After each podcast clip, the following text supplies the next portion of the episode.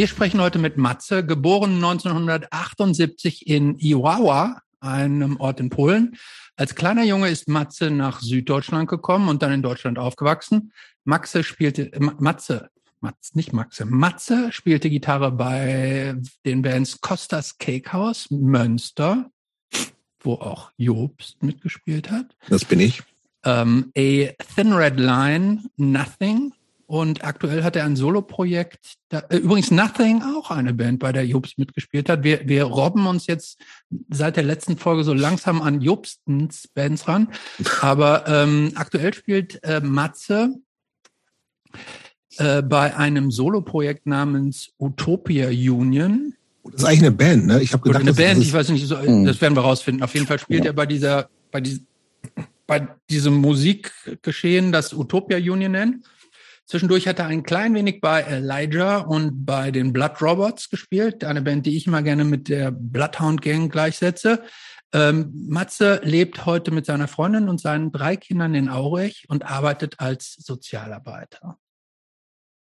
Ähm, ja, und ähm, Matze, wie gesagt, ich habe mit Matze viele Jahre gefühlt in Polen in irgendwelchen Squads verbracht, in vielen Bands gespielt, die uns oft nach Polen gebracht haben. Habe ich das so in meiner Erinnerung.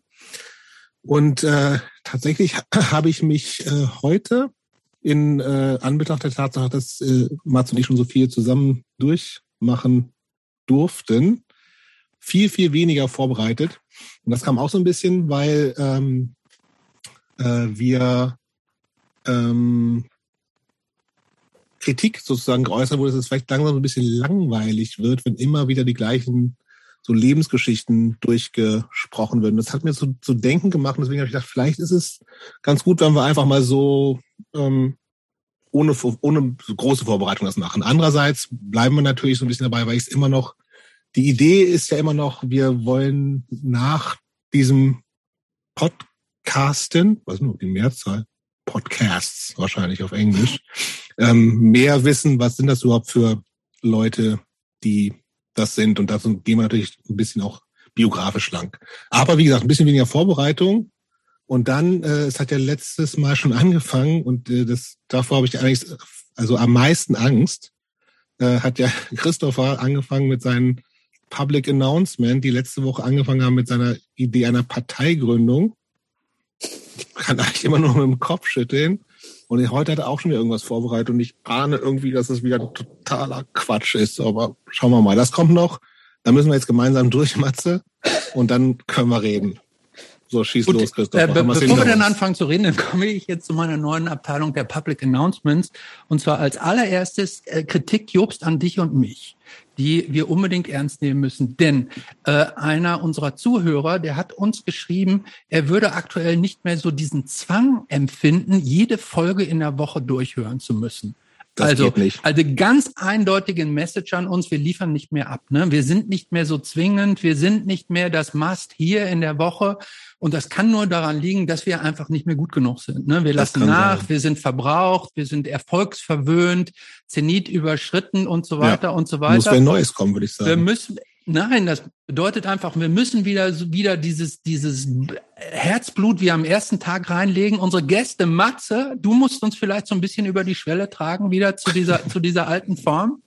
Ähm, das können wir vielleicht nicht mehr alleine, weil wir einfach ausgepowert sind. Deshalb einfach nochmal auch an an uns alle so ein bisschen Self Cheerleading, dass Och, wir wieder das, besser wieder boah, besser. Das schaffe ich heute nicht. Doch, doch, doch, gut, doch. Wir müssen das, besser äh, werden. Wir müssen Exzellenz wieder abliefern und nicht dieses, dass die Hörer sagen, oh ja, komm, ich höre mal, ja, aber dann wenn ich, ich mal wieder Bock habe. Kann ich gleich entgegnen. Äh, Matze kennt das schon. Mein Lebensmotto, das ist nämlich Matze, Punk, not Punk. perfect. Ja. Ja, aber also wir, sind, wir sind hier nicht angetreten, um uns selber für, irgendwie so den, den Bauch zu pinseln, sondern wir wollen, dass die Leute inspiriert sind, dass sie das geil finden. Einfach und sagen, neue Folge, ich muss sie um 10 Uhr morgens um Dienstag durchgehört haben und die Woche ist unvollständig, wenn ich nicht die aktuelle Folge von äh, und dann Punk äh, gehört habe. Und wenn das nachlässt, dann müssen wir uns an die Nase fassen und sagen, Leute, wir, wir sind einfach nicht mehr die Alten und vielleicht müssen wir dann auch die Fackel abgeben. Ich weiß es nicht. Ich wollte es jetzt nur noch mal offen okay. sagen. Nächste. Punkt Nummer zwei. Jobs, du hast es eben schon angesprochen. Unsere Parteigründung. Ne? Also die, die, diese Folge wird jetzt ja zwei Wochen später ausgestrahlt. Das heißt, es ist nicht mehr ganz so tagesaktuell, wie, wie es eigentlich ist, während wir sprechen. Während wir sprechen, war gestern nämlich der Wahltag und es hat sich herausgestellt, dass es keine große Volkspartei in Deutschland mehr gibt. Es gibt nur noch so, so Middle-of-the-Road-Parteien. Und ich habe es das letzte Mal schon angesprochen, es ist einfach Zeit für, es gibt Hip-Hop-Parteien, es gibt, es ist jetzt Zeit für die Punk- und Hardcore-Partei. Und ich bin, ich bin weiter. Ne? Ich habe ich hab mir die Unterlagen besorgt, Partei, ja, also Parteigesetz. Sagen, ich habe vorhin also das, eine ja? WhatsApp-Nachricht von Christoph bekommen, wo einfach nur ein Foto von Parteiengründungsratschlägen dabei war. Und genau. Meine, hab, was war meine einzige Antwort darauf? Oh Gott oder schrecklich oder sowas. Hilfe. Hilfe, ja. So. so, also ich, ich bin jetzt vorbereitet. Ähm, und ich habe herausgefunden, ähm, man gründet eine Partei erstmal so wie ein Verein, also ein eingetragenes. Es gibt da äh, äh, äh, sieben Leute braucht man immer, ne? Nee, erstmal drei. Man kann schon mit drei Leuten. Man muss nur einen Vorstand haben. Wir können also wir drei, wie wir jetzt hier zusammen. Ja, aber ich bin nicht dabei. Habe ich dir gleich gesagt. Ja, okay, aber ich habe ja auch sowieso. Vielleicht haben wir das noch nicht richtig gesagt. Also äh, die Anik soll ja unsere Kanzlerkandidatin werden. Ja. Das weiß sie so genau noch nicht, weil wir ja diese zeitliche Verzögerung in der Ausstrahlung haben, aber wir hatten es in ja, unserer kleinen WhatsApp-Gruppe. Genau, wir haben in unserer kleinen WhatsApp-Gruppe, die wir mit der Annik haben, haben wir, habe ich ihr ja schon erkündigt, dass Großes auf sie und ihr Leben zukommt. Kanzlerkandidatur. Ne? Wer hat das, wem wird das schon so in die Wiege gelegt? So, dann wollen wir ja überwiegend, dass das, dass das unsere Regierung dann überwiegend mit Frauen besetzt wird. Also Jobst, deshalb nur weil du in der Regierung nicht, nicht mitmachst, sehe ich dich schon so als so ein bisschen wie so wie den Hausmeister. Nee, oder so wie den Schäubele. Also wie so ein, wie so die graue Eminenz im Hintergrund, die so ein bisschen unterstützt und Rückendeckung gibt und so. Und ähm, ich selber sehe mich so ein bisschen wie Steve Bannon zu, äh, zu Trump. Oh Gott. Also so ähnlich, so sehe ich meine Funktion. So der Irre. Genau. Und auch Irre bisschen, im Hintergrund. Und auch wieder, also ich, ich sehe so zwei Funktionen für mich. Genauso wie Trump hatte ja auch so einen Anwalt, so einen Fixer, der, der dann leider irgendwie im Knast gelandet ist, aber, aber der ihm auch so die Probleme aus dem Weg geräumt hat. Und da sehe ich dann auch meine Funktion, dass ich praktisch den Damen, die natürlich äh, ein äh, einen lupenreinen Leumund haben, äh, so die Probleme so ein bisschen aus dem Weg räume. Aber ähm, wie gesagt, mit dreien kriegen wir das hin. Wir müssen nur dann irgendwann die Ernsthaftigkeit nachweisen oder die Nachhaltigkeit. Ich gucke noch mal da, gerade, wie da das heißt. Schon dran haken. Ja, die Ernsthaftigkeit der Zielsetzung, die müssen wir irgendwann nachweisen und das setzt auch voraus, dass wir bundesweit ähm, Mitglieder nach weisen können. Da werden wir dann auf euer, auf dieses, auf dieses ganze, auf die Hörer und Hörerinnen zurückgreifen müssen, auf dieses ganze DIY-Netzwerk, auf all diese schmuddeligen, kleinen, verrauchten, stinkigen Clubs. Da werden unsere Mitgliederlisten auf und dadurch machen wir uns stark. Und kann das man, wird kann unsere man mit Partei. Matze reden jetzt?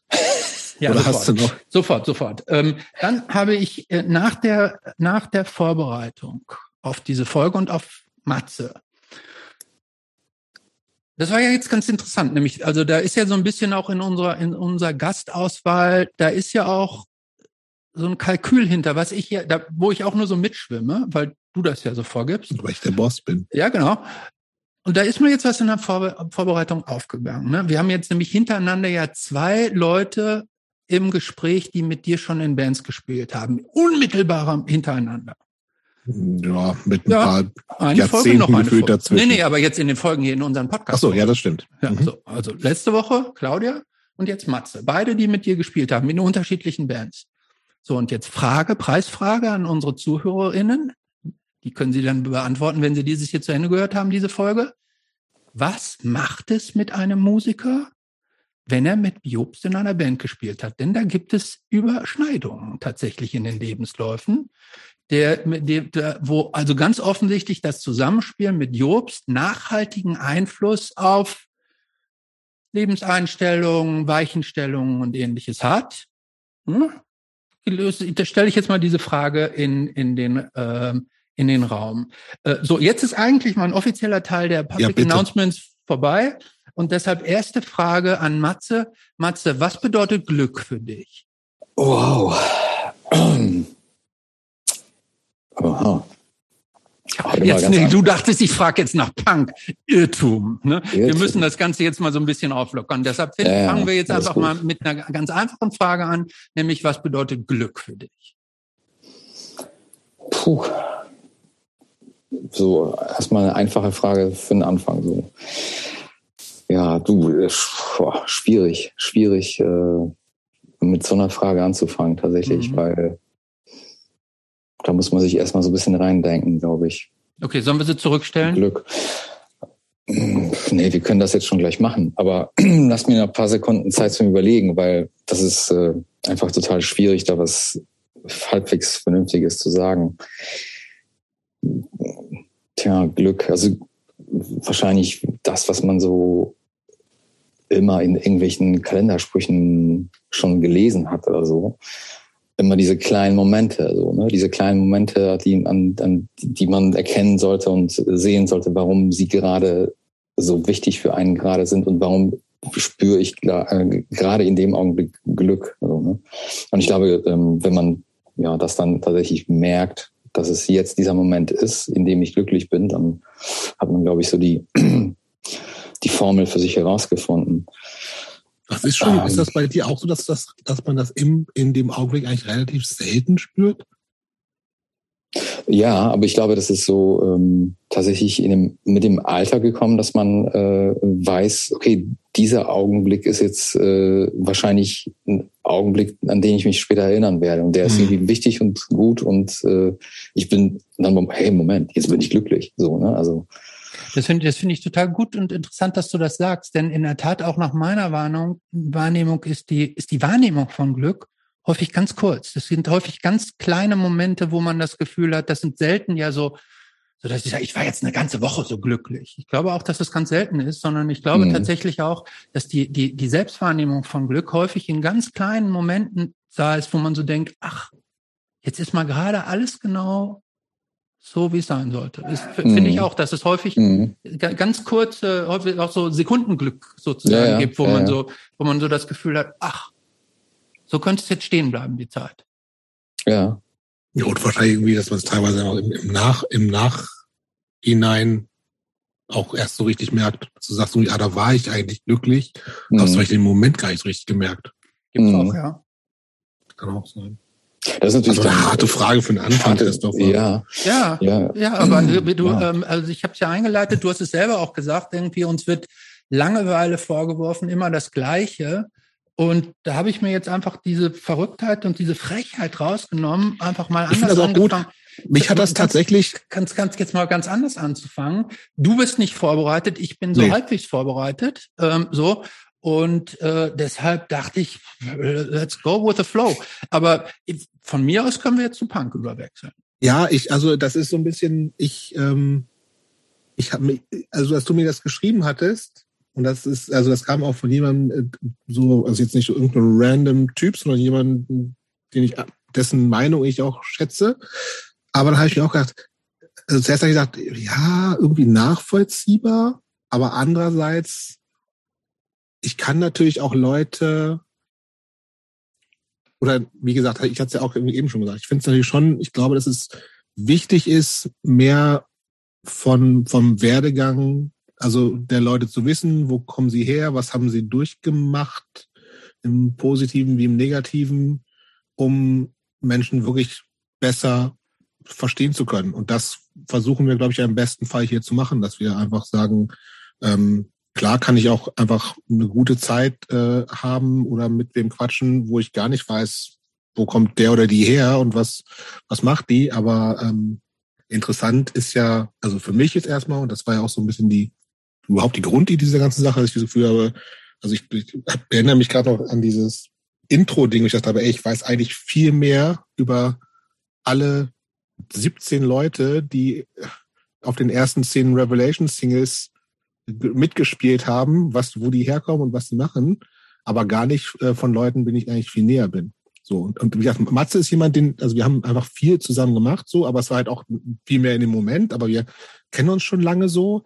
Aber ich, und da, dadurch, dass wir irgendwie auch viel in, in Polen unterwegs waren, mit, also viel mit Münster hauptsächlich, ähm, und es da irgendwie auch mal dann ähm, irgendwelche Connections halt gab mit irgendwelchen Cousins, die dann auch waren und, und, und man natürlich irgendwie in in äh, Tourbussen viel unterwegs ist und wie gesagt, wir haben mit Münster echt ganz schön viel gespielt so und, und wir waren der sozusagen auch die, die Konstante in, in der Band und haben alles andere hat ab und an mal gewechselt tatsächlich.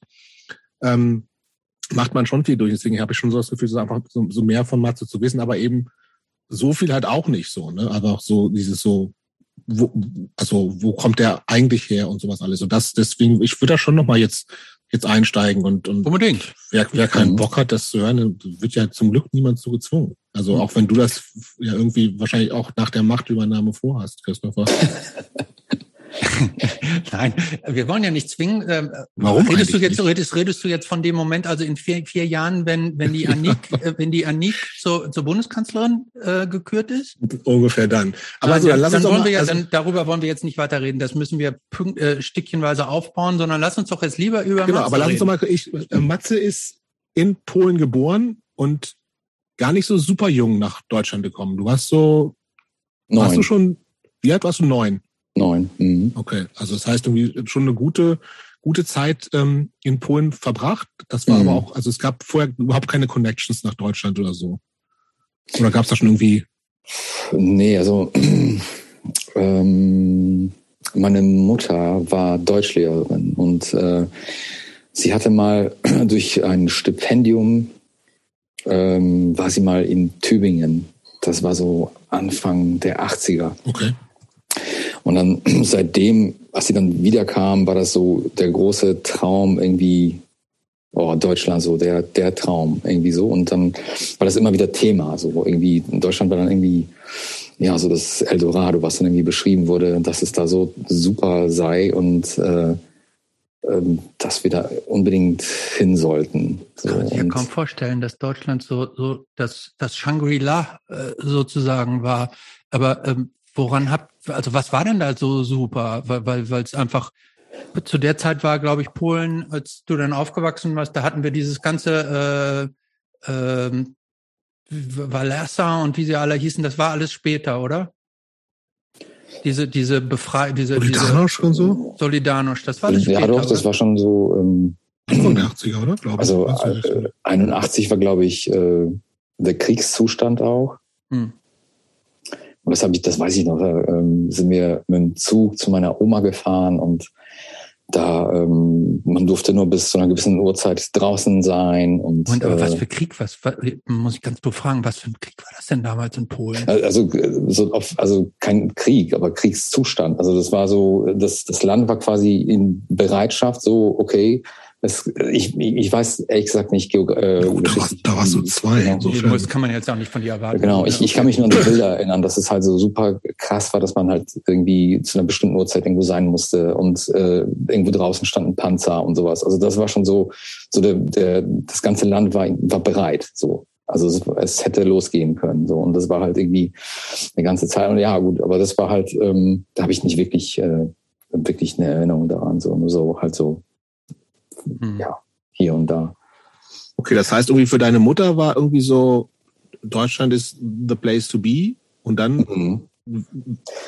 Ja, und wie, wie ging witzigerweise. es dann einfach, wie, wieso, wie kamen die rüber und, und warum dann gerade äh, Süddeutschland und sowas alles? Ja, also das, das war, ähm, was das noch befeuert hat, war tatsächlich äh, die Schwarzwaldklinik. Das war eine der wenigen. Sendungen in, in Polen, die auch lief. Und das war ja so, also wenn, wenn draußen auf den Straßen nichts mehr los war, dann konntest du davon ausgehen, dass äh, die Schwarzwaldklinik läuft und die Leute von Fernsehern sitzen. So, das war so unfassbar beliebt einfach. Aber war das auch irgendwie, war das so geil äh, in, im Originalton und irgendjemand spricht einfach dazu? Ja, ja, Alle- das waren alle ja alle, Sachen? alle Filme, wurden ja vertont. äh, Wann in dem- kennst du das eigentlich, Christopher? Moment, ja, ja, ja, Moment, ne, richtig, die wurden nicht so richtig synchronisiert, Nee. sondern da wurde praktisch, man hörte im Hintergrund noch den, Genau. praktisch den Originalton und da und wurde eine Person das- redet einfach alles in so einem Ja, genau. gelangweilten Ton. Genau. Und witzigerweise gab es das, gab's das äh, dann in den 90ern auch in Kinos und die, äh, es gab irgendwie kein Geld oder keine Möglichkeiten, das zu äh, vertonen oder zu übersetzen. Und da gab es so, so Studentenjobs, wo dann Leute das dann äh, so den Text mitgelesen haben, so im Hintergrund. Live. live. Ja, Mega. Ja. aber die waren auch nicht immer wirklich gut und nicht immer. Ja gut, und dazu hat noch jemand Klavier gespielt auch? Nee, das ist so, so weit ging es nicht, aber ähm, die haben dann auch mal gepennt oder so, ne? Und dann so, oh, hab mal drei Minuten irgendwie hinterher gewesen oder so. Also es war schon, glaube ich, ja, ziemlich chaotisch. Ja. Aber wie gesagt, da war ich schon ähm, auch wieder in Deutschland. Ich kenne das nur von Erzählungen von meinem Cousin und der hat mir das mal erzählt. Ich fand das irgendwie so witzig. Ja, vor allem, wer hat damals dann noch mitgespielt bei der Schwarzwaldklinik? Das war Sascha Hehn, glaube ich auch, oder? Der später auch. Klaus-Jürgen Wusso, natürlich. Richtig, ja. aber der, der, das war im Grunde, war nicht die Schwarzwaldklinik so ein bisschen der Vorläufer vom Traumschiff? Irgendwie? Ja, ja, gut, kann gut sein. Mhm. Aber es war einfach so, der Osten, vor allem in den 80er Jahren, war halt so super grau. Einfach, mhm. es war alles sehr grau und hat äh, immer nach, im Winter nach Kohle gestunken. Es war einfach so, einfach grau. Und ähm, die Schwarzwaldklinik, so als die Fern Farbfernseher aufkamen, war einfach so übertrieben bunt. So diese Geranien, diese knallroten und dann der grüne Schwarzwald. Das war so unglaublich. Ich glaube, die Leute haben sich so ein bisschen Farbe ins Wohnzimmer geholt, so ein bisschen einfach irgendwie so eine positive Stimmung vielleicht auch. Und das, das war ihm ja alles super und alle fuhren irgendwie äh, Cabrios und es hat die Sonne geschienen. Es war also so VW, so, so, aber auch so VW Golf Cabrios. Ja, ja. Und, so, und alle ne? waren natürlich in Weiß angezogen und ja. und und das war natürlich so. In Polen konntest du nicht weiße Klamotten anziehen, weil du am Ende des Tages die waren die schwarz, weil einfach es war so dreckig, die Luft war schmutzig, die die es gab zum Teil auch so kein Asphalt oder so, du einfach deine Klamotten waren einfach schmutzig so. Das heißt, ähm, das war so eine so eine heile Welt, die einfach, glaube ich, viele Polen ja angesprochen hat. Und es war waren das so für eine, eine Stadt, wo ihr äh, gewohnt habt, so eine Kleinstadt, ne? Kleinstadt, ungefähr auch 40.000 Einwohner, tatsächlich so wie jetzt äh, Aurich. Wo, wo genau ähm, genau liegt das in Polen, dieses Iwawa? Iwawa, also zwischen Iwawa, zwischen ähm, Danzig und äh, Warschau, so recht grob. Also in Pommern. Also Ach, sehr viele Seen, also Landschaft ähnlich wie Brandenburg oder so, viele Seen, viele Wälder.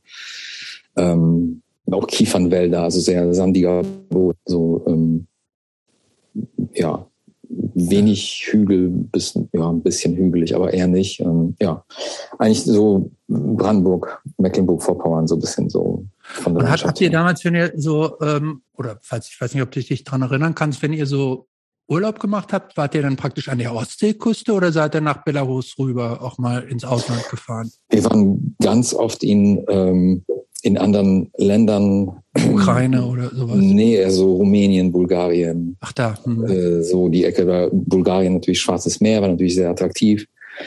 Ähm, und es gibt, es gab ja nicht so, äh, was weiß ich, ich gehe ins Reisebüro und dann buche ich Urlaub und dann fahre ich dahin, sondern es gab ja, es gab ja immer irgendwelche komischen ähm, Zufälle oder irgendwie, äh, wie man wohin gekommen ist. Es war ja nie so wirklich mit äh, ja, mit, mit, mit einem, und immer mit einer Idee dahinter, wie man noch während des Urlaubs Geld verdienen könnte. So.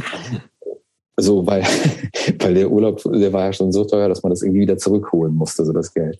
Das heißt, ich weiß noch, wir waren in Bulgarien und da äh, irgendwelche ähm, so Händler aus Polen haben gesagt, so, oh, wenn, also ich weiß nicht, wie wir in die Informationen gekommen sind, aber jedenfalls, wenn, wenn jemand erfahren hat, oh, die fahren nach Bulgarien, dann haben die gesagt, oder ihr fahrt über Tschechien und oh, okay, da müsst ihr unbedingt Ohrringe und äh, Süßigkeiten und dies und das mitbringen, weil wenn ihr das mitbringt, da kostet das irgendwie ein, ein total wenig und es, es gibt tatsächlich dort. In Polen gibt es das nicht und du kannst es für das Fünffache wiederverkaufen. So. Und dann äh, haben die so, so Kioskbesitzer zum Beispiel dann gesagt, so äh, nehmen Sie doch eine Sporttasche voller Smarties und äh, ich kaufe sie Ihnen dann ab. So. Und dann bist du halt in Urlaub gefahren, hast dann eine äh, Sporttasche voller Smarties gekauft und dann hast du die dann in Polen beim Kioskhändler dann wieder verkauft und da ist fast dein Urlaub wieder drin. So. Eigentlich ganz praktisch, finde ich. Total praktisch. Genau. War das Und- damals eigentlich, war das offiziell noch kommunistisch oder, oder war das, nannte sich das sozialistisch? Also wie, wie war die offizielle äh, Bezeichnung des Politsystems? damals Sozialismus würde ich, würde ich jetzt Sozialismus. mal so- Sozialismus, ja. Ja, ja. Okay. Aber was Ja. haben deine Eltern eigentlich gemacht? Also deine Mutter war ja irgendwie schon in Deutschland, hat st- studiert. Was hat die Nee, gearbeitet? nee, die hat, die hat in Polen äh, studiert, also Okay. äh, Germanistik und äh, war dann äh, an einem. Lyzeum. Also Lyzeum ist quasi die Oberstufe, also die Gymnasialstufe. Weil dieses äh, System ist ja auch anders, das Schulsystem. Mhm. Das ist ähm, bis zur achten Klasse warst du in der Grundschule und dann wurde es aufgeteilt in Technikum und Lyzeum und das ist Technikum ist dann so ein Fachabi eher in Richtung ja, technisches Abitur, so Fachabitur und Lyzeum war dann eben allgemeines Abitur und da war meine Mutter eben äh, Deutschlehrerin. Und mein Vater, der war äh, so technischer Leiter eines äh, ähm, so, so einer ja, Holzverarbeitungsfirma. So. Also da gab es natürlich viele Wälder und äh, diese Firma hat, glaube ich, äh, Stifte hergestellt, so Malstifte aus Holz.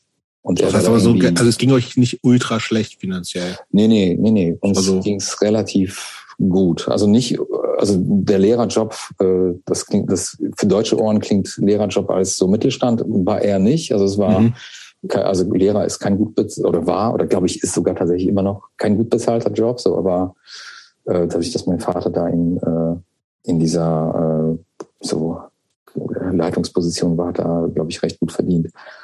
Und äh, uns ging's so nicht schlecht, aber wir wohnten natürlich äh, in so einer Plattenbauwohnung, wie die meisten Leute und äh, haben aber, glaube ich, was ist glaube ich, also wir haben, also meine Eltern haben gebaut, aber ähm, das Haus wurde gar nicht fertiggestellt. Also wir sind ja Weihnachten 87 nach Polen, äh, nach Deutschland quasi geflüchtet. Und, Ja, wie, wie, ähm, wie, wie läuft sowas denn ab? Also Das heißt, offizielle Ausreise gab's nicht, ne? Nee. Ähm, das war ja so, dass äh, die Pässe und Ausweise und sowas, alles lag da äh, bei der Polizei quasi. Und wenn du äh, beantragt hast, dass du in den Westen fahren möchtest, so, dann wurdest, musstest du einen Antrag stellen, ein paar Monate vorher, und dann wurde es irgendwie bearbeitet. Und wenn dann äh, befunden wurde, okay, da geht keine Gefahr aus, sie werden das Land schon nicht verlassen, dann wurden deine Pässe quasi ausgehändigt und dann hast du die bekommen und dann durftest du damit verreisen. Hast ein Visum bekommen für, was weiß ich, 14 Tage oder so und dann äh, durftest du verreisen. Und äh, ich glaube, es war tatsächlich so, dass meine Eltern halt recht gute Position hatten und die hätten halt einfach nicht gedacht, dass, dass wir da auch bleiben Okay. wollen. Das heißt, ihr hattet ein Visum, gesagt, wir machen mal kurz Urlaub. Haben, äh, das war genau über Weihnachten, 87 Weihnachten äh, war das quasi, dass wir da hingefahren sind und äh, erst auf der deutschen Seite, also jetzt erst in Deutschland, äh, haben dann äh, meine Eltern, mein Bruder und mir verraten, dass wir auch bleiben wollen. Das wussten wir gar nicht. Und aber, das heißt, ihr habt tatsächlich auch an Gepäck nur so viel mitgenommen, wie man halt so für einen 14-tägigen Kurzurlaub mitnehmen würde. Genau. Also das war. das ist euch nicht ähm, aufgefallen, dass interessante Ausnahmsweise jetzt auf einmal noch ein Hänger hinten dran war und äh, der ganze Nee, Passagierbereich bis oben hin voll mit, mit dem. Also das, das, das war so ganz witzig, weil man, meine Eltern haben natürlich so vorher Recherchearbeit be, ähm, betrieben, was man denn, ähm, wo kann man gut Geld investieren, dass es halt nicht auffällt, dass du halt Geld hast. So und ähm, die haben dann so einen Kleinwagen gekauft, diese polnischen Fiats, diese 125p, das waren so diese, diese typischen Fiats, aber die gab es dann in der Zeit nochmal als so eine Sonderausstattung mit so einer Heckklappe hinten. Und die sollten wohl im Westen ganz gefragt sein. So, das war so das, die Info, die meine Eltern hatten. Und dann haben die natürlich dieses äh, Auto gekauft als Neuwagen oder, ich, oder relativ Neuwagen, keine Ahnung, ich weiß gar nicht. Um das dann äh, in Deutschland sofort natürlich zu verkaufen, um dann Geld zu haben, so Startgeld. War der Und, Plan. äh, also hoffentlich nicht funktioniert. Hat tatsächlich funktioniert. Ach, der, der zweite Trick war, ähm, meine Mutter musste oder äh, hat dann so, einen- so einen Pelzmantel getragen, Mhm. weil die dann wussten, okay, dieser Pelzmantel im Winter fällt nicht auf, so, aber äh, dieser Pelzmantel wurde natürlich nur darauf, äh, wurde natürlich gekauft, um wieder. ihn in Deutschland wieder zu verkaufen, so.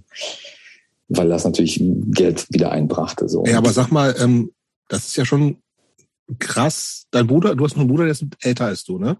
Genau, der ist drei Jahre älter. Das heißt, irgendwie ihr seid neun und zwölf, ahnt quasi nichts und plötzlich sagen euch eure Eltern im Auto übrigens, das war's. Ihr werdet eure Freunde, Rest der Verwandtschaft nie wiedersehen. Kannst du dich daran erinnern, wie das für dich gewesen ist? Ja, wir haben uns tatsächlich gefreut. Also es war, Echt? äh, ja, wir haben uns gefreut, weil also, da ist, also diese Fluchtversuche gab es schon vorher. Da gab es schon einmal 86, glaube ich, oder 85 einen Versuch über Jugoslawien, über Belgrad. Das war so eine Möglichkeit, da hatte Jugoslawien irgendwie die Möglichkeit, dass sie so Kontingentpolen aufgenommen hat, die irgendwie nach äh, Deutschland weiter wollten. Und wir hatten quasi so natürlich nach außen verkauft, wir machen Urlaub in Jugoslawien, aber eigentlich war es dafür gedacht, schon damals nach Deutschland zu kommen. Und ich kann mich nur an diesen langen Urlaub erinnern, an, ich glaube, sechs oder sieben Wochen Campingplatz in Belgrad. Und da waren noch andere polnische Familien, die natürlich alle das Gleiche vorhatten. Und ähm, es, es war natürlich jeden irgendwie Botschaft und hier Papiere abgeben. Da gab es wieder, na, kommen Sie in zwei Tagen wieder hier, das fehlt noch, Stempel fehlt noch hier, das fehlt noch. Also, waren, also dieser Urlaub war natürlich so, es, es wurde darauf hingearbeitet, dass man am Ende äh, tatsächlich äh, dann nach Deutschland darf. Und diese ganzen Familien, die durften auch, wollten natürlich auch alle. Und es äh, war so, dass wir als einzige Familie es nicht geschafft haben. So. Und wir Was heißt, mussten- aber wie denn nicht geschafft? Also also, weil die Papiere abgelehnt wurden. Ah ja, Also wir, wir durften dann nicht nach Deutschland einreisen. Die anderen tatsächlich auch nicht nach Deutschland. Aber dann gab es irgendwie eine Option, dass äh, Kanada, Australien und USA auch Polen irgendwie aufgenommen haben. Und dann diese ganzen Leute, also wir haben, es waren, ich weiß nicht wie viele Kinder, zehn Kinder, zwölf Kinder waren wir da und äh, mit diesen Kindern haben wir da sechs Wochen lang gespielt jeden Tag und ja, sechs Wochen ist halt echt eine lange Zeit für Kinder. voll, ja, klar. Na, und äh, jedenfalls nach sechs Wochen sind dann alle irgendwie irgendwo hin. So Australien, Kanada, USA und wir als einzigen so, die einzigen, ja, die halt zurück mussten. Deswegen Mir war das dann- tatsächlich auch gar nicht, ähm, also eigentlich fast bis heute gar nicht so bewusst, dass wirklich so auch so Mitte, Ende der 80er echt irre viele Leute aus Polen noch geflohen sind nach Deutschland. Ne? Wusste ich gar Also nicht. Echt, Ja, da gab's so, so Wellen. Irgendwie Anfang der 80er, bei diesem Kriegszustand, glaube ich, äh, gab's äh, so eine, davor kurz, glaube ich, so eine, oder kurz danach ist eine große Welle und dann halt eben Ende der 80er nochmal. Mhm. Also ich, ich, wie gesagt, ich, mir war das, ist das, ich habe das auch sozusagen in der Zeit, also überhaupt nicht mitbekommen, weil ich glaube, es, es gab, also ich, ich habe nie mit mit polnischstämmigen Leuten irgendwie in der Schule so gewesen, hätte ja auch gut sein können, aber ähm, ist, also bist ja sozusagen der dritte ähm, in Polen geborene Mensch, mit dem ich dann in einer Band gespielt habe, also das äh, aber ist mir tatsächlich auch erst so später bewusst geworden, so. Also, das weiß wirklich, dass wirklich viele Leute so, äh, so in, als Kinder, so alle so zwischen, glaube ich, so acht, neun, zehn, elf, zwölf, ähm, in den 80ern nach Deutschland gekommen sind Mhm. und quasi hier ein neues Leben anfangen konnten, wollten, mussten, wie auch immer. Aber wei- weißt du, ob das praktisch wirtschaft oder überwiegend wirtschaftlich motiviert war, weil so da hier, also hier bei uns war es bunter, geiler, irgendwie tolleres Leben? Oder hing das auch ähm, damit zusammen, dass sich deine Eltern in Polen unfrei fühlten? Das war schon äh, zu 99 Prozent äh, wirtschaftlich äh, der Hintergrund. Also Mhm. klassischer Wirtschaftsflüchtling. Ja, fair Ja. enough, ne? Also, Fair enough. Absolut, Fair enough. na, na klar. Und ähm, kannst du dich doch noch daran erinnern, wie das dann war, als ihr dann äh, äh, ja, wo, wo seid ihr überhaupt dann hingefahren? Also, ihr wart also in der vor allem ja dann genau. über Also Weihnachten, da muss es, da ist es ja tatsächlich in Süddeutschland relativ. Sofort in zusammen. Schwarzwald, Schwarzwald Klinik. Nee, also äh, es war so, du musst natürlich erstmal in so eine äh, Sammelstelle erstmal, äh, ne, da gibt's also, also wir waren dann in Friedland, das ist äh, tatsächlich immer noch heute bei Göttingen äh, eine große Wo sonst? Anlaufstelle. Wo sonst? Göttingen, wie, Göttingen, natürlich ne? wieder Göttingen. alle Wege führen nach Göttingen. Und äh, dann wurden da quasi die ganzen Papiere und was auch immer, das ist so die Erstregistrierung. Und dann gibt's so äh, diese äh, kleineren äh, Anlaufstellen. Ach, stimmt, es gab ja auch noch die DDR, fällt mir gerade ein. Das habt ihr total verdrängt. Ja, ja, ja. Das war ja Vorwendezeit. Stimmt. Das war Vorwendezeit. Ich ja, habe mir gerade so ein bisschen gefragt, wie, wie bescheuert eigentlich äh, äh, was bei Göttingen so was ja mitten in Deutschland, aber das gab ja gab ja mal die DDRs, die habe ja, ich ja. vergessen. Ja, ja, seid, ihr, ja, seid ihr da denn eigentlich durch die DDR durchgefahren oder offensichtlich? Oder? Wir sind, ja klar, wir sind durch die DDR durch und äh, meine, äh, meine Mutter oder wir hatten, äh, oder meine Eltern hatten Freunde in Köpenick. Mhm die, also eine Studienfreundin von meiner Mutter, die ihn, also meine Mutter hat immer so in den 70ern irgendwie so gejobbt, vom Studium aus in Berlin, äh, Köpenick. Ich glaube in so einer Fischfabrik oder sowas. Mit einer Freundin. Und die Freundin, die ist da irgendwie, hat einen Mann kennengelernt, ist irgendwie damals schon geblieben. Und die, deswegen gab es schon so eine, so eine Connection nach Köpenick. So, und das war so die erste Anlaufstelle Köpenick, erstmal äh, DDR. Die wurden natürlich auch nicht eingeweiht, aber die konnten sich denken, aber man durfte es nicht laut aussprechen, mhm. weil die hatten total Schiss, dass es irgendjemand ja, mitkriegen könnte, so, ne? Und dann, dann wären sie auch dran, vielleicht als, als Flüchtlingshelfer oder so. Deswegen, das war so, äh, ich kann mich noch dran erinnern, wie, der, wie wir da angekommen sind, wie wir da waren und so, aber ähm, da wurde nicht drüber gesprochen, obwohl es, mhm. glaube ich, jeder wusste, so. Ähm, ja, und dann am nächsten Tag wird dann ja weitergefahren und dann halt durch diese holprigen DDR-Autobahnen das war ja, das kann man sich ja nicht vorstellen heute so. DDR-Autobahn, das war ja, ja, so Platte an Platte mit ja. Das heißt, nicht, die, drei, die DDR war, schle war, der, war schlechtere ähm, äh, Straßensubstanz als in Polen? Naja, also Polen gab, also in Polen gab es keine Autobahnen. Also es gab nur Landstraßen. Und die waren halt eben asphaltiert, waren nicht so besonders gut asphaltiert, aber sie waren asphaltiert. Und in ähm, das Bessere in DDR, der DDR war eben, dass es schon mal Autobahnen gab. Aber diese Autobahnen waren halt völlig, äh, ja, also jeder, also Achsenbrecher für jedes Auto so. Also du, du konntest nicht schneller als 80 fahren, weil dann waren, ja, dann, war's, dann war das Auto hin. So. Ihr wolltet Deswegen das Auto ja noch verkaufen. Ja, ja eben, eben. Deswegen. Deswegen, also das war schon. Äh, die Autos, ich meine, ich habe mir, ich guck gerade noch mal so Bilder von diesen 426 an. Die sind echt klein, ne? Also. Die sind echt klein, ja. Aber das, das war wirklich der Standard da, ne? Also so. Ja, ja. Das war echt klein und vor allem mit äh, vier Personen und ein bisschen ja, voll. Gepäck. Und Gepäck und Pelzmantel. Und Pelzmantel, ja. Das war, ja. ja und, diese, und, dieser, und dieser Sporttasche voller Smarties, ne? die, nee, die war nee, ja schon verkauft. Die wurde, die war schon verkauft. Die, hat schon Kohle eingebracht.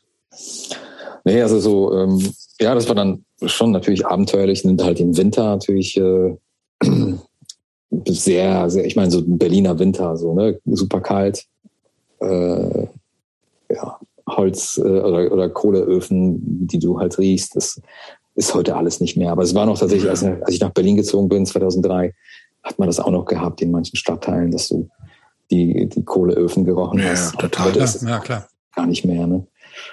So, ne, aber das, das war schon, war schon der, ich glaube, ich habe den Geruch in der Nase, so, ne, wenn ich dann mal dran denke.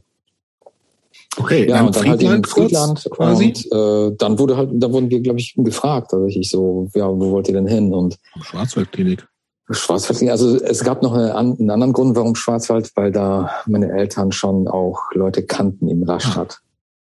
So, und da gab es einen großen, so, so ein anderes Lager quasi, äh, und das war dann klar, alles klar, Rastatt und, und äh, da gab es halt Mercedes-Benz und Jobs und so, deswegen haben die gesagt, ja, ja klar, macht mal so. Und da hat keiner dann irgendwie. Das heißt aber, du, du kommst an, sagst, moin, wir sind jetzt hier, wir sind geflohen, mhm.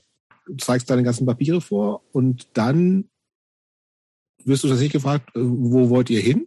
Und dann kannst du einfach dahin fahren oder wie läuft sowas ab? Weißt du das? Also ja, also warum man überhaupt diese Möglichkeit hatte, äh, als Pole in Deutschland zu bleiben, war, dass äh, das war auch schon diese äh, Geschichte da in Jugoslawien, weil meine beiden Opas, die waren äh, quasi von der Wehrmacht, äh, wurden die äh, in Gefangenschaft genommen mhm. und hatten dann deutsche Papiere. So, die waren quasi äh, Deutsch auf dem Papier. So und äh, deswegen gab es auch überhaupt diese Ausreisewelle, weil es halt ganz viele von solchen Leuten gab, die Nachfahren von diesen okay. Pseudodeutschen, sage ich mal. Und die durften 19, dann in die nur damit ich das richtig verstehe. Die, die Gefangenen, also aufgrund des Gefangenenstatuses hat man die deutsche Nationalität gekriegt? Also du wurdest dann quasi in die in die deutsche Armee quasi äh, äh, über, also die, die, die haben ja, in, indem du, ja, indem dich die Deutschen eingenommen haben, du hast dann äh, in, was in der deutschen Armee und hast dann bist einer von äh, uns, bist sozusagen. einer von uns, so ja, so nach dem Motto. So und ich, der eine Opa von mir, der wurde von den Engländern sofort irgendwie wieder befreit oder so und der ist dann und der nach war Schottland denn, der, gekommen. Der war, der war denn sowohl Deutscher als auch Engländer und Schotte, auch durch die verschiedenen, äh, durch, durch dieses, durch dieses Gefangenenhopping? Ähm, ich weiß nicht, ob er dann tatsächlich Engländer war. Es wurde ihm auf jeden Fall angeboten, in Schottland zu bleiben. Und das ist, das ist so eine andere, total verrückte, verrückte Geschichte.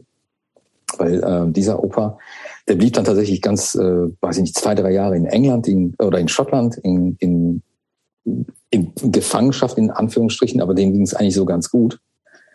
Ähm, und er wollte eigentlich auch bleiben, dem hat es ganz gut gefallen da in Schottland. Und der hat dann irgendwie immer schon dann nach dem, nach dem Krieg, also so, was ich, 45, 46, hat dann immer Briefe nach Polen geschrieben, so von wegen so, ach, ich glaube, ich bleib hier, mir gefällt es hier ganz gut. Und, äh, und hat immer wieder diese Briefe geschrieben und es kam nie was zurück. Und dann ähm, hat er dann den, äh, hat er sich gedacht, na gut, dann ich fahre jetzt nochmal hin nach Polen, um mich dann irgendwie von meiner Mutter zu verabschieden oder so. Und dann durfte er nicht mehr einreisen. Und es hat sich Mhm. herausgestellt, die ganzen Briefe wurden halt äh, äh, eingefangen, Mhm. weil die wurden halt gelesen und es durfte nicht irgendwie drin, oder die Leute in Polen durften nicht lesen, dass es irgendwo besser äh, ist als in Polen. So, das wollte man nicht so einen äh, Mhm. Aufruhr da starten. Und deswegen hat er dann einfach das Land nicht mehr verlassen dürfen. Und äh, der hatte eine Verlobte in Schottland und äh, wollte natürlich bleiben. So, ne? Das war einfach so, der war schon zwei Jahre, da, drei Jahre dort, hatte eine Verlobte und wollte natürlich nur kurz äh, nach Polen und dann wieder zurück. Und er durfte nicht mehr. So und komisch, also, verrückterweise, diese Verlobte hat dann in den 90er Jahren übers deutsche Rote Kreuz meinen Opa wiedergefunden und wollte ihn unbedingt nochmal sehen. So. Und dann ist sie mit ihrer Tochter, ähm, weiß ich noch, da war ich noch auch dabei, so, die sind dann eben nach ähm, zu meinem Opa, zu meiner Oma und Opa letztendlich hingefahren, um, um ihn, ihn nochmal zu besuchen. So. Und dann ist die Frau tatsächlich in Schottland kurze Zeit später gestorben. So. Genau, also mein Okay, Opa, also ihr seid Richtung, ihr seid in Rastatt wart ihr dann, ne?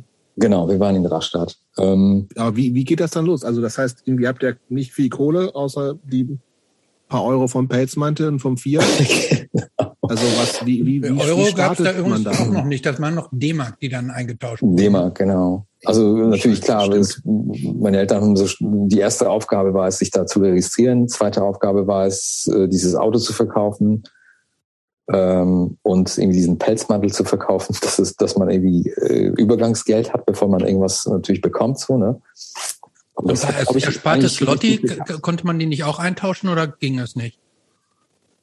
Du durftest ja nicht wirklich Ersparnisse oder Bargeld mitnehmen, weil es wäre halt viel zu auffällig. So. Mhm. Das heißt, du, wenn, ich meine, du wurdest ja an Grenzen richtig gefilzt. So. Das, So, ja. Alles wurde durchsucht und deine Taschen, Klamotten, alles wurde geguckt, so was. Ne? Die haben natürlich nach Bargeld gesucht. So. Hm. Und äh, das war ja der Trick, eben kein Bargeld dabei zu haben. Ah, okay. So, deswegen dieser Pelzmantel und so. Also klar, äh, wir konnten dann in Rastatt bei diesen Bekannten unterkommen. Das war schon ein großer Vorteil zu den anderen Leuten, die keine Bekannten hatten. Die mussten dann nämlich in Großunterkünften da eben äh, wohnen. Und äh, es ging relativ schnell, dass, dass diese Papiere anerkannt wurden. Und äh, dann war das so, dass äh, meine Mutter als Deutschlehrerin also dann, dann, nee, dann lief es so ab, dass sie gesagt haben, okay, hier, ähm, Ach, deine Mutter ganzen- sprach ja auch schon Deutsch, ne? Genau, meine Mutter sprach schon Deutsch. Die, die ganzen Behördengänge konnte sie ja alles erledigen. Ja, das war auch ein Riesenvorteil, ein ne? Riesenvorteil zu anderen Leuten. Ähm, naja, und äh, dann war es ja so, dass, dass die dann angeboten haben, okay, die Papiere sind in Ordnung, ihr dürft bleiben. Dann wurde uns ein Hotel angeboten. Also wir haben die ersten sieben Monate in einem Hotel gewohnt. Ganz Dann- geil. Ganz geil, ja. auch gerade sagen. In, in Gernsbach war das. Also es war so ähm, 20 Kilometer Gernsbach. in Richtung Schwarzwald. Also Rastatt liegt ja noch in der äh, Rheinebene. Und da haben wir sieben Monate im Hotel äh, ge, äh, gewohnt und die, nach den äh, Weihnachtsferien ging ich schon zur Schule. So, und, ja, wie war das äh, denn? Du hast, du hast kein Wort Deutsch gesprochen wahrscheinlich, ne? Nee, nee, nee. Also nur so das, was meine Mutter uns so zwischendurch mal so beigebracht hat. Oder meine Mutter hatte auch äh, zu Hause dann so Nachhilfe gegeben Okay, und mich da okay. irgendwie zugehört oder so. Aber nicht, ich konnte kein Wort. So. Wie bist du denn in der Schule aufgenommen worden? Das ist ja auch so ein Ding, wo man sagt, irgendwie so, ey, das ist schon, also was ist neun? Neun ist so dritte, vierte Klasse, ne? Genau, dritte Klasse und ich wurde dann in die zweite, also eine Klasse zurückgestuft und war ich, äh, nach den Weihnachtsferien bin ich dann in die zweite Klasse gekommen. Und Kannst du dich daran ähm, erinnern, wie das, wie das war zum ersten Mal? So, ich meine, das Christian weißt ja nix, ne? Also kannst du dich mit nix, verständigen? Nee, bist du da gut es aufgenommen gab so, worden? es gab so paar ganz, ganz liebe Kinder, die, die mich da so angenommen haben und mir irgendwie gesagt haben. Und klar, die ersten paar Wochen sitzt einfach nur rum und, und hörst halt zu und Hm. guckst aus dem Fenster und hörst dann wieder zu und irgendwann bleibt was hängen so und irgendwann mal kannst du es so, ne? Hm. Ja, und Das heißt aber so, so, so krasse Ablehnungen gab es da erstmal nicht. dass du nee, so- nee, okay. gar nicht, gar nicht. Also ich wurde gut aufgenommen, also da habe ich keine schlechten Erfahrungen Okay. gemacht. Meine Eltern, mein Vater hat einen Deutschkurs bekommen und meine Mutter äh, als Deutschlehrerin hat sofort einen Job angeboten gekriegt von der Volkshochschule. Sie hat dann äh, quasi Integrationskurse gegeben Okay. und dann äh, Deutsch unterrichtet. So, also das war dann, wir haben relativ schnell ein Einkommen gehabt und äh, mein Vater wurde noch vom Deutschkurs äh, von Mercedes-Benz quasi abgeworben. Der hat noch seinen Kurs nicht mal zu Ende gemacht und hat dann schon einen Job gehabt. Er ist natürlich als Fabrikarbeiter, als äh, natürlich nicht in seiner Position, die er hatte. Ja, gut. Aber da verdienst du ja auch nicht schlecht, ne? Da verdienst du ziemlich gut, so, ne? Ja. Weil das war, das war ein Traum von vielen Leuten, so bei Voll. Mercedes unterzukommen, so, ne? Deswegen, also es ging recht schnell, dass wir dann irgendwie eine, äh, uns eine Wohnung anmieten konnten und äh, das, das ging ziemlich schnell. So. Okay, also es klingt alles nach relativ reibungslos am Anfang, so, ne? Auf jeden Ja. Fall. Also der Ja. Ein- Einstieg hier. Ähm, ja, dann lass uns ruhig mal so, zum Punk kommen. So. Also ich, ich, also erstens weiß ich, es gab ja noch Polski. Oh ja. So, und ich weiß ja, dass du mit dem, das war irgendwie, weil ich dir schon das zur Einstimmung das Video geschickt habe. Christoph, Du hast hast das mir ein gesehen? Video geschickt? Hm. Nee. Nee, ich habe Christopher geschickt. Ach so, ja, ich habe es das- gesehen. Po- Polski mit diesen beiden Nonnen, weißt du? Mhm. Das ist war ein GIF auch, ne? Ja? Das war auch ein GIF. Das So, es so gibt's ein- auch als GIF. Das war, das, auch das als war ein kurzes Video, aber das ist natürlich auch ein, Ja. ein Highlight. Ähm, aber also Polski ist ja, wie der Name schon vermuten lässt, wahrscheinlich auch aus Polen. Mhm. Und den hast du relativ früh kennengelernt, ne? Den habe ich früh kennengelernt, ja. Aber nochmal ähm, zu diesem, nochmal zurück zum Anfang, so, also mit Ja. eurer Eingangsfrage, wie kam und dann kam Punk, so, ne? Und ich meine, ich habe es äh, euren Podcast so äh, schon sehr häufig gehört und ähm, unwillkürlich macht man sich dann natürlich auch selber Gedanken über die Ja. eigene ähm, Geschichte, so, ne? Und äh, ähm, ich habe mir da tatsächlich schon beim, beim ersten Hören des ersten, der ersten Folge schon auch selber Gedanken gemacht, wann eigentlich der Punk in mein Leben kam. Und der kam noch vor Polski auf jeden Fall. Aber ähm, Ja, dann mach, mach, gern das erstmal. ja. Ähm, Was hast du vorher nicht für Musik gehört? Gab es in Polen schon, war in Polen schon Musik für dich wichtig? Es- ich weiß ja jemand, dass du jemand bist, der, Ja, also dir geht's ja nicht in erster Linie um, also ging's nicht nur um Punk, sondern du bist ja auch jemand, der einfach total viel Musik hört und auch jetzt macht, ganz andere, die ja sozusagen klassisch mit Punk gar nichts mehr zu tun hat. Und du mhm. warst ja irgendwie auch schon in der Zeit, in der wir äh, zusammen Musik gemacht haben, nicht jemand, der irgendwie ausschließlich Punk und Hardcore gehört hat, sondern alles von ja, Classic Rock bis was weiß ich für ein Schrott. ja, ja, das Also- schon. Ähm, das Also heißt, die, so- die Vermutung liegt nahe, dass du auch vorher schon, dass Musik schon eine größere Rolle bei dir gespielt hat. Ist das so? Das ist so.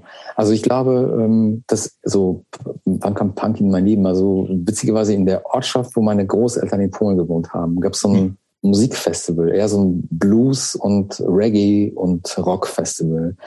Und es gab zwei größere Festivals in Polen. Einmal Jarocin, das wird jeder Pole kennen, so, und Brodnica, das wird vielleicht nicht jeder Pole kennen, aber solche, solche bekannten Punk- oder klassischen Punkbands wie Chiquera oder sowas, Mhm. die haben so bei Jarocin gespielt, so.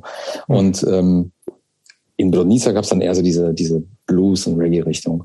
Naja, und äh, als wir so in den 80ern meine Oma äh, oder meine Großeltern besucht haben, mein Bruder und ich, das war schon immer so, das war der erste, das erste Mal so jemanden auf der Straße zu sehen, der irgendwie bunte Haare hat oder so. Da kam, da kam ja, obwohl es Reggae Punk war, kam ja, kamen einfach Leute, die irgendwie altern, alternativ waren. So. Und das war so, so ein kleines Spiel von meinem Bruder und mir, so wie, wie wen, die, wo hat man die verrücktesten Haare gesehen oder die verrücktesten Leute so. Und das war irgendwie hat es irgendwie Eindruck auf mich gemacht. So aus irgendeinem Grund hat fühlte ich mich angezogen und fand, fand das irgendwie gut. So. Ähm, ich war aber viel zu klein, um das irgendwie äh, zu verstehen, was da eigentlich so richtig passiert. So, ich wusste, okay, da ist die Musik und die Leute sehen irgendwie verrückt aus und scheinen irgendwie Spaß zu haben. Also irgendwie cool.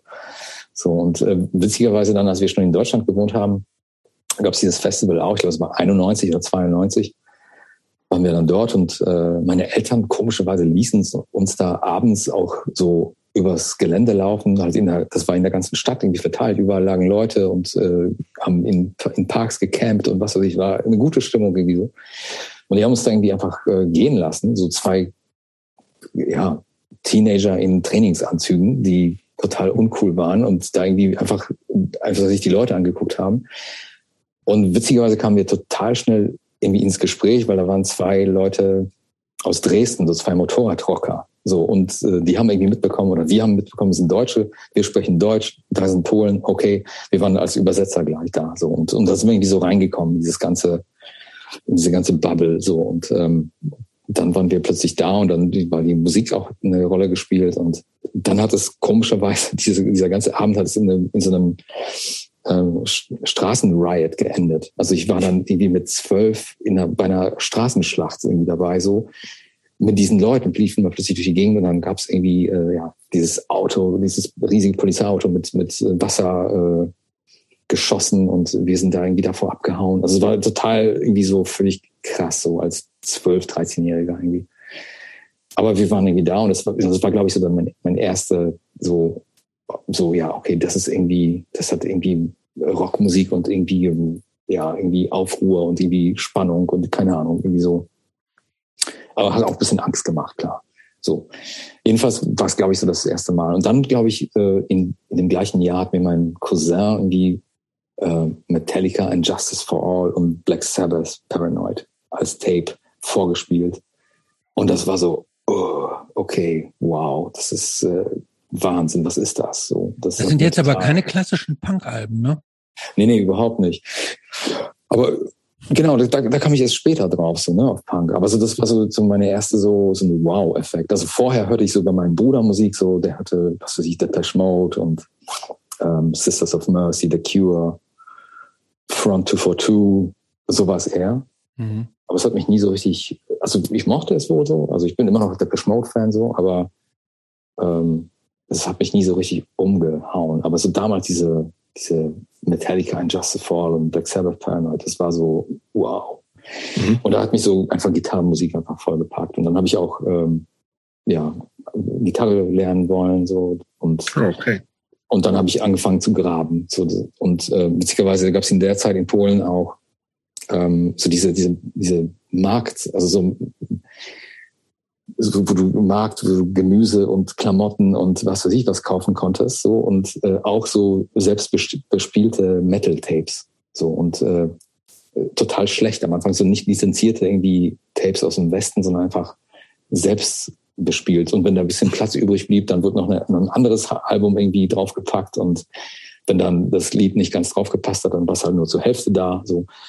Und jedenfalls habe ich mich da mal mit Tapes eingedeckt und äh, habe dann einfach erstmal im Metal-Bereich mich da, da super viel mit Sachen einfach eingedeckt so. Aber mit Punk so gar nicht irgendwie, äh, kam ich noch nicht so richtig in, äh, in Berührung. Und dann ähm, Punk, dann habe ich in Deutschland angefangen, so 91, 92 angefangen zu skaten und über die mhm. Leute kam ich dann so eher, ja, so Public Enemy und Bruce Springsteen habe ich so ein Tape mal bekommen. Okay. Und dann Bad Religion so und Klar. dann so, okay, das ist auch cool, das gefällt mir auch. Und dann war das 92, 93, da hatte ich ja schon versucht, so lange Haare zu haben und irgendwie so ein bisschen metalmäßig auszusehen. Und ich war dann auf der Realschule und wurde da so, so zum ersten Mal von, von so Dorffaschos irgendwie einfach, äh, ja, ich hatte dann Probleme mit denen. Also ich musste jeden Morgen an denen vorbei, immer mir blöde Sprüche anhören. okay. Also, aber wegen deiner Herkunft tatsächlich? Nee, wegen der Herkunft nicht. Also ah. erstens wegen, ähm, Skater sein, dann irgendwie Okay. anders aussehen und äh, ja, das war's eigentlich, glaube ich schon. Das war in Aurich. war Wir sind in Aurich jetzt gerade noch. Nein, Äh, Nein. Wo nein, sind nein, wir denn sind, jetzt? wir sind in Gernsbach. Das ist äh, Nordschwarzwald. Ach, in Gernsbach, okay. Mhm. Ja. Und da, da also das war das, das Blöde bei diesen Faschos. Das waren äh, natürlich so ähm, Leute von dort, aber auch tatsächlich so Schlesier. So ein Schlesier war dabei. Ich okay. dachte so, was, was machst du auf, bei denen? So habe ich ihn auch mal gefragt. So, so, wieso, ich bin der Deutscher und so. Ich so, ah, okay, das ist seltsam.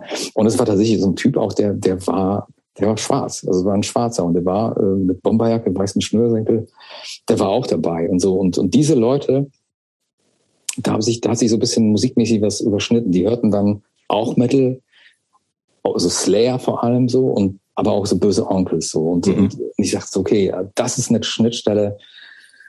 Böse Onkels, Slayer, ah, ich will irgendwie weg von, von ich will nicht mit diesen Leuten was zu tun Mhm. haben. So. Dann, dann so, nee, das, äh, das ist äh, okay. Da ging ich so ein bisschen weg von diesem Metal, obwohl ich es musikalisch immer noch sehr mochte, so, aber vor allem so Death Metal, also sogar so ähm, alte Napalm Death oder At the Gates oder Carcass, so diese ganzen Bands mochte ich total gerne. Und äh, da habe ich aber so diesen äh, Einfluss auch von den Skaterleuten dann mitbekommen. Dann, dann äh, sind wir nach Baden-Baden gefahren. Baden-Baden hatte das Juve, ähm, Jugendbegegnungsstätte. Ihr hattet auch äh, Flo Opitz äh, im Gespräch. Mhm. Der hatte auch da Konzerte veranstaltet.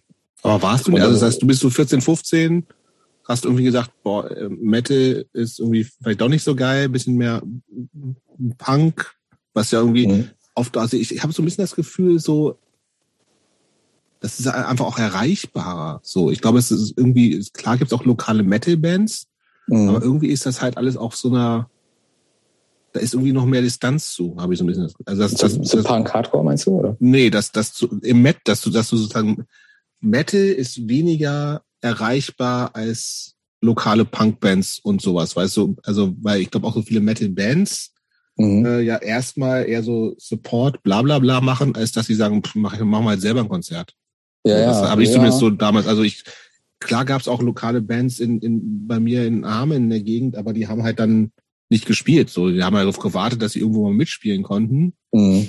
Ah, Und die, und die Punkbands haben gesagt, pff, machen wir halt selber so, ne? Ja, obwohl es dann, es gab noch äh, so einen Jutz in Gaggenau und aus Gaggenau kommt äh, so eine Metalband, die heißt Necrophagus. Die ist mittlerweile ja, äh, oder kenn ich, 2000, ja. 2004 waren die total bekannt so. Die haben Mhm. so ein Album auf Relapse rausgebracht. Raus, äh, und diese Necrophagus halt so, die, die kannten natürlich auch und äh, das waren auch so Metal-Konzerte dann vor Ort. Und ich hatte damals auch eine Punkband, also noch äh, Christoph hat mich ja schon mit vielen Bands vorgestellt, aber die Band noch nicht. Fair heiße ich übrigens Christoph. Ja, das, das, das, kriegt, das kriegen viele Leute nicht hin mit dem Christopher, ja, oder? Christopher, Entschuldigung. Kann man nicht einen Spitznamen machen? Toffer? Mhm. Toffi. Borgi? Mhm. Mhm. Mhm. Sagt man Mhm. nur. Nee, auf jeden Fall, ähm, ja, diese, äh, diese ähm, Band Pole Position hießen wir damals. Ähm, wir waren so äh, mit, äh, ja, mit so lokale äh, Youths und Straßenfeste und was weiß ich, sowas eher. Und da kommt nämlich das Polski ins Spiel. Polski kannte ich schon vorher und dann habe ich, der war irgendwie so verrückt und sah halt irgendwie witzig aus und äh, War der schon immer so richtig Punk eigentlich? So wie jetzt? Du kennst den auch. Jobs, den gibt's Ja, alle kennen Polski eigentlich. Polski kennen viele, ja. Also Polski, ich weiß noch, ich war mit meinen Eltern 91 in London und er hat mich damals gebeten, mir alle Postkarten, die mit, die mit Punks irgendwie vorne drauf sind, mitzubringen. Und äh, Da gab es viele. Da gab es viele und ich habe ihm einen Stapel Postkarten mitgebracht. Also seit 91 äh, hat er so optisch daran gearbeitet, so auszusehen, kann man sagen.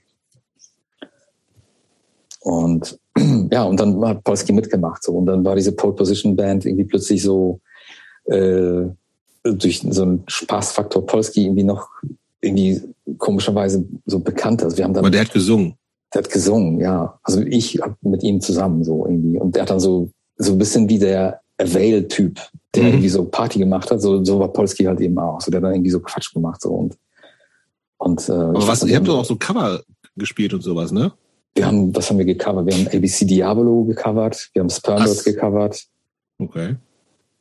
aber wir hörten auch selber zu der Zeit so viel, so, was weiß ich, Operation Ivy und mhm. Rancid, No Effects kam da irgendwie gerade so auch hoch und diese ganzen Fatric Bands wie was ich No Use for a Name und Propagandi und mhm. Satanic Surfers, ähm, Millen Collin. Das war so ein bisschen diese diese ähm, Ecke auch, aber gleichzeitig auch so so dieser ganze crustige Kram, so jetzt wie, wie ABC Diablo oder mhm. sowas wie ähm, was gab's da? Keine Ahnung.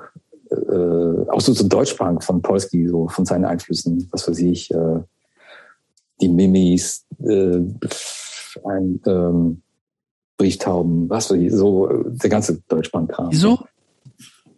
Wieso, klar, auch ganz groß, klar. natürlich zu der Zeit. So.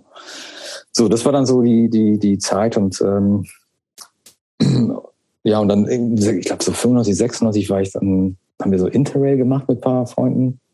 Und Polski dann sieht, ah, hier in Edinburgh, dann wenn ihr in, in England seid, müsst ihr unbedingt nach Edinburgh, das ist Punks Picknick. Punks so, Picknick, da müsst ihr hin. So. Und dann so, na gut, dann machen wir das. Wir sind dann hingefahren, 96 und und das Lebte war da dein Onkel, äh, dein Opa dann noch? Nein. Nee, nee, mein Opa, der Ach, der war, war ja, zu der Zeit ja schon wieder festgehalten in Polen. Ja, ja. Also ich, wir, wir sind im Jahr jetzt äh, 96 so und äh, Stimmt. mein Opa ist ungefähr 46 wieder zurück nach Polen und durfte seitdem nicht mehr verreisen. Also der war. Ach so, ach so. Ah. Ja. Hm. Naja, und dann halt. Äh, war wirklich, das sind irre viele Leute hingepilgert, ne? Ja, und also das, das war Deutsche. auch witzig. Ja, massenhaft Deutsche. Und es war auch witzig. So, wir haben so, ich weiß nicht, das war überall in Kneipen und Clubs weiß ich, nee, gibt's glaube ich nicht mehr. Da gab's so Punks Picknick, so Fußballspiele und so, wo dann irgendwelche Mannschaften gegeneinander angetreten sind. Ja, dann jeder Straßenecke gab's jeden Abend haben Eupoloi wahrscheinlich gespielt. Eupoloi haben ständig gespielt. Und ich weiß noch, einen Abend, äh, ich weiß nicht, ob die Band noch kennt, äh, Ex Cathedra. Natürlich. Ja, das die waren, oh, ich kann mich an den Namen gut erinnern, war super, war echt total geil. Ja, von denen haben wir, hatte ich mit meiner ersten Band dieses mit dem Stoffcover geklaut. Weil die hatten nämlich auch so ein Stoffcover bei ihrer Platte. Ah, ah ja. Und okay. Peter meinte ja. auch bei der zweiten Single so ein Stoffcover. Ah. Und das fand ich geil. Die haben auch so besprüht, hatten die das. Ist auch so ein bisschen, ist nicht auch so ein bisschen skaig gewesen? Ja, ja, genau. Ja, so ein bisschen wie Operation Ivy vielleicht so. Vom Sound her. Ja. So ein bisschen crustiger, ein bisschen englischer natürlich. Ja. So. Aber so genau, das waren solche Bands, also so Active Minds und was weiß ich und äh, Javi Crust und ähm, Ah, was Ach, die habe ich alle schon voll verdrängt, ey. Ja, das war so die Zeit. Aber und dann witzigerweise gab es dann auch auf diesem ähm, Punks Picknick so diese äh, gab es ein Konzert auf einer Insel und du musstest auf dieser Insel durftest du nur rüberlaufen und du musstest aber schnell genug sein, weil dann kam das Wasser hoch so und dann äh, haben wir es nicht geschafft, weiß ich nicht. Ich weiß noch, Polski hat es geschafft und wir fuhren dann irgendwie hinterher und haben es eben nicht geschafft. Dann mussten wir vor dieser Insel übernachten, dann erst ab zwei oder drei Uhr morgens ging das Wasser weg, dann durften, konnten wir erst rübergehen auf die Insel und dann hat, glaube ich, noch Eupoloi gespielt oder so. Also. Na, natürlich. ja. ja. Aber ich, wär, ich wette, äh, äh, Punks Picknick, ich weiß nicht, es war so, also 95, weiß, weiß, weiß ich glaube ich, es war 96. Ich glaube, da werden auch sich einige Leute melden, dass sie auch da gewesen sind. Bin mir ziemlich sicher, dass, ähm, ich war da komischerweise nicht, aber ich kenne ein paar Leute, die da waren. Mein Kumpel Marc, ich glaube Nagel war auch da mit Wiesmann und so irgendwie. Das ist so. Mhm. Ich habe das Gefühl, dass halb, halb Punk Deutschland irgendwie dahin gefahren ist, die ganzen Anfang. Du warst, du warst ja 18 oder sowas, ne? Ja, 18.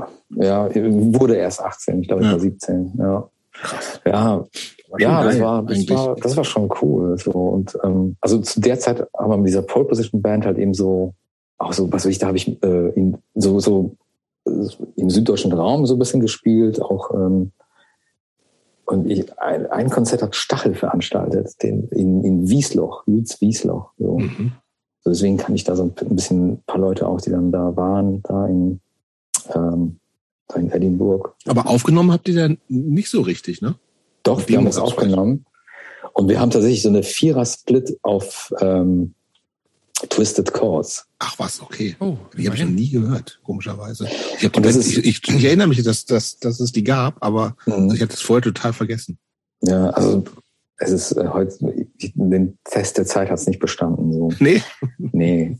Und aber äh, das Cover des äh, dieser Vierer-Split ist so wahnsinnig hässlich, dass Guck's man, mir, ich guck's mir mal an, warte mal. also wenn du es irgendwo findest, also ich glaube, das war so, okay, es gibt jetzt Computer und es gibt Word, man kann bestimmt irgendwie draußen ein Cover machen, so. Oh, Und es mal. Total viele bunte Farben, wir nehmen einfach alle, die es gibt. Ja, das sieht, stimmt, das sieht Das ist irgendwie so hellblau, so ein Haus, ein blaues Ja. Haus mit gelben Fenstern. Ja, Da ist so ein Hotel oder ein Kneipe, das heißt The, The Gin Palace. Und dann stehen natürlich in, je, in verschiedensten äh, Typos die Bandnamen drauf. genau. Dissonant View, Mhm. Mile, Pole Position und Seamus Nuts. Yes. Sieht wirklich, Die- ja, obwohl, die ja, Rückseite- sieht scheiße aus, das stimmt. Falls die Rückseite noch erwischen solltest, Ja, ist auch hier. Warte mal. knallrot. Knallrot, genau. Also ich habe ja deutsche Texte gehabt. Also guck mal, die Songs sind Die Welt, ein englisches, Unresponsible Arrogant, dann Aus dem Leben gerissen, Penner und dann ein Lied mit dem schönen Titel. Weißt du es noch, Matze? Nee. Das lustige Ska-Lied. Aha. Ja, Schöner Titel. schöner Titel, ja. Da weiß Ja. man, was man kriegt. Weiß man, was man kriegt. Voll Ja, ja. Äh, ja, jedenfalls diese, diese ganze Phase, so, also diese ganze Crust und sowas, so, das war so ein bisschen für mich dann so, ein bisschen auch, war cool, aber ich dachte, okay, es gibt noch bestimmt andere Sachen, die noch cooler sind, so, und, ähm, dann hat, ähm, Nanook, der, Mhm. ähm, mittlerweile bei, glaube ich, Kingstar Booking arbeitet, hat dann auch lange seine, bei Avocado gearbeitet. und lange bei Avocado. Hat dann eine Band gehabt und wir haben so zusammen dann irgendwie Pole Position und seine Band haben dann zusammen gespielt und irgendwann mal, irgendwann mal hat sich Pole Position aufgelöst und dann haben die andere Band auch und dann haben wir Costas Cake ausgegründet, so. Oder beziehungsweise die haben vorher schon gegründet, ich bin dann dazugekommen, so. Ah, okay. Also, in, also äh, zwei Sachen sind natürlich bei Costas Cake House ähm, relevant. Also erstens, ihr habt zwei Bassisten gehabt, was ungewöhnlich war. Mhm. Und zweitens der unglaublich beschissene Name. Also, wo ich die allem, Frage, wo, was soll der Scheiß? und der Name ist so schlecht und die Geschichte dahinter Ist auch, noch schlechter. dass sie sich, es ist, es lohnt sich überhaupt nicht, die zu erzählen. Okay, lassen wir's. Ja. Oder willst du doch? Nee, sowas mich interessiert. mich, ja, mich interessiert es unbedingt. Ich dachte nämlich tatsächlich auch, als Jobs mir so die ersten Informationen über dich so zugefeedet hat, da dachte ich am Anfang erst, äh, ähm, da habe ich das gar nicht als Bandnamen wahrgenommen, sondern ich dachte, du, du hättest da halt so ein, Gebacken. ja, du hättest irgendwie so eine Bäckerei oder irgendwie so, so sowas betrieben, wo du, so- wo du so Cupcakes oder sowas verkaufst. Das, dachte ich. Ja, du also, hättest hier praktisch, die Band so dein nicht? Businessname wäre Costa und halt nicht, Kannt, kanntest du die Band und nicht der Christopher? Brofco. Weil die Band ist ja schon, also ihr habt ja schon Ja, ich- viel also- gespielt und so. Ja, also, ja, das ich habe Ja. mir, ich, als ich, als ich dann auch realisiert habe, dass es um eine Band ging, dann hat es auch wieder bei mir Klick gemacht. Aber äh, ich habe äh, bei, bei so der ersten Informationszuführung habe ich das nicht als dachte ich, das wäre so ein veganer Cupcake-Laden oder sowas, den du so betrieben hättest. Aber du bist schon ziemlich nah dran an der Geschichte, wie der Name entstanden ist. Also ich äh, wollte jetzt wirklich wissen. Also Ja, komm, Ja, mach, mach eine, kurz, eine Kurzfassung. Ich mach's, ich mach's kurz. Also der, der Sänger, der Carsten äh, heißt und äh, Nano waren zusammen im Urlaub. Und es gab eine Bäckerei, die Costas Cake House hieß tatsächlich. Und äh, die Griechen, also in Griechenland, die konnten Carsten nicht aussprechen, die haben immer Costa gesagt. Naja, und jetzt könnt ihr euch den Rest denken. Unspektakulär und schlecht. Achso, ne, aber die andere Sache ist tatsächlich noch so. Gibt was eigentlich auch noch Costa Cordalis noch oder ist der schon Der gestorben? ist tot. Der ist tot vor kurzem. ne? Was? Ja, ja. Stimmt. Ja, doch, doch, stimmt. Und ihr habt, äh, und ihr habt auch tatsächlich, ihr wart ja so eine Band, die ähm, auch so ein bisschen immer Show gemacht hat, ne? Also ihr habt, ich glaube, ihr habt öfter mal so ohne Licht gespielt und da hattet dann Ja, nur diese ja. komischen Brillendinger. Ich weiß nicht, ob das öfter war, ich habe euch da so auf jeden Fall mal gesehen. Die, Ja. die hatten dann so, ich muss das erklären, die hatten dann so Gestelle, wo hier an den Seiten so, so, so Lesebrillen quasi oder sowas. Wieso oder so richtige Point. Laserpointer? Nee, die hatten so rechts und links so kleine Taschenlampen. Wahrscheinlich, damit man im Bett lesen kann oder sowas. Und die hatte, und dann hatten die mal das Licht ausgemacht und hatten alle nur so diese so leuchtende Dinger. Das sah total bescheuert aus. Aber halt auch eine, eine schon sehr ernsthafte Band, so, die wirklich Mhm. auch so, so, das ist ja dann Anfang, zwei, Anfang 2000er, so sind wir schon, Nee, ne? also Ende der 90er. So, die aber echt so. also irre brachial und Ja, wollte ich auch gerade sagen. Und- In der Vorbereitung musikalisch finde ich tatsächlich mhm. auch, ähm, ich habe mir die ganzen Sachen jetzt ja auch noch Test mal angehört. Time bestanden, Unbedingt, ja. Ne? Das ist schon mhm. eine, eine, sehr kraftvolle, ja. äh, sehr wütende ähm, Emo, Screamo, Hardcore-Band, mhm. würde ich jetzt mal sagen, die, die schon gut reingehauen hat. Also mhm. ich, ich war, äh, als ich das jetzt nochmal so hab musikalisch Revue passieren lassen, war ich doch schon ganz schön beeindruckt. Mhm. Witzig, dass ihr habt ja auch relativ viel veröffentlicht, wenn ich das so äh, äh, CD richtig, hauptsächlich aber. Ne? Ja, ja, aber relativ viel. Ja, CD zwei, und Vinyl gab's auch. Drei, vier, alles Mögliche. Ja, es gab auch so, so Tapes in Mexiko zum Beispiel oder sowas. Mhm. Oder äh, also so das Split in Australien. Ähm, sowas halt. Also da war Nanoka total umtriebig und mhm. äh, der war halt super vernetzt und hat halt total viel gemacht. so Und da habe ich so mich so ein bisschen zurückgenommen. Also ich hab, bei Pop Position war ich so ein bisschen derjenige, der da irgendwie nach Konzerten nach, mit Leuten so kommuniziert hat und gesucht hat. Und dann, ähm, ich war 98 noch in in USA drei Monate und dann habe ich da und dann noch in der Zeit auch äh, so ja äh, mir das Land angucken letztendlich und auch äh, ja so ein bisschen hm, habe so ein paar Shows natürlich angeguckt und da, glaube ich, so die wichtigste Band, die ich von da mitgenommen habe, war äh, in San Francisco The Make-up. Mhm.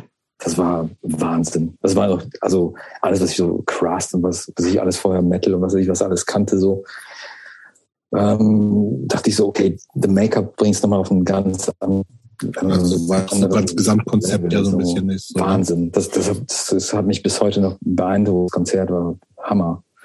Man muss auch, glaube ich, bei zu The Make-up sagen, das ist eine Band, die ähm, auf Platte das nie so rübergebracht hat, also so diese, diese Power, die, äh, die die live hatten. Ja, ja, kann man doch, würde ich auch sagen. Mhm. Also wie der äh, Typ da über die, die Köpfe der mhm. Leute lief und da, es war, es war mucksmäuschenstill. Der hat die Leute so im Griff gehabt, so, ne? Der, say yeah und dann hat irgendjemand yeah und hier say gar nichts und psch und Ruhe und die Leute haben dem, die, die sind gefolgt. Das war also unglaublich äh, charismatischer Frontmann so und hat mich sehr beeindruckt damals. Der nicht, übrigens, wo wir gerade bei dem sind, ähm, ist der nicht auch irgendwann so ein bisschen in Verruf geraten, weil er angeblich ja. äh, übergriffig war gegenüber ja, Frauen? Ja. Das, oh, das weiß ich gar nicht. Ja, ist gar nicht so lange her. Aber mhm. halt immerhin äh, sozusagen öffentlich Stellung dazu bezogen und gesagt, ja, stimmt, äh, ich äh, arbeite an mir, Therapie etc. pp. Also. Ah ja. So.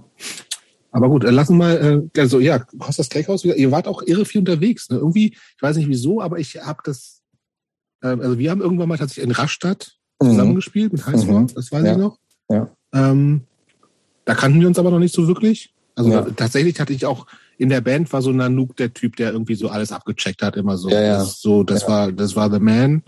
Genau. Ähm, und äh, irgendwie habe ich das Gefühl, dass ihr irre, also eher so in so eine, euch eher so in so Süd, Südwesten äh, orientiert habt. So viel Frankreich, Spanien, stimmt das oder ist das irgendwie so? Ja, Spanien nicht, aber Italien viel und ah, okay. äh, Schweiz, Frankreich. Ähm, Luxemburg. Das heißt im Norden gar nicht so richtig viel, ne? Äh, wir waren, glaube ähm, einmal in Kopenhagen und um Suset. Ja, aber so im Norden von Deutschland? So im Norden von Hamburg, äh, Flora. Okay. Und äh, immer wieder, ich weiß nicht, warum es uns immer wieder dahin gezogen hat, in Liège in Belgien. Mhm. Das war so dreimal, glaube ich. Das war, das, das, das, das war total ne? bekloppt, dahin zu fahren. Das war, es lag irgendwie immer so gut auf dem Weg und wir haben mhm. da in immer in den krassesten besetzten Häusern gespielt. Wirklich vor niemandem. Ein Konzert weiß ich noch, da war wirklich niemand. Und dann wir da am Spielen und machen so und dann kommt plötzlich ein Hund und setzt einen Haufen mitten in den, in, in den Raum so und dann geht der wieder so, okay, das war's. Und, und wir wollten es irgendwie immer wissen, immer wieder lüttig, immer wieder hingefahren und immer wieder was total schlecht. So.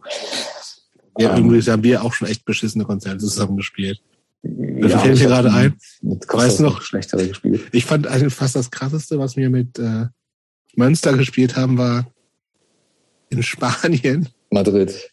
Ich weiß nicht, das war glaube ich nicht Madrid. So, aber das war so, es war, es hat, erstens gab es Schnee in Spanien, wo wir, mhm. wo wir nicht wirklich gerechnet haben. Und dann war das so eine riesige Halle. Ja, das war Madrid. Das war in Madrid, okay. Das war in Madrid. Und da waren irgendwie, hätten locker ein paar hundert Leute reingepasst. Und es war halt aber, also erstens, äh, Spanien es war überhaupt nicht auf Winter ausgerichtet. Ja, ja. Also es hat geschneit, es war so arsch, wirklich arschkalt. Die hatten in dieser riesigen Halle in der Mitte genauso einen Ofen stehen, wo die halt versucht haben, das Ding zu, äh, zu beheizen, was überhaupt nicht funktioniert hat. Und logischerweise ist auch niemand da hingegangen, weil es einfach arschkalt war und niemand Bock hatte. Dann hat zu allem Unglück vor uns, glaube ich, noch eine Ska-Band gespielt. Irre lange. Äh, obwohl niemand da war. Das waren, glaube ich, die einzigen Leute, die da waren. Wir und die Ska-Band. Dann hat diese Ska-Band wahrscheinlich auch so anderthalb Stunden gespielt. Und dann haben, Ja. haben wir gespielt. Und ich weiß noch, dass ich da, also ich habe ja Gitarre gespielt bei Manson und ich habe mit Handschuhen gespielt. So, weil es Ja, einfach es so ist kalt war. keinem Aber es funktioniert halt auch immer. Es war aber auch scheißegal. Ja, Aber das ist so. ich glaube, also ich so glaub, richtig- äh, die Spanien-Tour hat dazu geführt, dass äh, Münster sich aufgelöst hat. Ja, gut, das ist eine der vielen Sachen, die dazu geführt haben. Wir gut, mal okay. so. Oh, was so. Ja. Aber auch Irgend, irgendjemand hat irgendwie über Costas äh, geschrieben, dass, äh, dass wir in jeder Telefonzelle Süddeutschlands schon mal gespielt hätten. cool. Das glaube ich. Das, da ist was dran. Wir haben wirklich sehr viel gespielt und vor allem diese, diese Italien-Connection war auch cool. Also da irgendwie nach Rom zu fahren und ähm, wir hatten dann auch ähm, das Album dann auf Firefly Companies von so einer Band aus, aus, äh, aus Rom und der Mhm. Schlagzeuger von denen hat dann irgendwie das Album rausgebracht. Das war, äh, ja, war schon eine coole Zeit. Irgendwie so. Band gab's Costas. von bis? Guck mal gerade. nach. Also es war dann so witzigerweise, glaube ich, bis 2002 so vielleicht. Nee, 2003 gab's noch diese 555. Ah, geht, 2003. Okay. Ja, und letztendlich hat dann sich die, also Nano wurde immer professioneller und ähm, Mhm. wir haben dann zusammen in der WG gewohnt und äh, er hat dann super viele Konzerte veranstaltet und ähm, die wurden immer professioneller quasi. So, ich weiß noch, das erste Mal dann hat er dann Indecision in der Ex-Steffi gemacht, wo dann auch irgendwie so richtige Poster kamen und sowas und so. Und äh, er hat immer mehr uns in so zu größeren Bands dazu buchen Mhm. können. So. Und dann ist uns dann aufgefallen, okay, in diesem Namen, das ist irgendwie peinlich, so, das geht nicht. Mit Costas Cakehouse und dann irgendwie Indecision oder so, äh, weiß ich nicht. Also es war halt irgendwie, Mhm. haben wir gesagt, okay, lass uns das irgendwie Kapitel Costas Cakehouse beenden und dann mh, was Neues gründen und dann vielleicht so ein bisschen straighteren Sound. Vielleicht noch mit einer Sängerin, damit was Melodisches dazu kommt, so irgendwie. Und dann haben wir Astronaut Line gegründet. Ah, okay. Und da waren aber die gleichen Leute letztendlich so. Ähm, Und wa- was Ja. ich noch, noch nicht so richtig verstanden habe, ihr wart, das war schon eine richtige Szene damals, ne? Ihr, also ihr habt ja in, in, in eine Klein, Kleinstadt, kann man sagen, gelebt? nee, nee, wir sind dann irgendwann nach Karlsruhe gezogen. Ah, okay. Wir reden Mhm. jetzt von Karlsruhe. Und Mhm. ähm, klar, Karlsruhe, da gab es dann auch schon so eine DIY, Hardcore. Ja, also die Steffi und so, ne? Das- Klar. Ja. mhm. Genau. Ähm, Ex-Steffi. Ähm, und dann halt so, also ich dann die Connection nach Mannheim. Also gerade ähm, Jutz Mannheim hat halt viel gemacht. Genau. Also Bernd Bormann und Litti. Die Mhm. haben ja super viele Konzerte gemacht. Wir sind da immer hingefahren. Ähm, das war ja nicht mehr weit. So, also das war schon dann so ein bisschen, wir waren dann schon so mit Costas schon so ein bisschen vernetzter und halt auch äh, so international vernetzter, sag ich mal. Mit Proposition war das alles so regional, dann Costas war das schon so ein bisschen internationaler. Und Was war hast das du bei zu euch der, auch so ein, achso, nee, mach du. äh, ähm, war das bei euch auch so ein reiner Boys Club oder haben da auch Frauen, Mädchen eine Rolle gespielt? Äh, schon überwiegend Männer und Jungs. So klar, hier und da war, äh, waren auch Frauen dabei, so aber eher eher Männer. Also zu der Zeit hat in der WG in Karlsruhe noch äh, die Jennifer aus New York gelebt. Die ist dann immer oft, also oft nach, auf Konzerte mitgefahren, so. Die fr- From the Block? Nicht die, nicht die. Ah.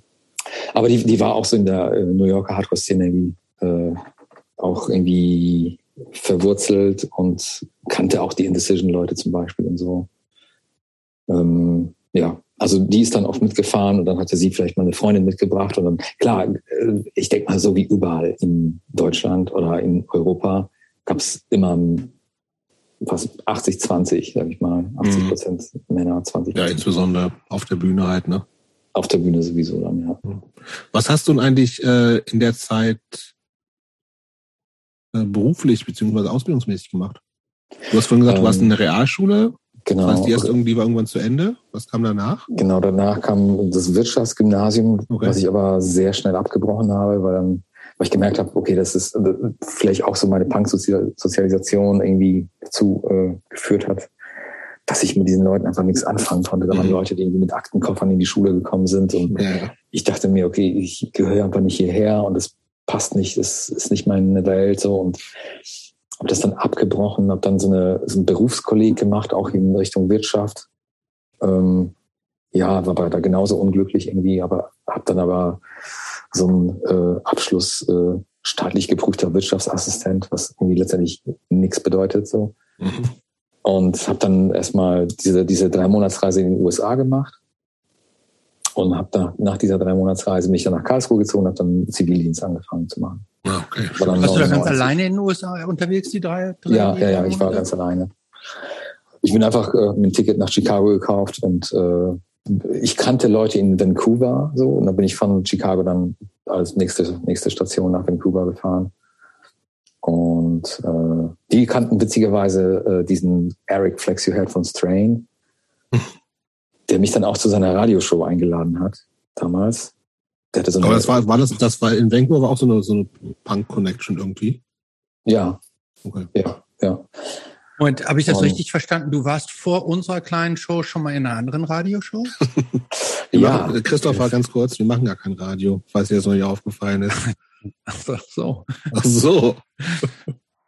Ja, aber auf jeden Fall dieser bei, bei Eric wurde ich da irgendwie so äh, aufgenommen und äh, dieser Radioshow und, und äh, tatsächlich seine ganzen Sachen, die er da gespielt hat, die haben mich auch musikalisch extrem weitergebracht. So, das dann so Sachen äh, gespielt wie so Harvest oder Refused oder mhm. Grey Area, Eyeball aus Deutschland mhm. und ähm, was was noch. Ähm, ja, also diese ganzen Brand New Unit und sowas, das ist ja so dieses ganze Umfeld von aus Vancouver, so. Strain, ja. Mhm. Und, und da bin ich auch musikalisch so ein bisschen anders äh, nochmal sozialisiert worden. So. Und das, diese Einflüsse habe ich dann mit in, zu Costas Cakehouse mit eingebracht. So, ja, also das war dann äh, 99 habe ich dann in Karlsruhe in der WG in Nanuk gewohnt, äh, Zivildienst gemacht. Äh, Was, wo hast du Zivildienst gemacht? gemacht? Äh, bei der Lebenshilfe okay. Äh, in einer Einrichtung für Menschen mit geistiger Behinderung. Okay. Und das hat mich tatsächlich dann so, äh, hat mir so gut gefallen, dass ich dann im sozialen Bereich geblieben bin. Letztendlich habe dann äh, im Anschluss eine Ausbildung zum Erzieher gemacht und habe dann in der Zeit auch eben viel Musik gemacht. So, ne? Also die Erzieherausbildung habe ich auch viel genutzt, um eben auch Musik zu machen. Wir waren wirklich sehr und oft unterwegs mit Costas. Genau, dann okay. Genau, ja. du hast eben schon angefangen. Also das ist irgendwie dann dieses kurzfristige Thin Red Line äh, Projekt quasi gab, ne? Also genau. eigentlich Weiterführung von Costas Cakehouse. Mhm. Und ich hatte auch so ein bisschen das Gefühl, dass das äh, so ein Ding ist. Also ihr habt, es gibt ja quasi nichts von euch. Mhm. So, aber es, und ich glaube, das, das war ungefähr die Zeit, wo wir uns auch kennengelernt haben, mehr. Mhm. Mhm. Ähm, ich glaube, das war noch die Zeit, wo du nach Berlin gezogen bist. Ne? Genau. Also, Kurz heißt, danach. Äh, bist du noch so ein bisschen gependelt nach, äh, nach weiß nicht, wo ihr dann geprobt habt. Karlsruhe. Auch, Karlsruhe ja. noch, ne? Mhm. Ähm, das war so, der Plan war wirklich, das noch professioneller zu machen, ne? Im Sinne von äh, mhm. vielleicht auch mehr oder weniger versuchen, da zumindest teilweise von zu leben und so, ne? Ja, oder jedenfalls, äh, das wäre natürlich der große Traum vielleicht gewesen, aber auf jeden Fall äh, nochmal mehr äh, das zeitintensiver zu machen und halt irgendwie, äh, ja, und das, das Ding war also, ähm, Nanook hat dann schon bei Avocado angefangen. Also wir hätten halt auch viel machen können und wir haben auch viel gemacht. Wir haben zum Beispiel Cult of Luna damals supported, so diese Salvation, dieses Album von Cult of Luna war ja großartig so und da haben wir auch so zwei, drei Shows gespielt, noch mit Bleeding Through. Ich weiß nicht, ob ihr die noch kennt. Die das waren schon richtig so, groß irgendwann später. Ja, ne? ja, ja, genau. Und äh, mit solchen Bands haben wir dann halt auch gespielt so und ähm, und da hätte mehr gehen können, aber irgendwie gefühlstechnisch habe ich das, äh, war das irgendwie zu, zu konstruiert, glaube ich, dass ich das ehrlich gesagt habe. Irgendwie könnte man das machen, aber das fühlt sich, glaube ich, gar nicht so richtig gut an. So und dann. Ja, was man noch findet, wenn man äh, nach dem Namen googelt, ist tatsächlich irgendwie so eine SängerInnen-Suche, ne? Ja, irgendwann echt? habt ihr, gab es ja. niemanden, der gesungen hat? Ihr wolltet, glaube ich, zwei Sängerinnen haben. Sie hatte eine Sängerin, das weiß ich. Ja, genau. Und dann wollt ihr, glaube ich, noch wen anderes haben. Und das wurde dann aber auch so angekündigt, Platten dir schon in der Tasche. Also auf mette.de findet man irgendwie noch so eine Ankündigung tatsächlich. Ja, ja. Irgendwie ja, Platte bei Bastardized, was mir irgendwie das kommen, damals genau. auch ein Name, ne? Ich kann ja. mich mal gar nicht so Das hat erinnern. der Typ von Six Reasons to Kill gemacht. Ah. Aus, ich glaube, äh, Saarland irgendwo. Mhm. So, und ja, das sollte so, ich glaube, Life Force war so, eine, so eine, ist ein großes ja, äh, Ding halt und Bastardize wollte so ein bisschen nachziehen. So. Wir wollten natürlich auch Life Force, aber die wollten uns nicht. Mhm. ähm, ja, das war so per Choro, so diese ganze Bremen-Schule, was ihr so auch so behandelt habt in den letzten Folgen, das, das ging so ein bisschen zu Ende so und das stimmt. Ähm, dann fing auch so, so, das war so undenkbar. Also ich, so Mörser waren ja riesig damals so oder in den mhm. Kreisen. Und dann kamen solche Bands wie Heaven Shall Burn, wo, wo ich dann dachte so, ja, okay, so Heaven Shall Burn, Caliban, was sind das für Nummern? Ich meine, Mörser ist so der Scheiß. So, das mhm. sind so die Bands, die angesagt sind.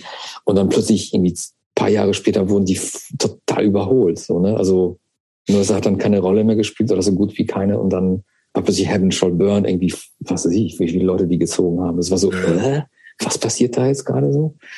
Und dann plötzlich so diese Szene im Osten war dann so ganz groß. So in, in Saalfeld waren so ganz viele Konzerte. Und diese Metalcore-Szene, so gerade im Osten, war, glaube ich, riesig. So, also so Bands wie so Maroon, also ja, X Maroon, X und mhm. was weiß ich, was es da alles gab. So und ähm, wahnsinnig viel. So und äh, ja. Ja, aber das ist was, was an dir auch komplett vorbeigegangen ist, Christopher, oder? So dieses ganze so ein angemettelter 2000er ja, komplett, ja, Hardcore gut, aus Süddeutschland. Ja, ja ist viel, ne? Ja, ja, genau, ja, die Six Reasons to Kill. Ja, ist komplett an mir vorbeigegangen. Mir war auch schon, ähm, ich glaube, ich, ich bin mir jetzt nicht sicher, ob ich es zeitlich richtig einordnen kann, aber ist sowas wie Chokehold für euch auch Metal? Nie gehört. Okay. Chokehold habe ich gerne gehört, aber war für mich jetzt so, ich würde so sagen, das ist so äh, angemettelt, aber nee. So, so sehr, also einfach nur gemoscht, oder? Ja, genau. Also, also, ja. also ich finde so, so in Richtung Metal hat's angefangen mit so Bands wie so, so Wars of Jericho und mhm. Disembodied und sowas. Ja, die, die, sind, die sind relativ an mir vorbeigegangen, hat mich ja. nicht gekickt. Okay, das, aber du hast es ja, also ich meine. Thin Red Line, ich glaube, wir müssen da gar nicht so super viel mehr drüber reden. Das war so die, die, der Versuch, irgendwie pro professioneller zu werden, ohne da jetzt irgendwie, keine Ahnung, aber du hast, hast ja schon gesagt, hast, hast es nicht so richtig gefühlt. Und mhm. vor allen Dingen kommen wir dazu, du bist ja dann irgendwann aus Karlsruhe weg nach Berlin und dann genau. wurden wir ja zusammengeführt. Genau. Ich bin 2003, Ende 2003 nach Berlin. Und, genau, ich ähm, auch nämlich. Ja, und dann über, über Yuki haben wir uns kennengelernt. Genau, das war so ein bisschen, wie, das war, äh, also das war auch so ein bisschen noch prä-Social Media und so, ne? Das heißt, mhm. es war auch die, die Zeit der äh, Message Boards und sowas alles. Mhm. Und ich bin, kannte schon auch ein paar Leute in Berlin, so, ähm, aber hatte irgendwie so ein bisschen Bock, noch mehr Leute kennenzulernen. Und irgendwie kannte ich Yuki auch über ähm, Konzerte, wusste, dass die, ich glaube, die waren auch noch nicht so ewig lange in Berlin. Nee, war auch recht frisch, glaube ich, ja. Genau, und wir hatten uns dann, und äh, irgendwie hatte ich sie dann kontaktiert und, und wir haben uns bei irgendeinem Konzert getroffen. Mhm. Und dann hatte ich dir, glaube ich, erzählt, irgendwie theoretisch, ja, eine neue Band, why not oder so. Ich weiß gar nicht, ob das, ob das schon, nee, das war gar nicht, das stand, glaube ich, gar nicht so richtig zur Debatte. Und sie, irgendwie, irgendwie warst du dann auch mit dabei. Oder weißt du noch genau, wie das war? Ich, ich glaube, sie hat mir mal geschrieben und dann bist du und die Judith, glaube ich, mal zu mir gekommen. Das kann auch sein. Irgendwann, gab's, irgendwann muss ich beim Umzug helfen, auf jeden Welche Fall. Judith? Der, die Judith, äh, die ich auch kenne? Nee. nee. Mm, also da habe ich noch in Schöneberg gewohnt. In ähm, Schöneberg, genau. Der Steinmetzstraße. Ach. Ähm, und genau, da habt ihr irgendwie äh, mich besucht und irgendwie gesagt, ja, wir wollen so äh, irgendwie Richtung St. Vitus was machen. Hm. Ich dachte so. Das äh, weiß ich noch. Da war ich nämlich in meiner ersten WG und ich hatte total Bock auf eine Saint Vitus-mäßige Band. Und die kanntest du auch, glaube ich, gar nicht so richtig, oder? Ich kannte die nicht wirklich, aber ich wusste, die machen ganz langsame Musik. So. Kennst du die, Christoph? Ja, natürlich kenne ich die. Waren die geil, auf, oder? Auf SST sogar? Ja, die ganz frühen Sachen ja. auf SST. Ja. Ähm, ist die, also die langsamste Also Band, ist nicht, auch nicht meine Musik. Ah, ist, ich fand's geil. Und ich hatte auf sowas hatte ich irgendwie total Bock. Und dann war mhm. irgendwann ist, äh, dann war Matze in meiner WG seinerzeit noch, und dann war Zelt Weites gehört, also sowas hätte ich Bock. Aber ist, da ist irgendwie auch nicht so richtig was draus geworden. Aber wir waren dann so bekannt, haben uns ein paar Mal getroffen, Konzerten ich, gewesen, glaube ich. Genau. Und ich mochte damals so, so Sachen wie Strike Anywhere. Also irgendwie sowas äh, weg von diesem Metalcore-Kram, mhm. irgendwie so, irgendwie was mit Message und leichter und irgendwie punkiger, so, da, so vielleicht zurück zu den punkigeren Wurzeln. so. Deswegen kam mir das, glaube ich, ganz gelegen, dass wir eher sowas dann gemacht haben. Kanntest du, kanntest du denn äh, Jobst äh, sonstige musikalische Vergangenheit, also von Highscore und Peace of Mind oder Highscore so, auf jeden Fall, klar. Highscore kannte ich und Peace of Mind habe ich, hab ich, hab ich in Berlin gesehen dann tatsächlich. Ah, okay. In, äh, wow, wie hieß denn das? War das in dieser äh, roten Insel? Haus. Rote Insel, glaube ich, ja. ja ne? Irgendwo in Sch Richtung Schöneberg oder so. So äh, ja, Schöneberg, Kreuzberg. Kreuzberg 61 ist das. 61, genau. Hm. Da habt ihr mal gespielt, da habe ich das gesehen. Stimmt. Aber genau. Ja. Äh, was mich nochmal so ganz allgemein interessieren würde, wie hat eigentlich deine Familie so deine Entwicklung damals so wahrgenommen und äh, wie standen die so dazu? Also ich die haben das am meisten mitbekommen über diese Pole Position Sache, weil wir so auch in so lokalen Zeitungen häufiger ja. waren und so. Ich fand das irgendwie seltsam, aber auch irgendwie so, ja, dass ich, dass ich plötzlich in der Zeitung bin, so mit einer Band.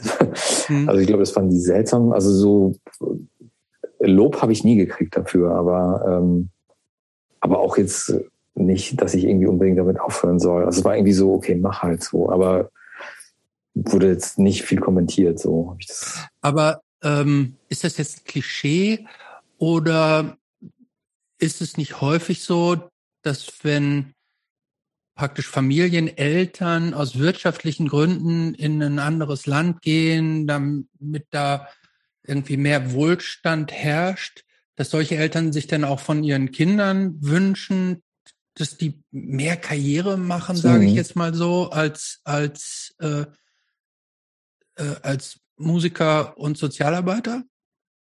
Bestimmt, ja. Also ich glaube, das ist auch ähm, mitunter, warum ich mich eben für diese, diesen Weg entschieden habe. So, weil ähm, ich glaube, von so Migrantenkindern wird halt sehr, wird halt äh, viel erwartet, so damit sich der Schritt des äh, Auswanderns auch lohnt, mhm. genau. hm. dass dann die Kinder quasi dann ein gutes, finanziell gut abgesichertes Leben führen. So. Und diesen unterschwelligen Druck habe ich natürlich auch irgendwie erlebt und äh, habe mich aber dann relativ schnell dafür entschieden, dass es mir egal ist. So. Aber gab das Stress zu Hause? Oder war genau, das war der Thema? Hintergrund, so ein bisschen Hintergrund meiner Frage. Nee, es gab eigentlich keinen Stress. Okay. Also äh, Oder arg, wurde das so ein bisschen das argwöhnisch äh, betrachtet, so nach dem Motto, ja, was macht der denn jetzt so? Ja, schon. Also ich dann gesagt habe, ich mache jetzt eine Erzieherausbildung, dann, dann wurde schon komisch geguckt, so. So nach dem Motto, hä, kann man da was verdienen? Das ist jetzt nicht ein Frauenberuf und so. So, also schon eher komisch, so, ne? Aber für mich war irgendwie klar nach dieser, nach diesem Debakel in, diesem, in dieser wirtschaftlichen Sparte, die ich da zwei Jahre hatte, ich, okay, das ist auf keinen Fall, äh, gehe ich in so eine Richtung. Und ich weiß nicht, äh, wir hatten mal so ein, noch in der Realschulzeit hatten wir so ein, äh, also wir Praktika und Ausbildung stellen, uns da irgendwie bemühen sollten, war irgendwie so ein Chef von irgendeiner Firma da, der irgendwie seine Firma da so groß äh, angepriesen hat und wir sollten doch möglichst gut uns anstrengen, um bei ihm dann äh, eine Ausbildung machen zu dürfen. Und so wie er sich da präsentierte und dann irgendwie so dann auch so uns geködert hatte mit, ja, dann könnt ihr euch vielleicht auch ein tolles Auto leisten. Also da ich, okay, so, okay, alles klar. Ähm, das ist genau das, was ich nicht will. Das war, es ging recht schnell. Sie sagte, äh, diese Welt ist für mich völlig fremd. So, und da habe ich keine Lust zu. Und äh, ich, da kommen wir zu deiner Eingangsfrage mit Glück. Und ich habe dieses Glück, dass ich immer dann gespürt, wenn ich irgendwie unterwegs sein konnte und irgendwie spielen konnte und mit Freunden abhängen konnte. Und da habe ich mich dann eher dafür entschieden, weil ich mich da einfach wohlgefühlt habe. So. so, dann Münster. Münster. 2,5. Ja. Also das vielleicht kurz zur, ähm, also entstanden ist die Band dadurch, dass äh, Marek, unser erster Bassist, der kannte wiederum die Judith, die wir schon angesprochen hatte. Die hatte nämlich mhm. kurzzeitig mal bei ihm nicht bei ihm, so ein Quatsch, also in der Band, in der er auch gespielt hat, mitgespielt, bei In Suicide. Die waren in Berlin Anfang der 2000er, auch so, so recht angesagt, slutschig, doomig. Ähm, eigentlich, also auch komplett aus Exil-Polinnen auch die Band bestehen. Ne? Mhm. Judith hat mal kurzzeitig mitgespielt.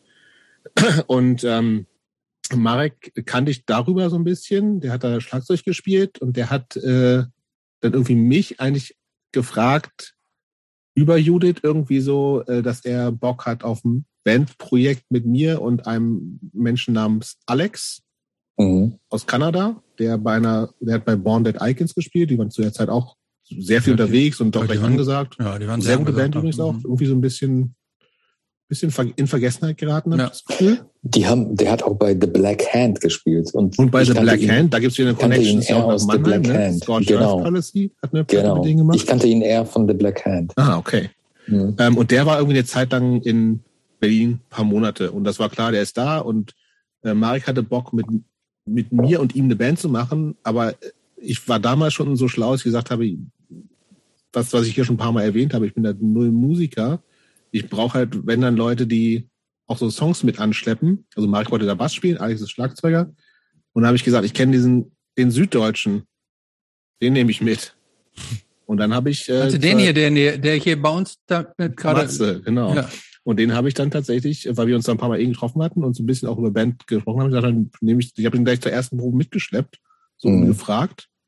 Aber wusstest du denn, dass der Songwriting-Qualitäten hat? Ja, der hat ja, der spielt ja, der wusste, dass der Gitarre spielen kann. Und ich ja, gut, weiß, du kannst auch Gitarre, Gitarre spielen. Nee, genau, eben nicht. Du kannst auch Gitarre spielen, aber bist kein Songwriter. Ich habe hab Gitarren, aber ich, ich kann auch nicht spielen. Aber das Ding war, ich hatte irgendwie halt äh, Bock, Zeit und äh, tatsächlich diese erste Probe, die wir gemacht haben, wo wir uns also alle nicht, den Marek kannte ich so vom Sehen, Alex kannte ich gar nicht. Mhm. Matze ja auch nicht so richtig gut. Wir haben uns auch mehr oder weniger alles kennengelernt.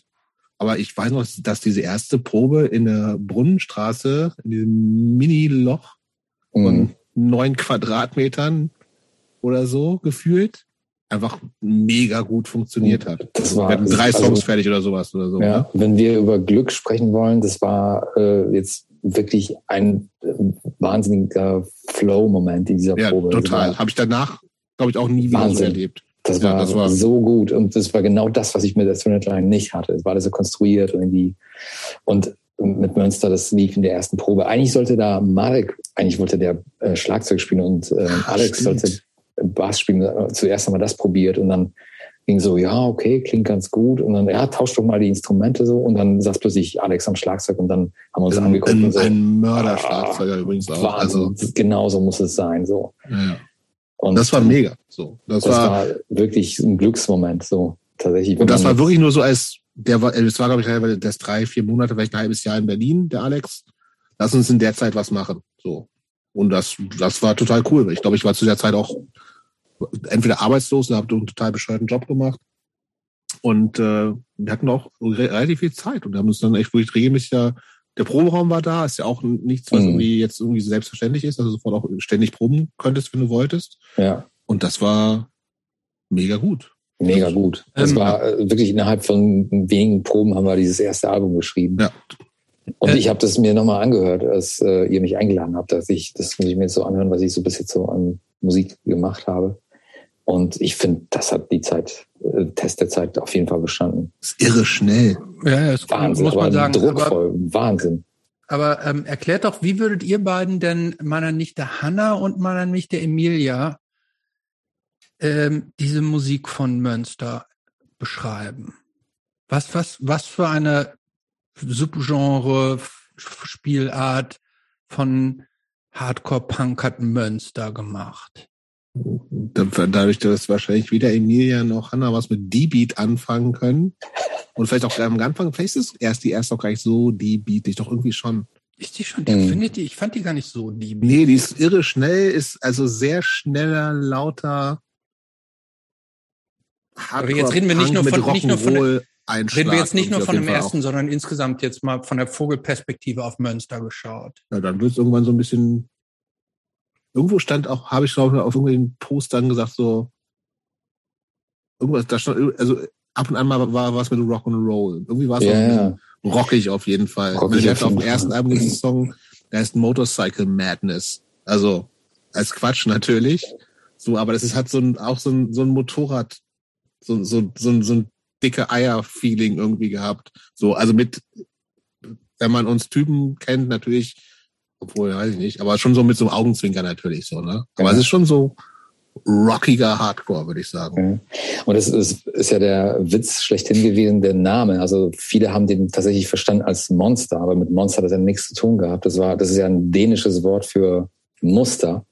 Mhm. Und wir wollten einfach so eine, äh, einfach eine klischeehafte Musik machen, die auch klischeehaft irgendwie dargestellt wird aber mit Augenzwinkern so und äh, weil wir uns alle nicht so ernst genommen haben.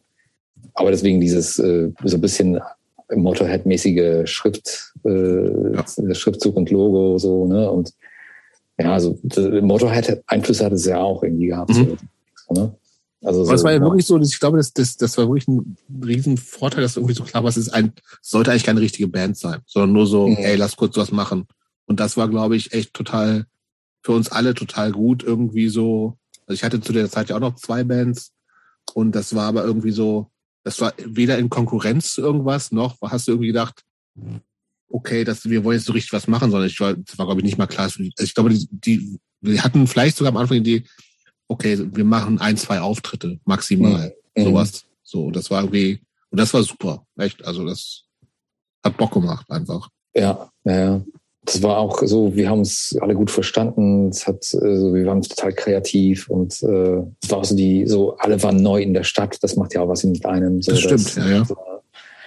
Da, dann ist man einfach so ähm, heiß auf was Neues. So, das, das hat alles so dazu beigetragen, dass es irgendwie recht schnell auch funktioniert hat mit uns, mit der Musik und auch so mit Konzerten. Ne? Wir haben gleich irgendwie Konzerte angeboten bekommen und mhm. konnten hier und da spielen. Und ja, und Marek war auch ziemlich gut vernetzt, ne? Marek war gut vernetzt, du warst ja gut vernetzt, ich in Süddeutschland irgendwie auch gut vernetzt. Also wir waren alle irgendwie gut vernetzt so und mhm. konnten da einfach viel machen. Und ja, leider musste Alex äh, weg und dann war es so ein bisschen schwierig, so einen guten Schlagzeuger zu ersetzen. Mhm, haben Ifi nicht auch, hat, nicht, hat nicht auch Ifi irgendwann bei euch Natürlich. Schlagzeug gespielt? Ja. Ja, aber dann äh, später erst. Ne? So, äh, erst hatten wir den Fritek. Das war so ein Kumpel von Marek aus Polen auch. Auch aus Polen, genau.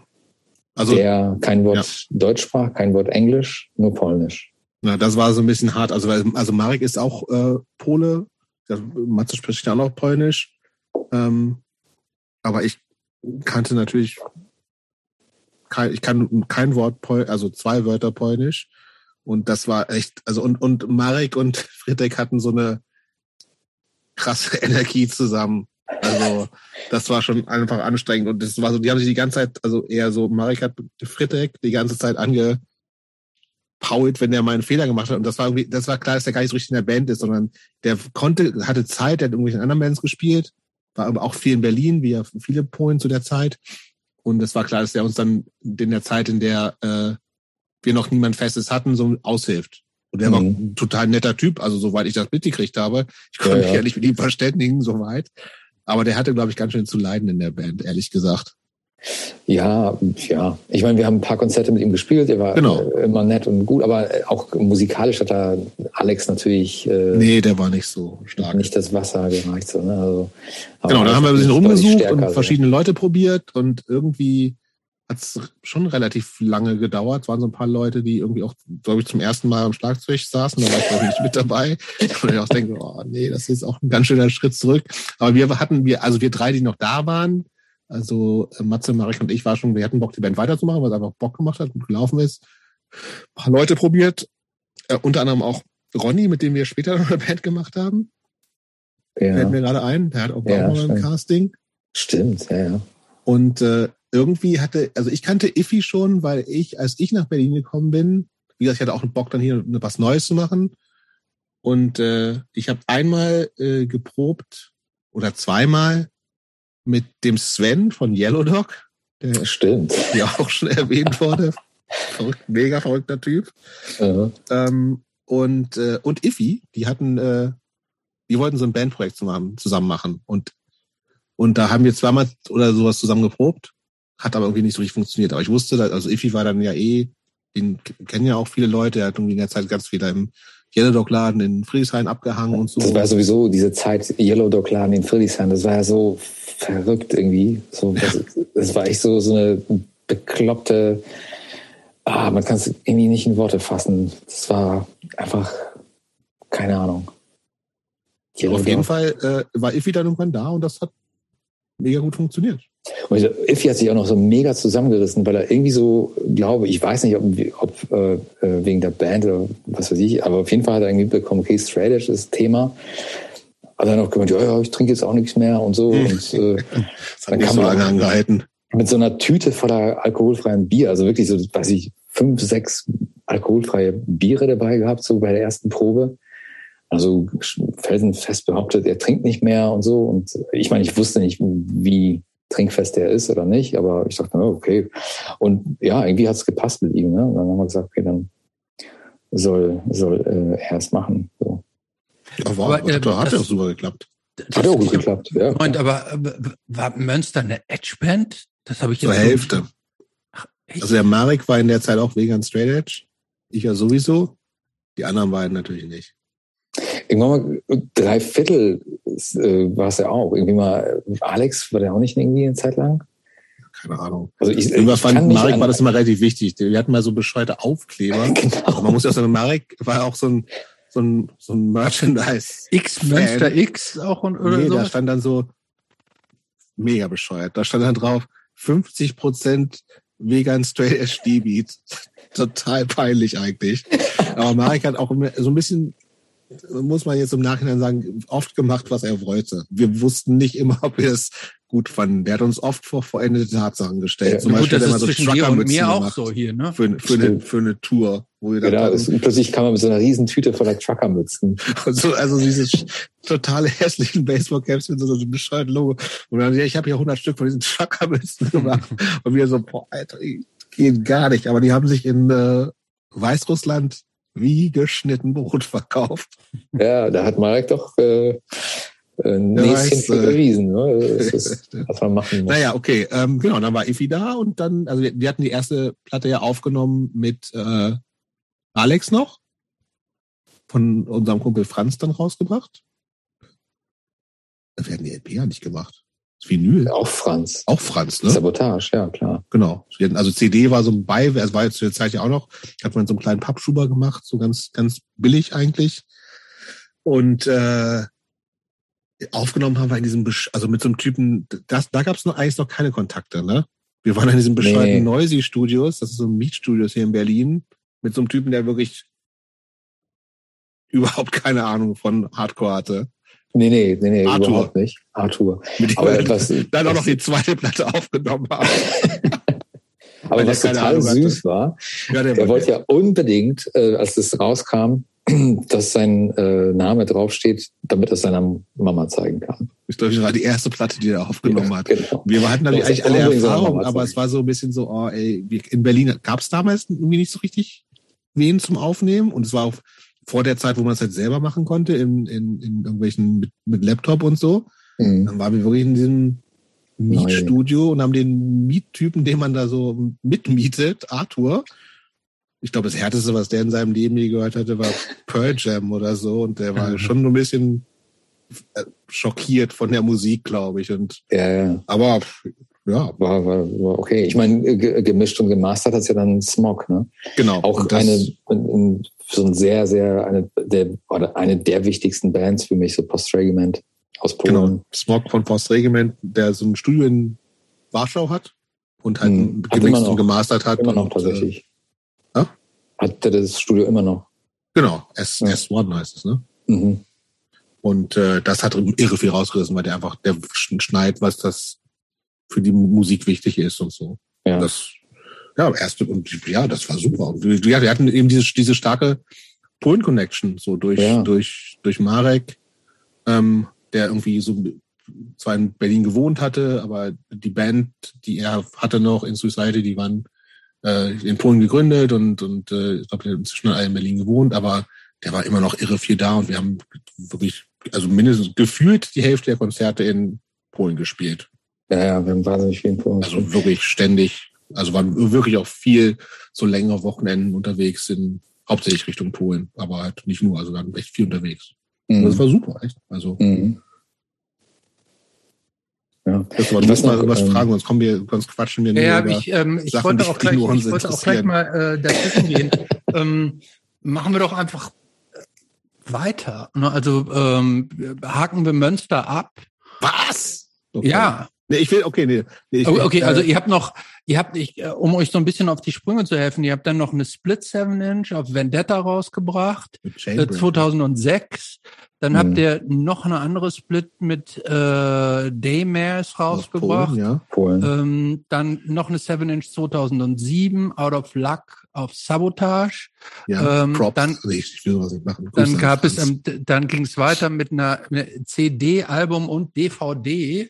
Ja, das, ähm, über, über die Tour können wir schon noch mal kurz reden. Dann sprechen wir doch über die Tour, denn denn ich fand diesen Film auch tatsächlich sehr unterhaltsam, der auf der DVD da, also diese DVD, die der CD beigelegt war.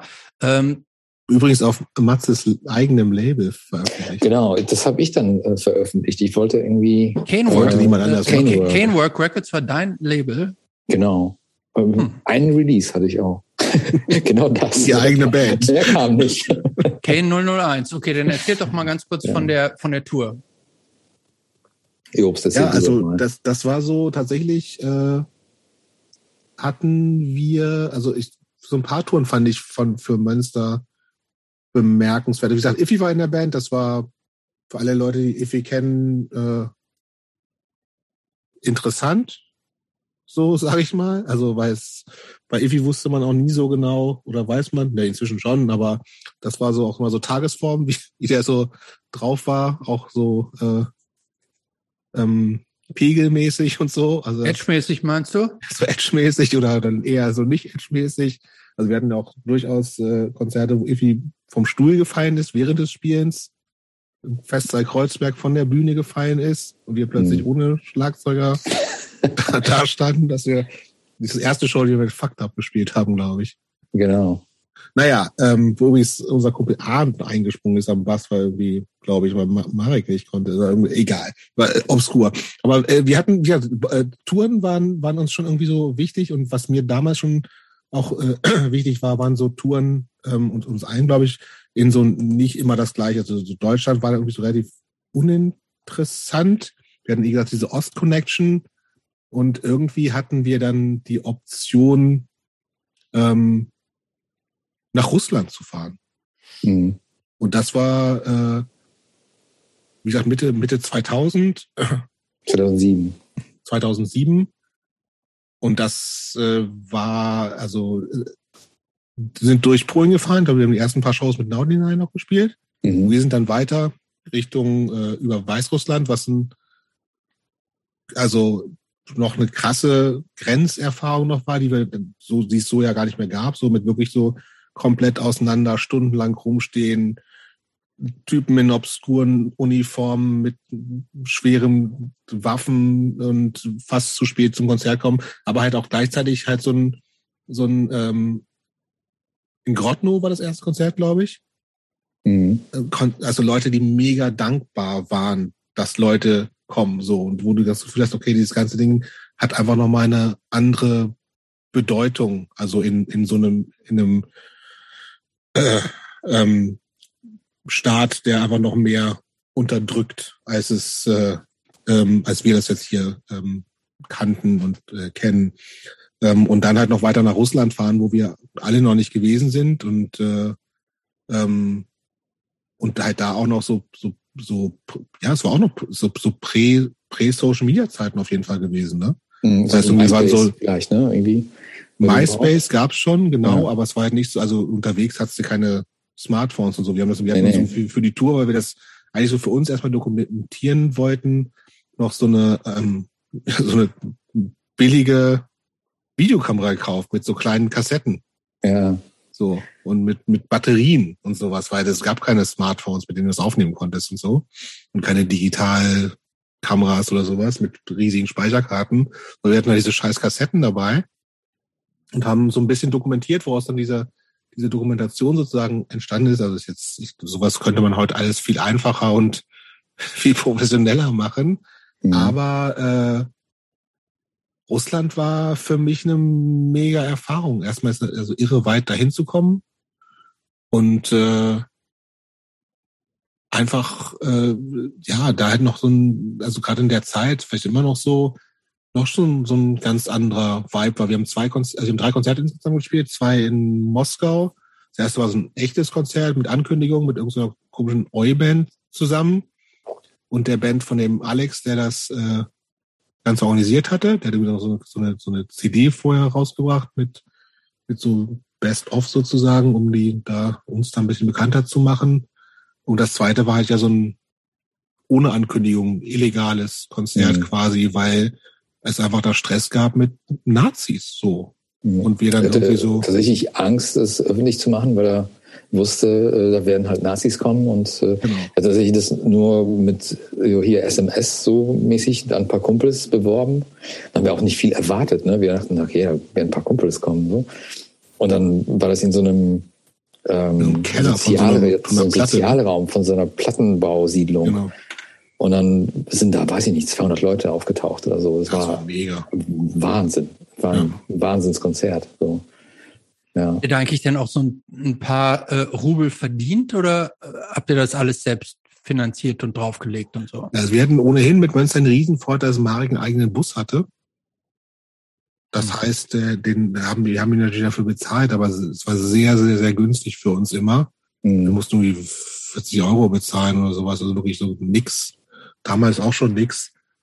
Und das war, äh, nee, da kam kein, also Andererseits die, die scheiß Trucker-Caps, die uns in Weißrussland aus den Händen gerissen wurden, die haben uns finanziert.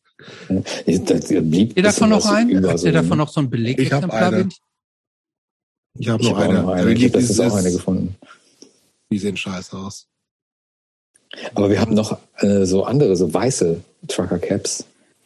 Ich habe so eine weiß-schwarz, habe ich eine. Weiß und dann gibt's noch eine mit äh, ganz schwarz und diesem äh, ersten. Ah, Logo. stimmt. Weiß, ja, das ist besser. Vielleicht ja. habe ich die auch, egal. Egal.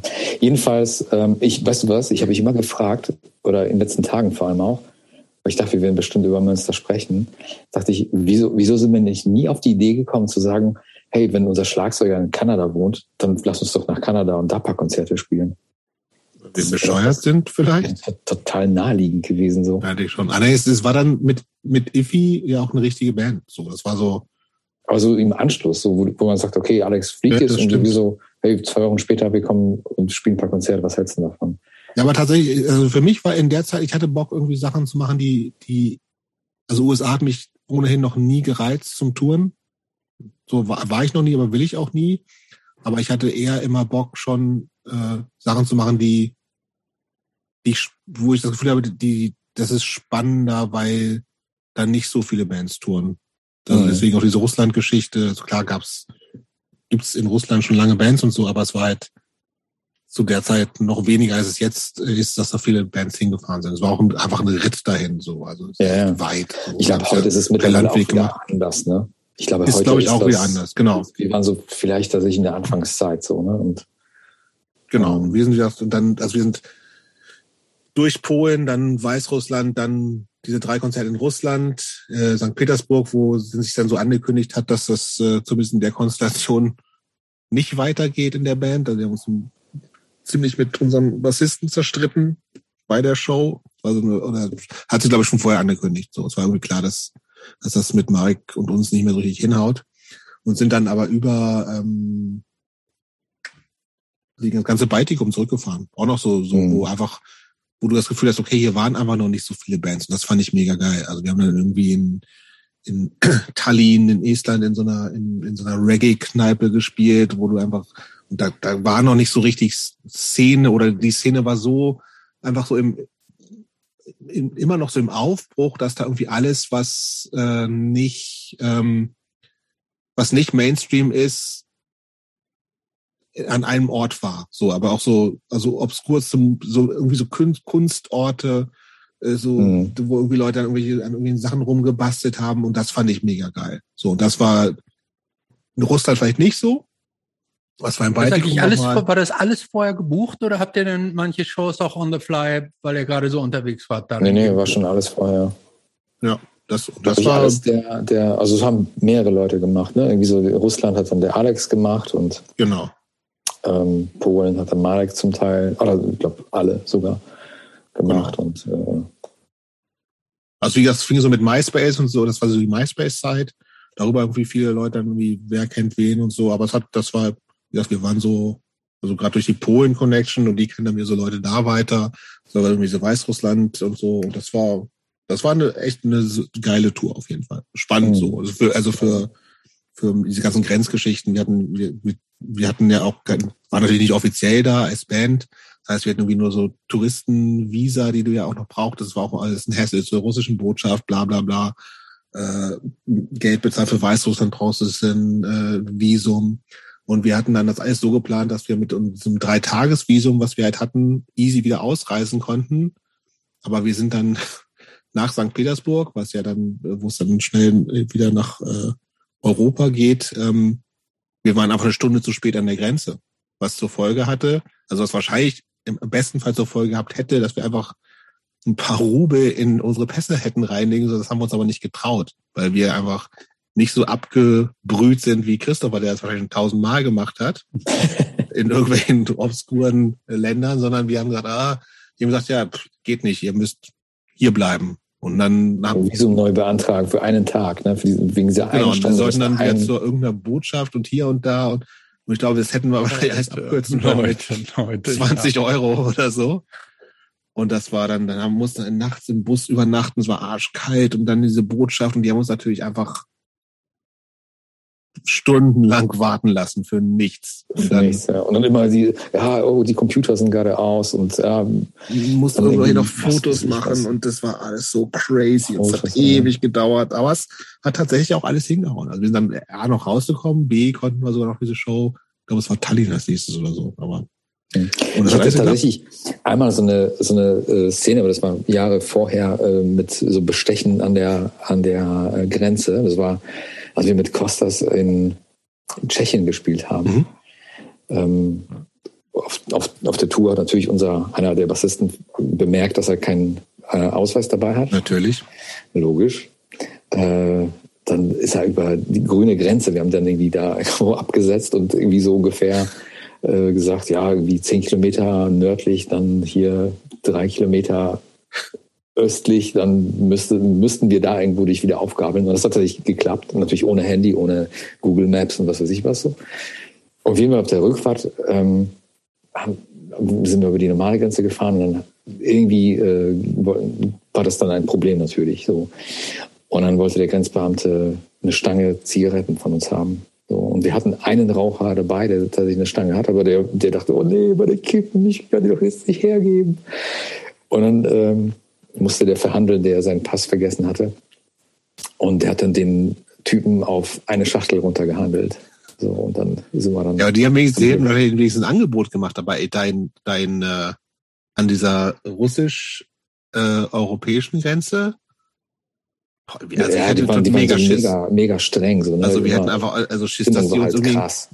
keine Ahnung, in Gulag stecken oder so. Wir waren echt ja. so, wir waren also null da, abgebrüht. Null, also, aber ich meine, die haben, das hat auch keiner gelacht, da hat keiner irgendwie einen Scherz nee. auf den Lippen gehabt. Das war einfach null. mega ernst. So und kalt, ernst, grau. und äh, du wusstest nicht. Aber wie gesagt, wir hatten eh, passiert. also wir hatten ein mega geiles Konzert in St. Petersburg gespielt, aber die Stimmung bandintern war komplett im Keller. Ja.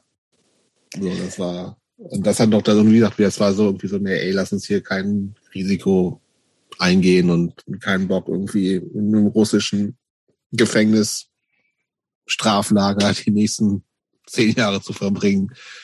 Aber cool. Und die andere Sache, die ich noch äh, spannend fand, weil es total Bock gemacht hat mit äh, Münster, war eigentlich ein bisschen, also zumindest auf eine Art ein bisschen komfortabler war unsere Griechenland-Tour. Mhm, weil Griechenland auch, so crazy anders auch nochmal ist. Ja. So. Das war auch Wahnsinn. Wir sind dahin geflogen, Genau, mit EasyJet, das war die, das EasyJet-Ära für genau. 12 Euro oder sowas. Mit EFI? Mit EFI, genau. Und haben dann als erstes in Athen gespielt. Und wir liefen da, also der, der Wo habt ihr da so gespielt oder mit wem habt ihr da so gespielt? wir haben Aber was war das für eine meistens- Szene, meistens die ihr da lokalen- bedient habt? Oder wo Das ist diese ganze Polizszene da in Griechenland. Mhm. Also die so Uni-Umfeld, Ja. Antifa. Also die Universitäten waren, äh, äh, waren quasi besetzt. Also in den 70er Jahren ist, glaube ich, jemand äh, angeschossen worden von einem Student.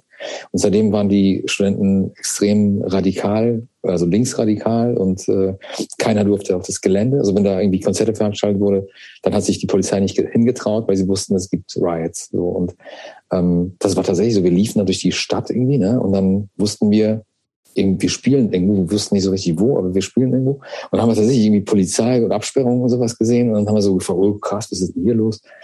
Und dann haben wir so einen Polizisten gefragt, so, oh, was ist denn hier eigentlich los? Und der meinte zu uns, ja, da spielt noch eine Punkband heute Abend. Ja, die haben Also, das, also das, die okay, die meinen, für das Konzert uns. besetzt oder sowas war das, ne? Genau, genau. Ja. Und dann äh, sind wir auf dieses Gelände da, auf die, in die Uni, und da waren wahnsinnig viele Leute, bestimmt fünf, sechs, 700 Leute. Mega. Also ja. mega voll, einfach. Ja. Und, Aber alles ohne Eintritt, weil das ist wäre sonst Kapitalismus gewesen. Genau. Aber mit Hut und da ist trotzdem genug Geld rumgekommen. Ne? Ja. Also das hat ja alles funktioniert. So, und dann äh, nach den ersten zwei Bands, wir waren dann Headliner so und äh, nach den ersten zwei Bands sind, glaube ich, die ersten Mülltonnen angezündet worden. Ähm, draußen hast du schon gehört, da geht's richtig ab. Und wir da, oh. Gott, wir müssen ja noch spielen. Und irgendwie so so ein paar hundert Leute sind schon gegangen. Das heißt, so der harte Kern ist geblieben. Ein paar hundert Leute waren draußen. Und ähm, es ging draußen tierisch ab und wir waren dann dran mit Spielen, haben, war Oh, ihr habt denn so, also so ein richtig so ein, so ein Soundtrack zu den Rides äh, abgeliefert? Irgendwie schon. irgendwie schon, ja. Und dann nach dem, nach dem, wir waren fertig und plötzlich war niemand mehr. Ja. Nur der Veranstalter. Und der meinte dann so, okay, ihr müsst ganz schnell euer Zeug zusammenräumen. Draußen steht überall Polizei. Wir müssen, wir, wir, wir schleusen euch hier raus, so. Und wir so, was? Aber habt was? ihr die Leute auch noch so ein bisschen angestachelt, so besonders Ach, natürlich militant nicht. anzu... Nein, Jobs, die traue ich da alles zu. So trau mir nicht mal russischen Grenzbeamten zu bestechen. Ja, gut, aber so im Schutz von so, von so, von so. Da war ja niemand mehr am Ende. Das war wirklich aber das weil, weil, weil, ihr, weil ihr die alle angestachelt habt, irgendwie, la, la, Nee, please, die waren irgendwie plötzlich alle let's weg. be really brutal to the police So, oder sowas. mussten wir halt hinter, hinter, diesen, hinter irgendwelchen Autos und äh, Häuserecken versteckt. So, bis irgendwann mal der, gleich kommt ein Auto, da können drei von euch rein. Ja, Moment mal, das war danach. Zuerst hat der Jobst erstmal ins Visier genommen, unser Veranstalter, und dann gemeint, you, gleich kommt ein Motorrad, du hüpfst sofort drauf. Was? Und die restlichen bleiben kurz stehen und da kommt gleich ein Auto, ihr rennt sofort ins Auto und dann geht's sofort ohne Licht mit Vollgas durch die Stadt. So, und so, äh, was? Und dann kam Jobs da hat so noch doofe Witze gemacht, sicher, oder? und dann war es so wie, wie der, es war so, wie er es angekündigt hat. Plötzlich kommt so eine, so eine Geländemaschine. Gut, aber war Jobs jetzt erst auf dem Motorrad und dann weg oder noch nicht? Nee, und dann, dann sollte Jobst halt schnellstens auf dieses Motorrad. Dann ist er abgezogen, so, hat man nicht mehr gesehen. Und wir drei Ohne Helm halt natürlich. Ohne Helm Natürlich. Und ohne Licht. Und Wheelie? Durch, ja? Mit Wheelie? Nee, Nee, das ganz nicht. so Also, spektakulär war es nicht. Aber es war aber krass. ich habe Schiss gehabt, Alter. Okay, aber, aber dein Fahrer war schon bewaffnet mit so einer Kalaschnikow oder sowas Wa- auch. Oder also wahrscheinlich ja. Molotow-Cocktails. Ich saß aber, ich, meine, ich, ich finde es eh mega gruselig und habe null Erfahrung mit hinten auf dem Motorrad Das sitzen. ist auch hast Hinten auf dem Motorrad eh- ist auch ekelhaft, ja. Ne? da hast du immer das Gefühl, also ich Ja. zumindest, glaube ich, Ja. runterzufallen, Ja. hatte keinen Helm, sind ohne Licht. Und die Gitarre noch unterm Athen. Arm und ein Verstärker. Nee, das war Top-Teil oder sowas das, noch im das, Arm? Das, Das das, hatten wir drei. hat aber nicht so richtig gepasst, glaube ich. Ja, und das, das, das, der Witz kam ja, Marek, äh, Iffi und ich saßen dann mit den Gitarren und irgendwie äh, Merch und Teilen von Schlagzeug. Und dann sollte ja das, das Auto kommen, in das wir hüpfen sollten. Da kam so ein Fiat Panda oder so. Und wir Da saßen so schon ein paar wirklich Leute drin, glaube ich. Und äh, vorne war schon besetzt, so. Und die, äh, also Fahrer und Beifahrer. Und wir, also das heißt, die Rückbank und alles, was wir hatten, sollte da drauf, so. Und dann ist er wirklich auch ohne Licht wie ein Verrückter da abgezogen. Es war äh, einfach irre. Es war echt irre. ich, da habe ich echt Schiss gehabt auch so. Aber im Nachhinein gute Story, finde ich. Mega gute Story. Ja, ja. So, und das Und, war, ähm, genau, aber Griechenland war alles crazy so. Ja, also, Thessaloniki war das Gleiche dann. Also auch Uni sofort, sofort. Aber man, um jetzt, aber um das nochmal festzuhalten, also ihr habt diesen ganzen Ride angestachelt. nein, überhaupt Nein. nicht. Da ist immer Riot, glaube ich. wenn, Aber wenn jetzt sich an die diesem Gelegenheit besonderen bietet. Tag, die waren eigentlich alles friedlich, die sind zu euch hingekommen und haben We Shall Overcome gesungen und dann habt ihr die so aufgepeitscht und habt Nein, gesagt, erstens, äh, fuck the Wir haben police hauptsächlich geraucht, weil gefühlt äh, 99 Prozent aller Griechinnen, Rauchen die bei. Konzert waren, rauchen. Ja, klar. Und zwar Schlange. Ja. Ja. Ja, und Ja, dann ja. haben wir, ja, es war alles so, aber es war so, diese vier Pandas und äh, kettenrauchende, Grindcore hörende Griechen, mit denen man sich das Auto teilen muss, äh, zog sich durch diesen ganzen Konzert. Aber es war mega geil. Also wir haben Ja. geiles Essen gehabt. Wir haben irgendwie so auch, also einfach crazy Erfahrung, anstrengend auch. Also Mhm. ich, mich hat wirklich dieses, vor allem dieses permanente Rauchen immer und überall. Also ich kann mich noch an diesen einen Schlafplatz erinnern, wo wir irgendwie dann in einer, in einer Zwei-Zimmer-Wohnung nach dem Konzert, ich glaube, das war vielleicht so als erstes, auf jeden Fall, wir waren echt müde und fertig, wollten all- alle pennen. Es gab aber eigentlich nur zwei. Räume. Und diese Typen, die dann noch da waren, die von der anderen Band, vergessen, wie die hießen, die hatten halt dann nachts einfach Bock auf erstens Rauchen, und zwar ohne Ende, wo wir nebenan, direkt nebenan geschlafen haben. Und die haben, sich- das weiß ich noch, die haben sich auf, auf YouTube so Live-Aufnahmen von Doom angehört.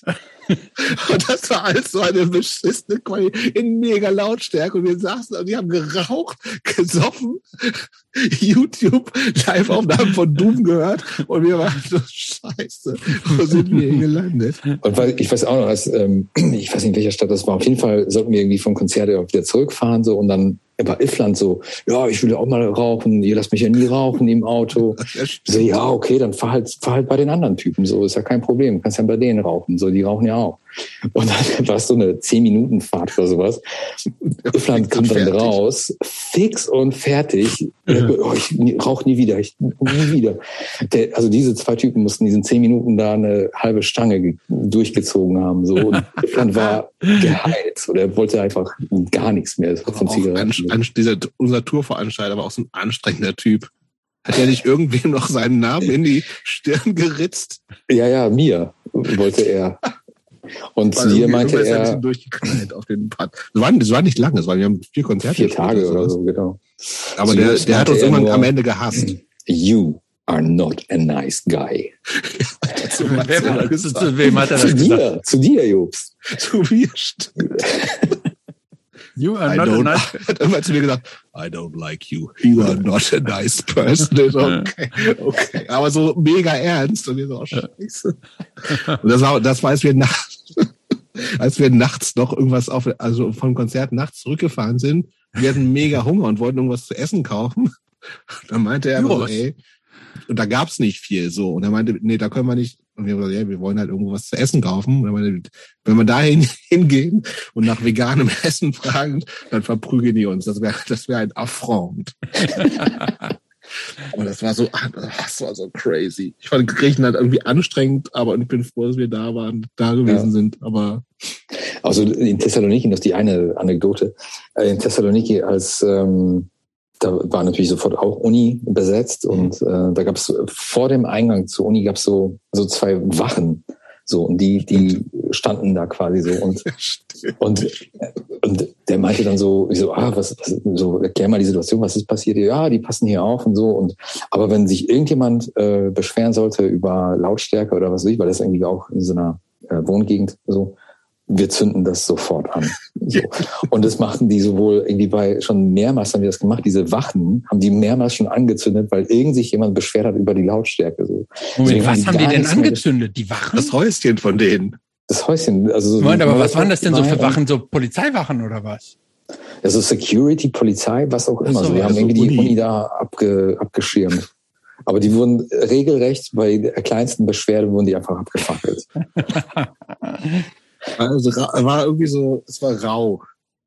In So. Griechenland auf jeden Fall. Genau, ja. Um, ihr könnt tatsächlich so, so Münster von mir aus gerne dann verlassen. Also es gab dann noch so, es- ja, es hat sich so ein bisschen ausmeandert dann leider. So das Ende von Münster war nicht so nicht, nicht so glorreich wie der Anfang.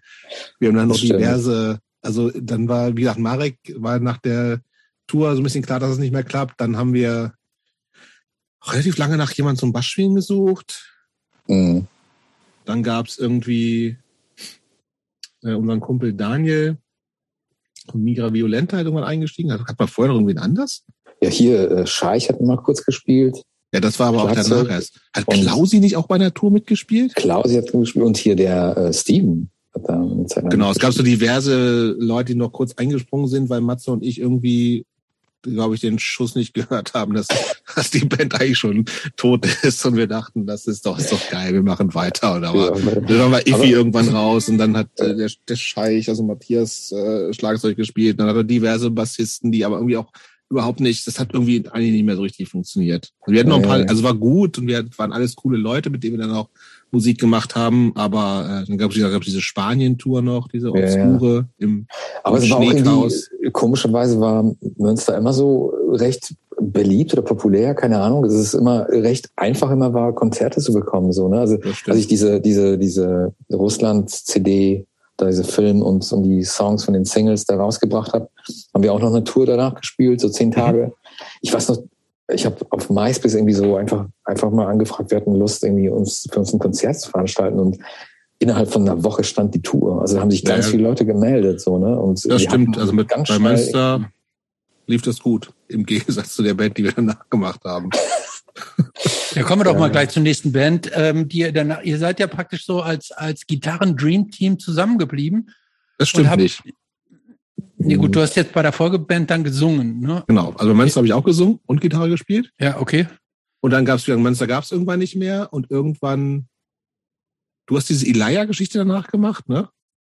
War das dann, ja, kann sein, ja. Also Elia war so eine ähm, Band. Für, für Laie haben wir jetzt nur Kurzzeit. Das will Ja. ich gleich. Ja. Okay, ganz kurz. Also das war eine Band, die kannte ich irgendwie. Ähm, die suchten noch einen Aushilfsgitarristen. Die haben ein Album rausgebracht. Es ist irgendwie bei der Visions total steil gegangen. Mhm, das stimmt. war irgendwie so Jahresalbum der Alternativ, was weiß ich, was irgendwie so. Also auf jeden Fall Top 1 oder Top 2. Und wir konnten da ähm, so mit Russian Circles ein paar Konzerte spielen. Also richtig große Konzerte. Und wir sollten dann auch irgendwie auch so Incubus und sowas supporten. So. Also es war irgendwie so, dann so Silver Sun Pickups, solche Bands, da haben wir mit denen gespielt. Es war so, eine, so ein kurzer Ausflug in so eine Indie-Welt. So, das war irgendwie ganz. Ja, also was musikalisch ja auch schon auf jeden Fall dir total gelegen hatte, ne? Ja, voll, auf jeden Ja. Fall. Also ich habe halt, ähm, ja, weil du anfangs äh, immer äh, gesagt hast, so dass ich so musikalisch so breit aufgestellt bin. Das stimmt. Also ich habe auch ähm, noch in, zu Zeiten in äh, Gernsbach, also so als Jugendlicher, hatten wir noch sowas ähm, in den in den Bergen, tatsächlich, also hoch im Schwarzwald gab es so eine kleine Hütte und da hat so ein ehemaliger Hippie-Aussteiger hat so eine kleine Bar betrieben, der hat irgendwie so, ähm, das hieß äh, Turning Point. Und der hat halt so, so ganzen äh, Sachen ähm, wie Embryo und sowas äh, gemacht. Also Mhm. so Guru Guru Embryo, also so halt Krautrock so, ne? Und sowas, damit bin ich in die Aussozialisierung. mal wieder. Haben wir auch gerade, haben wir letztes Mal Mhm. drüber gesprochen. ja. Ja, Hammer, mega. So, und also deswegen, also deswegen war ich schon immer so als äh, so breit aufgestellt aufgewachsen. So. Und, Mhm. äh, deswegen, Elia war dann, äh, war ganz nett. Ich wollte weg von diesem Punk-Ding so. Ich dachte, ich mache jetzt mal was ganz anderes. Das war auch cool. Das war musikalisch cool.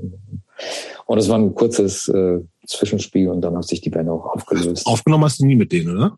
Aufgenommen habe ich nie mit denen, aber das war so, das war so, so, ah, die wollten so ein bisschen, also sehr professionell machen so und äh, ich weiß noch, wir hatten so, eine, so ein Show-Ding, so Showcast nennt man das so, Mhm. äh, gespielt, wo dann dieser Joko und Klaas, diese zwei Okay. Typen, einer von denen war da irgendwie so, das war irgendwie alles von, was weiß ich, Universal und der war da irgendwie am Start und was weiß ich. Und da haben wir auch so ein Dings gespielt, irgendwo in Friedrichshain, so ein Mini-Club oder sowas. Aber es war so überhaupt nicht meine Welt irgendwie so. Mhm. Ich dachte so, ah, das ist irgendwie so, ah, nee. mhm. Und jedenfalls hat sich das ähm, relativ zerschlagen und dann war ich auch wieder raus und die haben sich danach aufgelöst. Okay, Nothing. Gute Band Genau. gewesen. Nothing. Nothing. Wir hatten so mit Münster so ein paar Songs noch gemacht, die geil waren so. Und äh, ich hatte immer den Anspruch, noch die irgendwie zu verwursteln. Und das war so, glaube ich, so meine, äh, mein Hauptgedanke, Mhm. Zu machen. Genau, ich, ich, wenn ich mich recht erinnere, dass du mich irgendwann gefragt hast, soll noch mal eine Band machen. So, komm, Mhm. einfach nur Hardcore, easy, easy, ganz einfach und so. Und dann in der Zeit ist äh, äh, Matze Folge gerade nach Berlin gezogen. Mhm. Und äh, mit dem habe ich beim, äh, bei Highscore schon zusammen gespielt, da hatte ich Bock drauf. Ähm, und ich hatte irgendwie keinen Bock mehr, Gitarre zu spielen, wollte tatsächlich nur singen. Und dann gab's Ronny schon, der ja auch eigentlich mal bei Münster aus dem Casting gefallen ist, sozusagen. Äh, das würde ich nicht freuen, wenn er das jetzt hört. Das war auch so ein Jami. Das, äh, egal, das, äh, das kläre klär ich mit ihm selber nochmal. Aber ähm, ich wusste, dass der, äh, mit dem spielte ich in der Zeit bei Blood Robots. Das war schon, Blood Robots gab's glaube ich, schon. Meine ja, ich, ne? Ich auch. Christoph hat mich auch angekündigt, dass ich da mal gespielt hätte. Ich ja, du hast geprobt danach. Ich habe, ja, ja. glaube ich, eine Probe mal mitgespielt. Ja. Also. Zwei, sagst du? Wo hast du das gefunden? habe ich ihm, glaube ich, erzählt. Okay. Ja, auf jeden Fall ähm, habe ich dann, äh, und äh, ja, Ronny hatte Bock. Und äh, dann haben wir irgendwie noch Marc irgendwie Kontakt über Ronny, glaube ich. Und das war auch easy und cool und schnell und äh, hat irgendwie auch am Anfang total gut funktioniert, fand ich. Also nicht ganz so nee, mönstermäßig? nee, also nee? ich kann mich an viele, viele E-Mails erinnern, so wo es hin und her ging, wie wir denn okay. heißen sollen und was ist dann so, wie ist denn so das also Profil der Band und so. Also es war schon deutlich anstrengender als Münster. Okay. Eine Sache, die mir jetzt in der Vorbereitung aufgefallen ist, dass jedenfalls das erste Nothing-Album vom Sound deutlich schlechter irgendwie klingt als als alles andere, als die sowohl als die Münster als auch das zweite äh, äh, Nothing Album. Es klingt total, also es klingt total. Finde ich gar nicht. Nein. Meine Erinnerung nicht, aber ich habe es auch länger nicht gehört. Also ich habe ich habe es gestern noch gehört okay. und ich dachte so, uh, das ist aber mhm. irgendwie so, es, es, es, es, es klang so so matschig so ein bisschen so. Ähm, ne? Okay. Weiß ich gar nicht. Nee, wenn ihr es nicht ja. so nicht, vielleicht habt, vielleicht habe ich das jetzt nur so wahrgenommen oder ich hatte mhm. was auf den Ohren gestern, aber ähm, ich hatte das auch nicht so in Erinnerung, aber war so ein bisschen ähm, erstaunt. Also es aber egal, wie hat sich denn, wie, wie hat ja. sich denn die Band für euch, äh, was war denn der Unterschied? Ihr wart ja beides wieder das Kernteam. Ähm, wie hat sich denn diese Band unterschieden, gefühlsmäßig von Münster? Das war für mich viel mehr Hardcore. So, ich meine, wir haben bei, wir haben Agnostic Front gecovert, das mhm. war viel schneller, viel, also für mich war es was komplett anderes, weil ich vorhin nicht kein Instrument gespielt habe. Das hatte ich ganz am Anfang von Peace of Mind mal, aber dann lange nicht mehr. Das ist, ich weiß, dass mir das schwer gefallen ist, so dass äh, äh, so ohne so ein Instrument dazustehen. Mir ist es in der Zeit auch, und da, da weiß ich auch, dass ich da lange für gearbeitet habe, mir ist, ist es immer schwerer gefallen, Texte zu schreiben was ich ja in anderen Bands auch, also mit Mönster nicht nur, da kam von Alex tatsächlich auch einiges. Ähm, aber das ist mir echt schwer gefallen. Ich hab, hatte irgendwie dann überlegt, Deutsch sogar zu singen, eine Zeit lang mal. Aber das ist dann irgendwie auch nicht geworden. Aber dann, als es losging, ich finde die, ich finde die Platte super. Also die erste finde ich wirklich richtig gut. Die zweite im Nachhinein ist mir ein bisschen zu metallisch, ehrlich gesagt. Ich finde die auch gut, aber ich fand, ich fand es jetzt halt so im, ähm, im wiederholten Hören dachte ich irgendwie so, hoppla, was ist denn da mit dem Sound los gewesen? Aber okay. Auch am Anfang lief das aber schon noch ganz gut so. Also das war so ein bisschen so. Ich fand so am, am Anfang war es so, Platte kam ganz gut an. Wir haben so ein paar Konzerte auch spielen können. Also das Problem an, an Nothing, da müssen wir auch tatsächlich gar nicht so super lang drüber reden, war halt so erstens, dass wir dann äh, auch Besetzungswechsel hatten. Wir hatten auch, wir hatten auch Proberaumprobleme. Mhm. Also irgendwann hier da im Dings, äh, diesem Proberaum im diesem Technoladen, wer ist der denn noch? Ritter Butzke. Ritter Butzke, genau. Da hat man so ein Proberaum hier und da. Es war so ein bisschen, wurde irgendwie alles ein bisschen komplizierter dadurch. Und irgendwann war das tatsächlich so ein Event. Also A, hatte ich irgendwann das Gefühl, ey, wir haben zu vielen Leuten so altersmäßig den Bezug verloren. Mhm. So, ich erinnere mich an so ein Konzert in der da oben in der Schererstraße in Wedding. Ja. Wo ich ja, so das Gefühl hatte, irgendwie so, da sind irgendwie, ey, sind alle halb so alt wie wir. Mhm. Und das ist, und wir wissen es alle. Und es passt irgendwie überhaupt nicht. So, ja, wir ja. machen alle so unsere Jobs und sind erwachsene Männer und äh, stehen an ganz anderem, an einem ganz anderen Punkt im Leben und das wissen die Leute und gu gucken uns so komisch an. Was wollen diese alten stimmt. Leute hier? Du hast recht. Ja. Das fand ich total komisch. Und tatsächlich war es das so eine Band, wie gesagt, ich finde die erste Platte super, die hat sich für mich geil ange, Piss, dieses Poison-ID-mäßige, was ich hoffe, so ein bisschen rüberkommt, fand ich mega gut. Diese zwei Gitarren, auch durchaus so mit, mit, mit äh, Solos und so Melodien.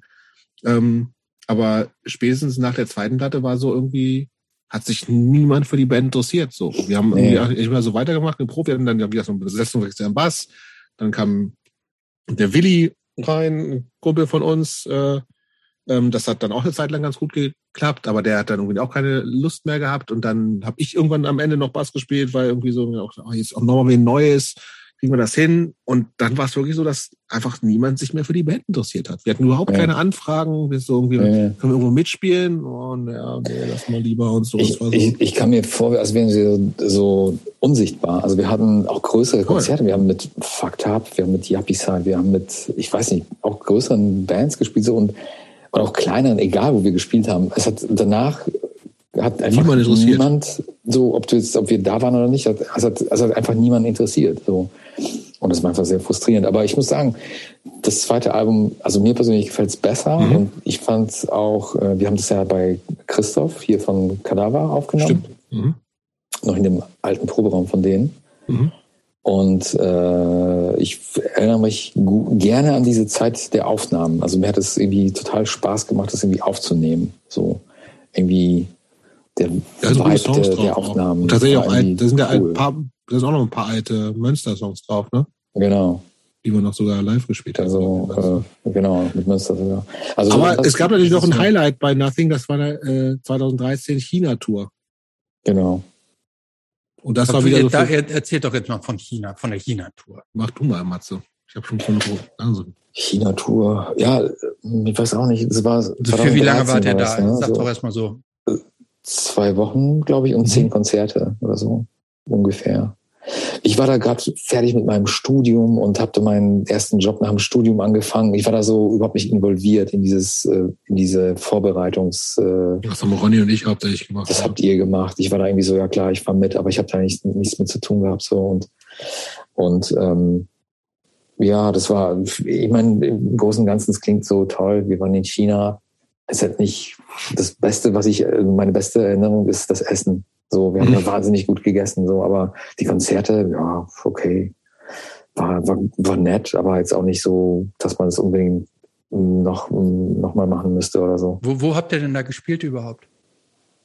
Also Peking, äh, erstes und letztes Konzert, dann Shanghai, zweites Konzert, dann Guangzhou, Shenzhen, Wuhan, Wuhan, wo der Ach. Virus herkommt. Oh, Ja. Mhm. Vielleicht haben wir ihn ja mitgebracht. Aber wo, in, was, in was für Clubs habt ihr oder Läden habt ihr denn da überhaupt gespielt? Das ist, also ich fand, es gibt, ähm, ich habe noch in der Vorbereitung nochmal, ich habe in der Zeit ähm, so ein, also China ist ja auch so ab, ab, äh, abgeschnitten, so internetmäßig und so. Ähm, also man kommt nicht auf Facebook und Co. und sowas. Das gab's ja dann alles zu der Zeit schon. Ähm, und ich habe in der Zeit so ein kleines Tour-Tagebuch immer noch nachts auf mein Handy getippt, was dann im weil ich da eine Connection hatte zu ähm, einer bekannten ähm, Britta, äh, ist das im Visions erschienen. So ein kleines, und ich habe das jetzt nochmal im, im Vorfeld durchgelesen. Aber nur, nur online, ne? nicht print. Online, genau. Mhm. Und ich fand China schon beeindruckend, so, also weil ich auch nie da war, aber es ist halt auch komplett überhaupt nicht vergleichbar mit dem, was wir sonst so kannten, einfach weil es überhaupt keine Strukturen für Hardcore, Punk, Underground-Musik gibt oder ganz nur so ganz vereinzelt mal. So, also wir haben wirklich auch so in teilweise in Läden gespielt, wo sich irgendwer halt dann einmietet und dann ist halt äh, samstags abends ein Punkkonzert und Sonntag ist ein Zauberer und ein Tag danach ist gemeinsames Kneten oder Foxtrot tanzen oder so. Und äh, es gab, äh, und das ist, also die, die alle, die, mit denen wir als äh, koordiniert hatten, das waren alles keine Chinesen.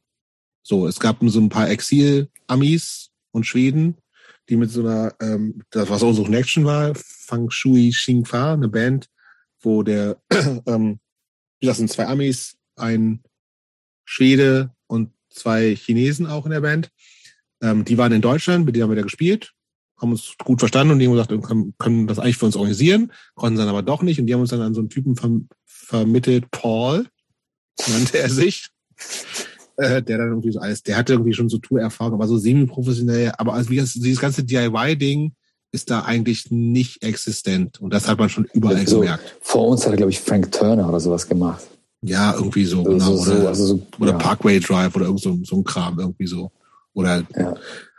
Und der hatte wollte, keine ich, Ahnung der, von uns. Der, der hatte auch keine wirklich, äh, nicht wirklich Lust auf uns, sondern der wollte, glaube ich, dem einen einen Gefallen machen, weil Ja. er sich dadurch irgendwas anderes erhofft hat. Also es war halt irgendwie so, ja, der hatte okay. überhaupt keinen Bock auf uns und wir Ja. aber auch irgendwann nicht mehr auf ihn. Ja, ja, es war schon Aber ich schräg. fand China total spannend, das erlebt zu haben. Es war- Ich fand es mega anstrengend. Die Stadt, also die Stadt ist keine Stadt, es ist ein Land. Es war natürlich alles arschgroß und ich fand die ganze Atmosphäre, das habe ich, das habe ich nochmal in diesem, in diesem Visions Online-Ding nachgelesen. Das ist einfach äh, komplett anders. So, aber halt nichts, was, was mich angesprochen hat. Oder ich bin froh, das erlebt zu haben, aber ich war so, und ich glaube, ich habe das da auch so geschrieben, ähm, deswegen ist das jetzt noch so präsent. Ich war froh, wieder im ruhigen, netten Berlin zu sein, weil da alles so Mhm. laut, aggressiv, rücksichtslos und so rübergekommen ist. Mhm. So. Und das hat, äh, und wie gesagt, und dann, echt, ja, wo man hier so denken würde, was für bescheuerte Konzerte, so. Also gerade da, ich weiß nicht mehr, wie die Stadt hieß, wo dann in so einer sieben, da war, hätten noch 700 Leute reingepasst, waren, glaube ich, drei oder zwölf oder sowas. Mhm. Sprachbarriere natürlich so. Also du, du stehst auf der Bühne, du weißt kein, also niemand versteht dich. Dann so eine komische Und wir, äh, Klatschkultur, nämlich gar keine. So ist also gerade in diesem Ding so, wir spielen da, also das Ding ist auch in China, in China ist so, wir sind überall hingekommen und die, die Läden waren komplett ausgestattet. So ist, glaube ich, in Japan auch so. So, das heißt, da steht alles, musst du mit deiner Gitarre da hinkommen, wir hätten eh nichts anderes dabei, stehen da fette Marshall-Verstärker, Schlagzeug, alles gut, kannst da spielen so. Ähm, aber in dieser Laden war, wie gesagt, riesengroß, es gab so, eine, so, ein, so, ein, so, ein, so, ein, Graben noch, bescheuerterweise, und du stehst da und die Leute, du weißt, die verstehen dich nicht, das heißt, du ka- kannst sie nicht verständigen, so, kannst das, was du sagst, kommt überhaupt nicht an. Und zumindest bei uns, aber ich glaube, das war auch woanders so, in China wird halt nicht geklatscht. So, das heißt, du spielst die, das Lied und dann ist Stille. ja, oder beziehungsweise die klatschen dann so eine ganz, äh, so, so eine, was weiß ich, so drei Sekunden lang, weil sie es gehört und dann hören sie auf. So, Ja, und alle war gleichzeitig fast irgendwie. Also, also irgendwie ganz seltsam, so ganz künstlich irgendwie so, ne? Also kam das einem rüber so. Aber auf jeden Fall, wir hatten doch einmal irgendwann mal diese Schilder gemacht, so. Äh, Wir hatten einen Song, der ist Nothing's Under Control. Was, ähm, wenn man äh, so die Lage in China irgendwie äh, ja, betrachtet, ist ja alles andere, aber wir hatten dieses äh, Nothing's Under Control, wenn wir den Song gespielt haben, haben wir dieses Schild immer nach oben gehalten, so. Und dann hatten wir, glaube ich, auch chinesische Zeichen dafür, kann das sein? Das kann sein, ja. Dass das auch auf Chinesisch dann war. Aber in Wuhan, das Konzert war zum Beispiel geil. Genau, Wuhan, äh, Studentenstadt. Mhm. Da war Studentenfest, waren 400, 500 Leute locker. Mhm. Und äh, war gute Stimmung, war, war alles gut. So. Aber Ja, wir hatten auch nette Gespräche zum Teil. Also ich weiß noch, da habe ich auch mit ein paar Leuten gesprochen, das war ganz nett. So in, in dann, dann in, ich weiß nicht, Guangzhou war das, glaube ich, da ähm, war auch so eine Hardcore-Crew, diese 36 Hardcore-Crew, irgend sowas. Mhm. Ach, diese Die- Typen, die sowieso die eine New York auch so- Hardcore-Band aussahen. Genau, die haben sich auch so auf uns gefreut. Das, da gab schon zum Teil sowas so, ne? Aber Ich fand's, ich fand's geil. So, aber nicht so, wo ich denke, boah, muss ich jetzt nochmal sofort hin. Das war eine, für Genau, mich eine genau. mega Erfahrung. So Ja, wie, ja, wie Griechenland auch. Crazy. ja, klar, klar, das so, schon. aber ich fand's total gut, das gemacht zu haben. Und, und das wahnsinnige Essen, also ich, ich, das ist einfach so wahnsinnig gut. Ja. Das hat mich, äh, ja, auch so die Kultur, wie man Essen bestellt in China zum Beispiel, dass ähm, der Gastgeber, der einer bestellt für alle und der muss dann irgendwie nach, nach den Jahreszeiten oder was weiß ich, irgendwie bestellen, dass es irgendwie gut alles harmoniert und äh, am Ende des Essens äh, bedankst du dich nicht beim Kellner, dass er das Zeug gebracht hat, sondern bei demjenigen, der bestellt hat, für die gute Zusammenstellung des Essens. So. Ähm, das war auch irgendwie, ne? und dann wollte er, glaube ich, einer irgendwie uns beim Kellner bedanken oder wir wollten uns beim Kellner bedanken, hat er uns da irgendwie zur Sau gemacht, so von wegen, was uns einfallen würde. Und wenn wir uns jetzt dazu freundlich zeigen, dann würden sie beim nächsten Gast überhaupt nicht mehr freundlich sein. Wir sollen das gefälligst lassen und so. Ja, aber echt verrückt. Also spannend. Ich fand, das, für mich war es eine volle Erfahrung. Aber ich möchte nicht in China wohnen. Nee, ich auch nicht. Warst du schon mal in China, Christopher? Bestimmt. Ja, ja. Ich war auch äh, schon mal, ich habe auch schon mal in China eine äh, DOA gesehen, tatsächlich. Also war Okay. auf eine, richtig auf einer Show auch in China. Äh, ja, ja. In Peking aber. Nee, in Shanghai. Ah, okay. Hm. Bestimmt in dem gleichen Laden, wo wir auch waren. Der war relativ groß auch, ja. Ich, wenn du Ja, jetzt so, einen ein- Namen so, ein- sagst, so, ein- Wann, wann warst du denn dort? Wann war das denn? äh, zehn Jahren? Zwölf Okay, Jahren? passt ja. ja. Also kann gut sein, dass es dann der Laden war. warte mal, ich krieg das sofort raus. Also wenn ich einen Namen höre, erinnere ich mich Also das, das Krasse in äh, Shanghai war, dass da kein Asiate auf dem Konzert war. Das waren nur Ja, das Europäer. Amis, Australier. und, Ja, ja, das war so ein bisschen das war so ein strange. bisschen Und weh, da war nix los bei dem Konzert bei uns zum Beispiel. Da ja, waren wirklich nur ähm, so Leute, ein paar die Expats, so Deutsche, feiern, die da irgendwie wollten, gearbeitet so. haben. Genau. Ja. Und danach ging es aber rund, da war dann noch Jam Session. Da war es plötzlich voll. also wir haben gespielt in einem äh, nee, warte mal. School war der coole Laden in Peking. Ähm, nee, steht hier nicht. Steht nicht. Hm. Okay, macht ihr mal kurz weiter, ich muss mal ganz schnell pullern gehen. Ähm, ja, ich würde, ich würde jetzt nämlich ganz, äh, ganz gerne mal mit Nothing aufhören und ich würde mal gerne so in den nächsten äh, oder Matze, hilf du mir mal, diese Utopia Union. Seit, Ja. seit wann gibt es die? Ah, das gibt's eigentlich seit so 2016 als Idee. Und ähm, ja, also letztendlich äh, mein äh, der Umzug nach Aurich, so, ne, von Berlin. Wir sind 2015 von Berlin nach Aurich gezogen. Eine Kleinstadt im Nordwesten. Genau, lass, lass uns darüber doch vielleicht erstmal reden, bevor wir dann jetzt in dieses neue Musikprojekt Mhm. einsteigen. Also du hast in, in Berlin gelebt Mhm. ähm, und bist dann nach Aurich gezogen. Du hast auch drei Kinder. Seit wann Mhm. hast du die? Hattest du die hier schon in Berlin und was nee, die hast sind euch alle denn? hier geboren.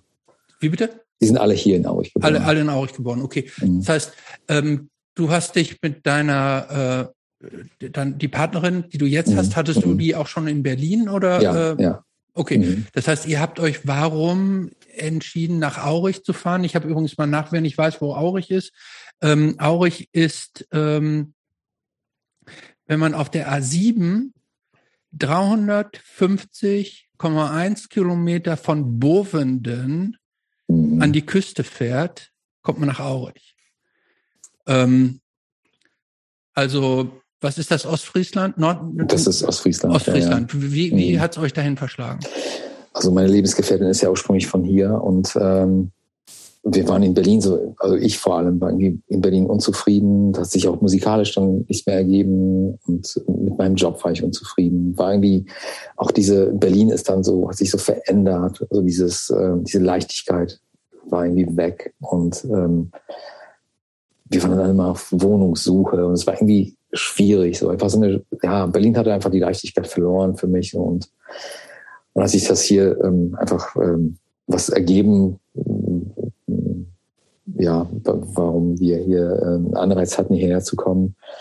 Also hier ähm, letztendlich stand ein Haus leer, was wir beziehen konnten, also familiebedingt. Sie, ähm, die Großmutter ist verstorben, stand ein Haus leer und wir konnten es übernehmen. Wir haben es gesagt, okay, pff, lass uns das, lass uns das einfach machen. So, wenn das jetzt einfach eine Möglichkeit gibt, dann let's give it a shot. Hat ja in Berlin auch beruflich jetzt nichts äh, Festes mehr. So, du hast ja in der, in der Zeit, in der wir gespielt haben, viel so, auch also wieder im, im sozialen Bereich, ne? Genau, ich hab Wohnheime, dann noch- Betreuung, nachts Von 2000, ja genau, das war so die Münsterzeit, habe ich ja viel Genau. nachts gearbeitet, so, da habe ich halt viel frei gehabt dadurch und ähm, da recht äh, okay verdient, so und äh, da hat man ja nichts für für ein WG-Zimmer bezahlt, so um die, ich hatte ein WG-Zimmer zum Teil für 80 Euro, hatte das Also erste war mein letzter Park, ne? aber es war wirklich, Ja, ja. man muss sagen, es war winzig. winzig, es war winzig, Und Ofenheizer. 80 Euro, ja ja okay, Aber 80 Euro ist, Aber ein, 80 ist Euro. eine Ansage. Das ist eine Ansage. Naja, und dann, ähm, ich habe dann von 2009 bis 2012 studiert und äh, ja, dann, dann habe ich einen Job angenommen, so als äh, in einem, bei einem, in einem Bildungsträger, als Dozent gearbeitet und total schl ja, schlechte Arbeitsbedingungen, schlecht verdient, stressiger Job, ähm, unzufrieden. irgendwie das, was ich verdient habe, habe ich eigentlich für die Miete ausgegeben dann. Und ich dachte, das kann irgendwie Moment, du hast nicht 80 sein. Euro im- da verdient? Nee, das war schon. Nee, das war so 2004, 2005 habe ich in einem WG-Zimmer gewohnt. Da habe ich 80 Euro für bezahlt. Aber ähm, ja, und dann 2012 quasi mein erster Job nach der ähm, Uni so und äh, ja, war irgendwie, war einfach nicht der, der Vibe, den, den Berlin hatte für mich, so, der war irgendwie so ein bisschen verloren. Und ich dachte, pff, irgendwie kann jetzt gerne was Neues kommen. Oder wenn sich irgendwas Keine ergibt, Band dann mehr, ne? keine Band mehr und ja, irgendwie, ja, dann hat sich das irgendwie quasi ergeben mit Aurich, dann sagte ich, okay, dann, man kann es ja mal probieren einfach. Und dann, dann haben wir das gemacht und dann sind wir 2015 hier, hierher gezogen. Aber ähm, das verstehe ich noch nicht richtig. Also ich verstehe, wenn du sagst, du warst von Berlin frustriert, das war zu anstrengend, die Leichtigkeit war nicht mehr da, aber ähm, so wie ich dein, deine Entwicklung jetzt bis zu diesem Punkt so wahrgenommen habe, warst du ja schon auch ein sehr vernetzter, sozialer Mensch, hast zusammengespielt, Musikprojekt hier und da. Ähm, wenn man sich entschließt, nach Aurich zu gehen, dann erwa erwartet man ja, also kannst du ja nicht erwarten, dass sich da musikalisch neue Horizonte für dich ergeben. Ne? Das war dann Mhm. schon eine komplett, also alles abschneiden äh, Mhm. von, von erlerntem Lebenswandel. Oder, oder, oder Ja, war das so, genau. dass über deine Freundin, dass sie sagt, oh, meine ganzen alten Schulfreunde, die wohnen noch da, da haben wir eine Clique und äh, da Nee, gibt es nee. auch viele soziale Kontakte. ihr Nee, seid da tatsächlich schon, ihr hattet da praktisch ein Haus, also ihr wusstet, wo Mhm. ihr wohnen konntet, Mhm. seid aber schon so in ein soziales Nichts reingesprungen. Habe ich das? ja, also ja? so, es, es gab oder gibt nach wie vor noch äh, Leute, die sie hier kennt von früher, so, aber viele sind natürlich weggezogen, also die meisten sind natürlich weggezogen.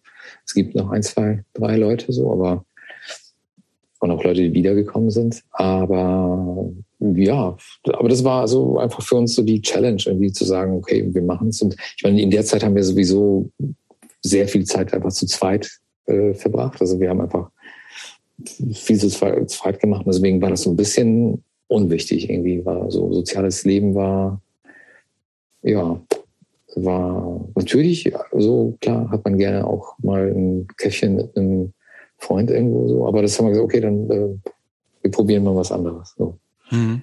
Und ähm, klar, musikalisch, es, es war schwierig für mich, nach äh, Aurich zu kommen und mich quasi hier neu äh, aufzustellen und zu wissen, dass die Leute gar nicht wissen, was ich für einen Background habe. So, die, Genau, die, mhm. Ich wurde nicht als irgendwie Punk, oder Punk ist ein blödes Wort, irgendwie Teil einer Community, Mhm.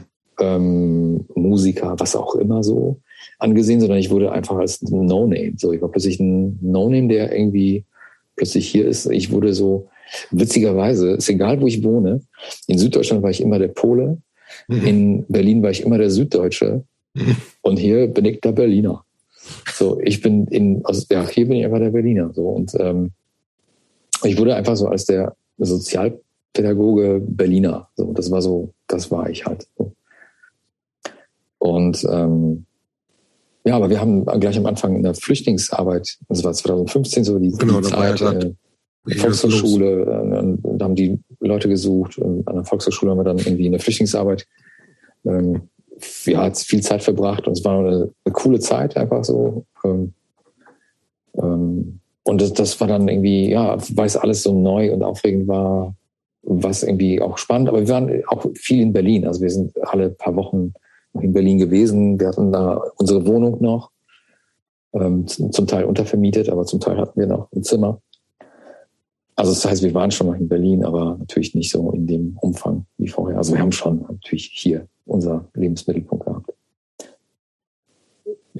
Und in der Zeit habe ich dann gedacht, okay, äh, ich werde irgendwie nicht äh, wahrgenommen als das, was ich eigentlich bin. Und wer bin ich dann eigentlich, wenn ich das nicht bin? Mhm. So, und dann haben halt so Fragen, äh, habe ich mir Fragen gestellt. Und ich habe äh, zu der Zeit auch so eine, ähm, so eine Doku äh, gesehen über, oh, jetzt fällt mir der Name nicht ein, über Neo Rauch äh, gesehen, den Maler der Leipziger Schule, der wahnsinnig erfolgreich ist und wahnsinnig mhm. viel Geld mit seinen Bildern äh, verdient. Und ähm, der wurde gefragt irgendwie im Interview, so, äh, eigentlich müsstest du gar nicht mehr malen. So, wieso malst du denn? Du bist ja was ausgesorgt. So, ne? Und er meinte dann so, äh, ja, wenn ich nicht malen würde, wäre ich ja kein Maler mehr. Und wer bin mhm. ich dann, wenn ich kein Maler bin? So und äh, und ich male halt, weil ich das bin, so, ne? Und dann dachte ich so, wow, okay, das ist. Dieses mit dem ausgesorgt, das konntest du nachvollziehen. Also ausgesorgt hattest du.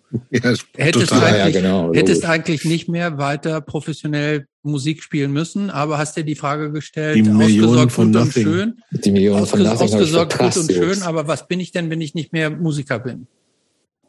Ja, genau. Wer bin ich eigentlich so, ne? Ja, wer ähm, bin ich? Hm? Wer bin ich eigentlich so? Und ähm, dann dachte ich, dann, dann mache ich halt eben Musik. Und das war, dann habe ich angefangen, so für mich wie Demos zu schreiben und Demos zu einfach ja neue neue Musik einfach zu machen. Und tatsächlich war eine ganz wichtige Band für mich Goat in der Zeit. Das ist so eine Band auf Rocket Recordings, so eine Psych-Band aus Schweden, Göteborg, die so Afrobeats, äh, äh Doom ähm, Psych, Punk, was weiß ich, was machen so. Also irgendwie, ja, irgendwie, das war so, so zwischen 2010, 2015 was, also musikalisch ging es ja immer in diese Richtung. Ähm, die Bärte wurden länger, die Haare wurden mhm. länger, alle spielten so irgendwie so einen Sabbath-mäßigen Sound und irgendwie die Geschichte wurde hundertmal erzählt und manche haben es besser gemacht, manche schlechter. Und dann kam plötzlich Goat und haben dann das alles nochmal auf den Kopf gestellt, weil die auch irgendwie diese, in diese Kerbe eingeschlagen haben, dieses 70s, 60s, 70s Ding zu machen, so auch deutschen Krautrock irgendwie zu verwursteln. Und trotzdem waren die komplett neu und anders und nichts klang so wie, wie Goat. So. Und dann dachte ich so, wow, genauso muss ich auch denken. Ich muss irgendwas machen, was ich bis jetzt noch nie gemacht habe. So. Und und ähm, deswegen habe ich dann Utopia Union irgendwie die Songs erstmal gemacht, so die ich äh, hatte. Und dann. Es gab ja noch was, was du, was, was ich Rain Mother nannte. Aber es war ja noch so, noch so sphärisches Zeug. Das habe ich vergessen, jetzt zu sagen, Christopher. Genau, Rain Mother war so, war für mich so, Rain Mother bedeutet letztendlich für mich Ostfriesland. Also hier ist ja wahnsinnig viel geregnet. Also es regnet hier wahnsinnig viel. Und dieses Rain Mother war so meine ersten Versuche, was solomäßig. Das war komplett alleine, ne? Auch. Das war komplett alleine. Das heißt, wie, wie, wie stelle ich mir das vor? Du hast da ein, ein Kellerzimmer, wo du irgendwie. Viel, viel billiger. Es ist einfach ein Laptop und okay. ähm, da kommt aus die, die, die Punk-Attitüde, ähm, Punk Not Perfect, einfach mhm. GarageBand zu nehmen für 4,99 Euro und damit mhm. einfach zu gucken, was man für Sounds machen kann. So. Und dann natürlich ähm, so ein bisschen Equipment dazu gekauft, aber nicht viel so. Und äh, damit habe ich so die Sachen gemacht irgendwie. Und dann wird mir das irgendwie so, dachte ich, okay, das, ich bin zu sehr limitiert in meiner äh, technischen Kenntnis, was ich hier so machen kann mit Rainmother. Und habe ich halt irgendwie auch so Lust gehabt, irgendwie auch so äh, mit Schlagzeugern und irgendwas wie ich, irgendwie einfach organische Musik dann wieder zu machen. Ähm, deswegen habe ich so Demos für dann was Neues geschrieben, das nannte ich dann halt in Utopia Union und äh, habe dann die ersten zwei Songs mit alten Bekannten in Berlin aufgenommen. Einmal eben mit Matthias Scheurer, der ähm, bei Space Chaser spielt und bei ZSK. Ihr habt aber nicht in der kurzen Zeit, wo ich Pullern war, über diese Band gesprochen, die die wir noch hatten. Die namenlose Band. Band. Nee. Stimmt, nee, über die. Stimmt. Nee, wir müssen jetzt, wir müssen jetzt nicht auch nicht, ich habe jetzt mal ein bisschen, ein bisschen angezogen. Wir müssen nicht die, die 15. Band auch ja. nochmal, nee, mit, denen, mit denen ihr zweimal geprobt habt. Äh, ja, Moment, nee, wir haben, äh, wir haben wirklich intensiv geprobt und wollten das richtig machen. Und dann ja. haben wir so einen obskuren Sänger angeschleppt, der aber plötzlich weg war. Während der ja. Aufnahmen. Ja. Ja. Aber ich habe tatsächlich in meinem ja, Leben habe ich tatsächlich ganz viele solcher Projekte irgendwie, ne? So, also die meisten Projekte wurden letztendlich nichts. So. Ja, ist, ja, ist so tatsächlich. Ist so, ne? Ja. Ja. Naja, mit Utopia war es dann so, dass ich dann diese äh, paar Songs hatte und dann ähm, hat mich äh, dann der Sänger von Elia, da kommt wieder die Connecti zu, zu dem Robert von Elia, geschrieben so, ey, ich mache hier eine Ausbildung bei dem SAE-Studio und ich brauche irgendwie eine Band, hast du Lust, irgendwie hast du was? So, äh, ja, ich habe tatsächlich was. Ich habe irgendwie zwei Songs und äh, dann habe ich das halt eben an, an Matze geschickt. Ähm, und er hat äh, gesagt, ja klar, hat er Bock. Und dann haben wir das in so einer Nachtnebelaktion in Berlin halt in, in diesem SAE-Studio aufgenommen. Und äh, im Nachhinein hat dann noch Willi hier, Breuer, Bass nochmal eingespielt. Und dann ähm, habe ich das irgendwie so gehabt, diese zwei Songs plötzlich. Und dann war ich so ein bisschen mit dem Sound noch nicht ganz zufrieden. Ähm, beziehungsweise stimmt gar nicht. Der, hat, der wollte es gar nicht mischen. Das war nicht in seinem Umfang, nicht mischen Master, sondern einfach nur aufnehmen. Und dann habe ich den äh, Steve von Spermbiss angeschrieben. Der hat auch so ein kleines Studio in äh, Berlin und der hat es dann gemischt. So. Und so hat es angefangen. Dann habe ich äh, mehr Songs äh, geschrieben und aufgenommen, so als Demos zu Hause. Und dann habe ich hier in Aurich äh, von einem Typen erfahren, der auch ein kleines Studio betreibt und in einer Punk-Band spielt und noch zusätzlich in einer Post-Rock-Band. Da dachte ich, wow, das klingt irgendwie interessant. Und dann habe ich ihn angeschrieben und ja, dann die, ähm, die erste EP bei ihm aufgenommen und äh, hat sich mittlerweile eine ja, coole Freundschaft entwickelt. So. Und das ähm, Hanno, der spielt bei Tod und bei Mammoth, MMTH geschrieben. Das ist so die Post-Rock-Band und Tod ist so die Punk-Band. Die haben jetzt so ein Album bei Spastic Fantastic die touren auch viel, machen viel so und ja. Und jetzt mache ich tatsächlich mit ihm Utopia. Wir machen es zu zweit gerade. Mhm. Also es gab mal mehr Leute, ne? Zwischendurch. Wir waren zu viert, also die erste EP hat, ähm, haben wir zu viert eingespielt, dann war ähm, sie so ein bisschen zerschlagen so und dann kam Corona und äh, die Geburt der Zwillinge und dann habe ich irgendwie dann selber für mich so ein paar Sachen hier aufgenommen. Und dann war es die zweite EP, Escapism. Und die hat dann Hanno quasi in seinem Studio noch gemischt und noch ein bisschen Synthesizer dazu gespielt. So. Und ja, das ist so die Geschichte. Und seitdem proben wir so zu zweit, machen so er Synthesizer, ich Gitarre. Und äh, das macht Spaß, das ist cool. Also, ja. Wie regelmäßig macht ihr das? Ja, eine ganze Zeit lang so einmal die Woche.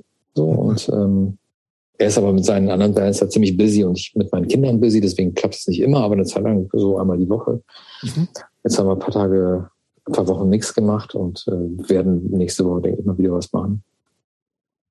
Ja, also das, das ist gerade ganz cool. Und ich habe wieder noch was Neues äh, in Planung. Und zwar mein alter Kumpel und dein alter Kumpel letztendlich auch, Lennart, der mhm. früher bei Press Gang und Noam gespielt hat. Der wohnt ja auch hier um die Ecke äh, im Norden. Das ist eine Stadt direkt an der Küste. Ähm, und wir wollen was machen. So ein bisschen was Punkigeres. Cool. So, ja. Also das ist so in Planung. Mhm. Diese, wie, wie, wie fühlt sich das an, wenn man, wenn man so viel und so lange so Krach gemacht hat und dann auf einmal auf sich selber so gestellt ist oder dann mit in ganz kleinen Konstellationen so diese, diese sphärische, fast äh, meditativ ruhige Musik äh, zu machen. Ich äh, habe da einen Song gehört, der hatte auch fast was Mantramäßiges, so mhm. äh, was sehr äh, geradezu ja meditativ ist mir eingefallen, unglaublich ruhig, wie, wie fühlt sich das an, wenn man, wenn man aus so Bands kommt, wo, wo es gerockt und geknallt und so weiter hat? War das. Vielleicht tatsächlich altersentsprechend, so, wenn ich es mal vielleicht äh, ein bisschen böse sage, so anderen Leuten gegenüber, die vielleicht noch krachige Musik in meinem Alter machen. Aber ich, ich habe mich tatsächlich so, ich, ich dachte so, okay, ich wohne in einer Kleinstadt in einem Haus und irgendwie fühlt sich für mich so krachige, rockige Musik irgendwie nicht richtig an. So deswegen hat sich das oder fühlt sich nach wie vor richtig an. So, also es ist gut und äh, es macht Spaß und es ist halt irgendwie eben cool, so ähm, sich äh, nicht nur im Lauten auszudrücken, sondern auch im Leisen so und dann einfach mit neuen Sounds zu experimentieren und einfach so seine seine ganzen ja sich neu aufzustellen. Ich habe mhm. früher immer so eine äh, Gibson SG gespielt und so, vor, vor ein paar Jahren habe ich mir nochmal eine Telecaster Fender Telecaster mit einem Fender Amp gekauft und auch Gitarren-Soundmäßig klingt das irgendwie ganz, ganz anders, ne? irgendwie mhm. so und es irgendwie macht einfach ist eine ganz andere Dimension, so macht auch total Spaß. Und machst du diese Musik quasi nur so für dich oder schwebt da manchmal auch so der Gedanke mit, äh, kann da jetzt auch mehr so draus werden? Denn in der ja, Tat also, ist, denn in der Tat ist diese neue, ich nenne sie jetzt mal diese neue Musik, die du machst, die klingt für mich schon sehr auch sehr professionell und sagen wir uns auch sehr, sehr angenehm zugänglich so. Also das finde ich, das ist, das ist auch so Wohlfühlmusik, würde ich sie fast so nennen. Mhm. Ähm, wo ich so gedacht hatte, auch bei dem richtigen Label kann das auch so, sagen wir mal so in Indie-Kreisen, kann das ja auch äh, populärer und erfolgreicher so werden, als wenn es nur in so einem, ähm, in, nur in so einem kleinen für sich selber gespielten Rahmen dann tatsächlich realisiert wird. Mhm. Also alles ist offen. Wir haben, äh, oder es gibt jetzt ein Tape davon auch. Das ist ein kleines Label aus Kiel, hat es jetzt rausgebracht und aber beide EPs, also die erste EP heißt ja Innenleben und die zweite Escapism äh, wurden als Tape rausgebracht und äh, klar, vielleicht wird da noch mehr entstehen. Ich meine, ich habe wieder neue Songs oder neue Ideen für neue Songs. Wir werden bestimmt noch was Neues machen.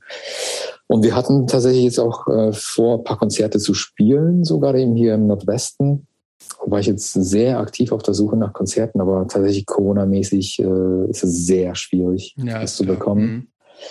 Also ich war sehr umtriebig. Ich habe so ziemlich alles zwischen Bremen und Groningen angefragt und äh, habe ein bisschen Resonanz bekommen, aber wenig. Und die Leute, die dann richtig Lust hatten, also es gibt so eine Crew in Groningen, die irgendwie Lust hatte, das zu machen, die dürfen gerade nichts veranstalten. Und es gibt jemanden in Wilhelmshaven, der Lust hatte und der kann auch gerade nichts machen. Ähm, ja, deswegen gut, dann wird es halt verschoben, bis es wieder geht. So, also, mhm. äh, also ich habe schon noch Lust, irgendwie damit äh, aufzutreten. Und witzigerweise wirkt die äh, Musik dann live doch viel krachiger. Also wir lassen da schon irgendwie so Feedback-Orgien auch irgendwie mal los und das wird auch schon, die Synthesizer werden aufgedreht und das wird schon, wird schon krachig und laut. Also es gibt, das, es ist letztendlich das, unser Live-Set sind so vier Songs von beiden EPs mhm. Und das äh, wechselt sich so äh, zwischen meditativen, ähm, stillen bis zum monotonen motorischen Beats und dann wieder irgendwie explosionsartige ähm, Feedback-Geschichten und so. Also das ist schon so, das Set ist schon so recht um, um abwechslungsreich. Mhm. Ähm, ich hätte noch mal eine Frage jetzt zu diesem, wie, wie lange lebst du jetzt in Aurich? Seit 2015. Also jetzt schon fast sechs Jahre. Mhm. Ähm, war das eine richtige Entscheidung, da hinzuziehen? Und würdest du sagen, du bist da jetzt so angekommen und da, da, da es muss jetzt, müsste viel passieren, als dass du da wieder wegziehen ziehen wollen würdest? Also es war die richtige Entscheidung und wir sind äh, zufrieden, hier zu sein und vor allem mit drei kleinen Kindern. Ähm, es ist auf jeden Fall richtig, hier zu sein. Also ich, ich denke immer so, Gott, wie wäre das in Berlin mit den drei kleinen Kindern? So Corona, Lockdown und in einer Dreizimmerwohnung. Ich, ich glaube, ich, ich weiß gar nicht, wie ich das packen sollte. So. Hier haben wir natürlich den großen Vorteil, dass wir einen kleinen Garten haben und ähm, da gibt's Spielgeräte, also sich, äh, Sandkasten und Schaukeln und so. Da können die Kinder halt jederzeit hin, wenn sie wollen. Und das ist schon, finde ich, sehr luxuriös, gerade für die Phase mit kleinen Kindern. Ähm, irgendwann würde ich schon gerne auch in eine größere Stadt. Das ist, äh, also nicht nur ich, sondern äh, auch meine Partnerin. Also wir würden gerne wieder irgendwann in eine größere Stadt, aber wir wissen noch nicht wirklich wohin so. Aber ich bin mir sicher, wenn die Kinder größer sind, dass das auch kommen wird. Also das ist jetzt nicht so die Endstation, äh, hm. wo wir sagen, hier ist alles so geil, dass wir ähm, nichts anderes mehr wollen. Da sind wir einfach zu sehr von Berlin geprägt auch und zu sehr ähm, auch an kulturellem Leben interessiert, als dass wir uns mit äh, der Kleinstadt, glaube ich, zufrieden gehen würden. Aber für jetzt ist es okay und wir haben nette Leute kennengelernt und wir haben ein gutes Umfeld hier und das ist okay, alles so wie es ist. Wie hat dich ähm, das Vatersein verändert, abgesehen davon, dass wir alle äh, ja wissen, dass es total anstrengend sein kann. Mhm. So und ich, äh, ähm, also gerade Zwillinge, also drei Kinder, so wo man denkt, es werden zwei. Ähm, also das mal alles außen vor gelassen. Also ja, mhm. dass, dass alle die die kleine Kinder haben oder auch ältere wissen, dass es durchaus total anstrengende Phasen gibt. Aber es hat ja auch, es macht ja was mit einem, so, also auch so mit vielleicht auch noch mit Einstellungen aufs Leben und so. Was mhm. hat das mit dir gemacht? Also ich, äh, immer wenn ich mit meinen Söhnen spreche oder mit ihnen oder irgendwelches Verhalten sehe, ich, ich sehe immer mich, so wie ich behandelt wurde und das automatisch denke ich an meine eigene Kindheit. So. Also das ist so, wie, wie haben denn meine Eltern in der Situation reagiert und warum haben sie eigentlich so reagiert und wie will ich, ich will so nicht reagieren, wie würde ich es dann anders machen und ähm, ähm, ja, also einfach so diese, dieser, diese, dieser Blick in die, auf die eigene Kindheit nochmal ist mhm. nochmal, glaube ich, viel intensiver. So, ne? Voll, ja, finde ich auch. Also das ist so, und das glaube ich, für mich war es eine Sache, da habe ich, glaube ich, gar nicht mit gerechnet. So, nee, ich auch nicht. Also, ich habe auch nicht so. denkst du dir irgendwie so, irgendwann entscheidest du dich, im besten Fall oder vielleicht auch nicht, irgendwann gibt es halt Kinder so. Also muss, A, muss es ja nicht geben, B, muss man sich nicht dafür entscheiden. C, ähm, ähm, ist es aber so, dass, also in, jetzt auch in meinem Fall so gewesen ist, naja, kann ich mir gut vorstellen mit, mit der jeweiligen Personen so, aber ähm, die Erwartung, also, also das ist total anstrengend, aber B, ich glaube, das ich finde das total gut und richtig, was du sagst, nochmal dieses total damit konfrontiert zu werden, automatisch, okay, was so dieses eigen, die eigene Kindheit nochmal so fast, ja nicht zu durchleben, aber sehr mhm. stark zu reflektieren im Sinne ja. von irgendwie so, ey, genau, ich will es natürlich anders machen, besser machen, schafft das vielleicht auch nicht immer, aber auch nochmal zu, zu merken, wie sehr prägt das halt eigentlich auch so. Und das habe ich Jahre, also in der, also in der Prä-Kinderzeit für mich, glaube ich, noch viel mehr wegschieben können. Mhm. Ja, was, wie, ja. wie wichtig sozusagen diese Sozialisation äh, mein, wie wichtig meine Kindheit für mich gewesen ist. So, da habe ich schon gefühlt mehr äh, im, im, äh, im Jetzt gelebt, auf die Sachen gemacht, die ich Bock hatte, auch nicht irgendwie immer mit irgendwie alles so Halligalli und sowas natürlich. Aber es ist, äh, es ist so eine komische Mischung aus natürlich total zukunftsgewandt zu sein, im Sinne von, du machst jetzt auch die Zukunft deiner Kinder mit, aber gleichzeitig du, also du reflektierst nochmal ganz anders die eigene Kindheit. Mhm. Das ist schon ja auch nicht immer easy, weil im Zweifelsfall haben wir ja alle nicht super Kindheiten gehabt, sondern haben ja irgendwie alle so mit, mit dem, also mit, mit Sachen zu kämpfen, die halt nicht so super gut gelaufen sind oder wie auch ja. immer, oder wo die halt besser machen will. So. Also, also das finde ich echt ein wichtiger Punkt. Also das ist, das ja, also ich, also, ähm, ich habe mich natürlich, als ihr ähm, als ich wusste, dass wir heute sprechen werden, habe ich die letzten, die letzten Tage sehr intensiv darüber nachgedacht, was eigentlich so Punk ist. Und ähm, ich habe so überlegt, ich könnte irgendwie eine Definition vielleicht für mich, also irgendwie definieren so oder es runterbrechen auf einen Satz, aber ähm, geht nicht. Das geht nicht. Und das ist irgendwie so vielschichtig. Und vor allem mit Kindern merke ich, wie, oder nicht nur mit Kindern, aber doch auch mit Kindern. Also Punk ist letztendlich auch so, wie du auf Dinge zugreifst, auch auf Ernährung, auf Erziehung, auf ähm, Arbeit, auf Urlaub, auf ähm, Kommunikation, auf Partnerschaft. Mhm.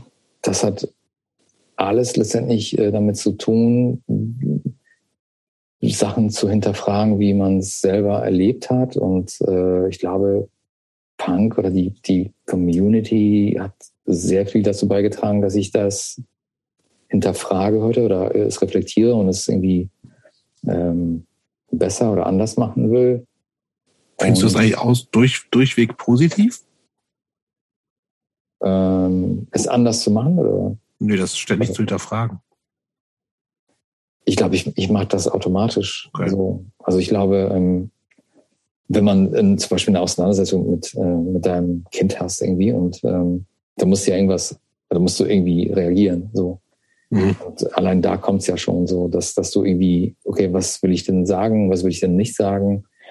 Oder wenn du deinen Kindern irgendwie Essen vorbereitest, so, was willst du ihnen zu essen geben? Wie willst du sie erziehen? Wie willst du, äh, wie willst du mit ihnen sprechen? So Kommunikation, so wie haben Kinder ähm, genauso viel zu sagen wie Erwachsene, ähm, was bei mir nicht so war. Also mhm. das Kind war halt das Kind und sollte ruhig sein und der Erwachsene hatte so zu sprechen, man sollte das respektieren und das finde ich halt eben also in der Kommunikation, ähm, klar müssen sich Kinder an welche Regeln halten, aber so um auf Augenhöhe zu sein, ähm, gehört das irgendwie anders. So, also das, das also finde ich spannend, dass du das sagst, denn ähm, ich habe da so einen ähnlichen gedanklichen Ansatz eigentlich gehabt, aber genau diesen Ansatz hinterfrage ich viel häufiger. Ob dieses Kinder immer und dauernd auf Augenhöhe ähm, äh, zu behandeln, obwohl sie eigentlich nicht auf Augenhöhe sind. Also weil, mhm. wie du richtig gesagt hast, als Eltern muss man schon auch Dinge bestimmen. Mhm. Es geht nicht, dass man über alles diskutieren kann. Und ich merke das bei meiner kleinen, äh, fünfeinhalb, fast sechs Jahre alten Tochter, wo ich das Gefühl habe, ich muss bei der über zu viele Sachen reden und diskutieren auch. Ja. Wo, wo ich auch das, äh, auch das nicht das Gefühl, wo ich manchmal das Gefühl habe, dass es vielleicht auch besser wäre, wenn man einfach auch manchmal Sachen einfach bestimmen kann als Eltern, ohne darüber reden zu, äh, diskutieren zu müssen. So, ne? Oder auch wie, wie viele Sachen zum Beispiel, äh, da kann ich ein ganz billiges Beispiel heute sagen. Da heißt irgendwie, was willst du zum Abendessen? Butterbrot. Wird gemacht. Mhm. Und willst du willst es nicht essen? Natürlich so. nicht. So, so. Ja. ich will jetzt ich glaube, Joghurt mit Müsli haben. Ja, Moment, aber das, dieses will ich mir eben ausführen. Ne? Ähm, mhm. Dass man darüber dann tatsächlich diskutieren muss, dass die Dinge, die vorher gewünscht und äh, äh, bestellt wurden sozusagen, dann auch gegessen werden müssen. Mhm. Und dass man tatsächlich mit sich hart oder ich mit mir hadere, denke ich, hm, kann das jetzt doch vielleicht? Schwenke ich jetzt um? Kriegst jetzt mhm. doch noch Müsli mit Joghurt und das Butterbrot? Ist ja, jetzt überflüssig gemacht worden. Und da habe ich das, habe ich oft, also ich bin, also ich habe auch keine definitive Antwort darauf, aber ich empfinde das häufig, also das hätte es in meiner Kindheit nicht gegeben, dass da überhaupt drauf eingegangen worden wäre. Ja, aber es geht sich bei dem Ganzen aber um, eher um Haltung natürlich. Also erst bestimmst du ständig, was für Kinder musst du, ob du willst oder nicht. Ja, das stimmt, das aber wie häufig. So, aber ich aber glaube, das, was, was sich verändert hat, glaube ich, also gehe ich jetzt mal an, davon aus, dass es auch das, das was Matze, so wie ich das interpretiert habe und das, glaube ich, auch viele Leute kennen, dass einfach klar war, die, deine Bedürfnisse als Kind sind erstmal zweitrangig. Und ich finde, dass du, wenn du erstmal, in, wenn du hast, okay, erstmal sind alle Bedürfnisse gleichwertig und das so auf Augenhöhe, dass du sagst, mhm. äh, ja klar musst du trotzdem was bestimmen, so und, ja. oder sowas. Aber dass du zumindest sagst irgendwie so, ey, erstmal bin ich jetzt nicht mehr wert, weil ich Erwachsener bin. So, das, das genau. finde ich halt total wichtig, sozusagen. Genau. Ja, natürlich ist das bescheuert. Natürlich sind Kinder bescheuert. So, du sagst so, das habe ich ja auch ja jeden Tag so mehr oder weniger. Das muss ich, keine Ahnung, wie das ist. Es gibt die falsche Margarine da. So, dann gibt's Ausraster oder äh, genauso Sachen, du sagst, ja, ich, was willst du, was willst du essen? Kartoffeln. Okay, mache ich. So. Was? Kartoffeln? Bist du besteuert? Meine Kinder sind bekloppt, ja. so, ne? Aber dass ja. du halt gleichzeitig natürlich sagst, dass trotzdem, also, da stecken ja trotzdem so Bedürfnisse hinter und du mhm. sagst, also, ich nehme das erstmal ernst, so. Das heißt nicht, dass ich dir jeden Wunsch erfülle, so. Also, genau. Die Grenzerfahrung müssen ja alle Kinder machen. Aber dass du nicht in der Haltung sagst, ist mir scheißegal, du machst, was ich sage, das mhm. machst du aber hoffentlich auch nicht, Christopher. Nein, natürlich ich nicht, das möchte nicht, dass du dahin umschwenkst. Nein, das mache, das mache ich auch nicht. Aber, aber du nimmst das ja trotzdem ernst. Natürlich nehme ich das ernst, aber genau. trotzdem genau. stelle stell ich mir schon die Frage. Klar, ob, kannst, ob du ein, kannst den Kindern nicht immer recht machen. Nee, also zum, also das Allerbeste, ne? Also es ist kalt draußen morgens, es regnet und ich sag, äh, man muss Regensachen anziehen, man muss sich Mahnen anziehen, dann kommt der Spruch, über meinen Körper bestimme ich. Du hast Korrekt, mir gar nichts zu sagen. So. Von einem ja, aber das, ist, das ist ein, Mädchen, so ein einfaches Beispiel. Dann nimmst du halt sagen, Punkt. Nein, da bestimme ich so. Ja, ne? Oder gibt's auch, da geht es aber auch um Erfahrungen machen müssen. Ja, ja. So, auch, aber, aber da, da hängen ja häufig dann auch, ähm, ja, kann man auch sagen, okay, die sollen mal rausgehen und das nächste Mal macht es nicht. Das, das Problem ist ja in solchen Situationen, das hat ja auch eine Konsequenzkette für mich, denn wenn sie sich erkältet, darf sie erkältet, darf sie nicht in die Kita gehen, dann muss sie zu Hause bleiben. Das heißt, sie muss zu Hause behütet werden und und und und. Wenn es nur so mhm. einfach wäre, dass man sagt, okay, äh, äh, mach die Erfahrung, dann wisst es schon selber. So die so ein eins und eins ist gleich zwei ist halt meistens oder nee, Aber was ich was ich meine, so ist dieser äh, bedürfnisorientierte Ansatz. So also genau. Jups äh, kennt den, glaube ich auch. Ja. Ähm, also letztendlich geht es ja darum, um zu sehen, welches Bedürfnis steht äh, hinter einem, einem Ausraster oder einem, einer emotionalen äh, Ausnahme, einem emotionalen Ausnahmezustand, was auch immer so. Also ich weiß, unser Sohn, der ist immer, wenn er nach dem Kindergarten ist, ja einfach übermüdet und, ja. kann schnell ausrasten und auch und wir wissen, okay, das äh, Bedürfnis ist wahrscheinlich erstmal irgendwas zu essen. So, wenn er gegessen hat, mhm. geht's wieder so. Aber, und, und ich könnte mich aber auch sagen, so, ich könnte mich in der Zeit mit ihm total zoffen und auch mega äh, darauf einsteigen, du bist hier, äh, was weiß ich, äh, ein Kind und ich bestimme jetzt, du bist jetzt. Solange du die Füße unter meinen Tisch. Genau, sowas könnte ich machen, aber das ist Quatsch. So. Ja, also ich, ich könnte aber sagen, okay, ähm, Mhm. So, ne? und, und es gibt halt diese bedürfnisorientierte Erziehung ist halt ähm, auf ganz, ganz vielen Ebenen. Viele missverstehen das und denken, jedes Bedürfnis erfüllen, aber das ist damit nicht gemeint. So, ähm, damit ist gemeint, dass ich äh, versuche zu verstehen, welches Bedürfnis gerade das Kind haben könnte. Ich muss es dann nicht erfüllen. Also wenn das Kind unbedingt beim Einkaufen irgendwie ein Matchbox-Auto gesehen hat und es möchte es haben, das ist das Bedürfnis, dass ich das äh, so, oh, das Bedürfnis ist, ein neues Auto zu haben, ich muss es kaufen. Das ist natürlich nicht gemeint. Es ist gemeint, ähm, ähm, dass die Kinder auch Bedürfnisse haben, die eventuell wir nicht auf den ersten Blick sehen. So, und dass wir das vielleicht, äh, bevor wir urteilen, versuchen zu verstehen oder versuchen zu hinterfragen oder zu gucken, was könnte der eigentliche Grund sein, warum das Kind jetzt gerade dieses Verhalten zeigt. Und es ist nicht immer einfach, wenn man immer in diese alten Muster reinrutscht. Also man, man kann, man, es platzt einem der und sagen so, jetzt ist Schluss, jetzt machst du das so. Manchmal ist es auch in Ordnung. So, aber trotzdem, man darf einfach, also ich, für mich, ich ähm, will nicht, ähm, dass das einfach so ähm, in Vergessenheit gerät. Weil die Kinder, die haben, die, die haben die verrücktesten Sachen, die sie vielleicht beschäftigen, von denen wir nicht ahnen. So und die reagieren auf diese Sachen mit den verrücktesten Reaktionen, die wir so nicht machen würden. So und dann löst sich plötzlich irgendwas auf ähm, in einem ganz einfachen Satz oder so und dann mhm. spart man sich einen riesen Streit oder so im besten Fall. So also ich meine, wir lernen auch jedes Mal dazu und manche Leute missverstehen diesen Ansatz und sagen zum Beispiel so, keine Ahnung, ich impfe meine Kinder nicht, weil die haben Angst und das Bedürfnis äh, ist stärker, äh, deswegen respektiere ich diese Angst. Das ist natürlich Quatsch. Natürlich ja, genau. sind meine Eltern, äh, meine Eltern, sind meine Kinder geimpft. So. Und ähm, wenn sie da kurz weinen, dann ist es halt eben so. Ähm, aber das ist nicht damit gemeint. So, ne? also. Okay. Ey, es ist schon echt spät. Mhm. Ähm, ich fand es aber gerade nochmal gut und also ich, wie gesagt, wir, es gibt ja auch nicht Kinder, Menschen, die das hier hören, die müssen da durch. Aber ich glaube, für alle, die Kinder haben, also gerade noch in, in einem noch, in einem Alter, in dem sie noch erzogen werden wollen, müssen, dürfen. Das glaube ich total gut nochmal, sich irgendwie nochmal gerade mit dieser Bedürfnisorientierung, ist wahrscheinlich auch nicht das Nonplusultra, aber das nochmal so ein bisschen immer hervorzuholen. Das hat ähm, übrigens die Luise ähm, ganz am Anfang hat das ja. auch schon äh, äh propagiert. Genau. Ne? Hm. Mhm. Also man muss sich daraus, ich, ich bin jetzt nicht derjenige, der dafür da mit äh, Vollgas äh, dahinter steht, sondern nee. man muss sich da so ein bisschen so seine Sachen rauspicken. So. Genau, es geht ja ein bisschen auch ums Prinzip, ne? Also ja, dachte, genau. Augenhöhe und irgendwie genau. erstmal Bedürfnisse ernst nehmen, egal ob du die nachvollziehen kannst oder nicht. Und genau. also So, und das äh, ich, ich entscheide ja alles so. Aber äh, genau, also deswegen das vielleicht äh, dazu nochmal. Ansonsten würde ich ähm, langsam Richtung Ende hüpfen, Mhm.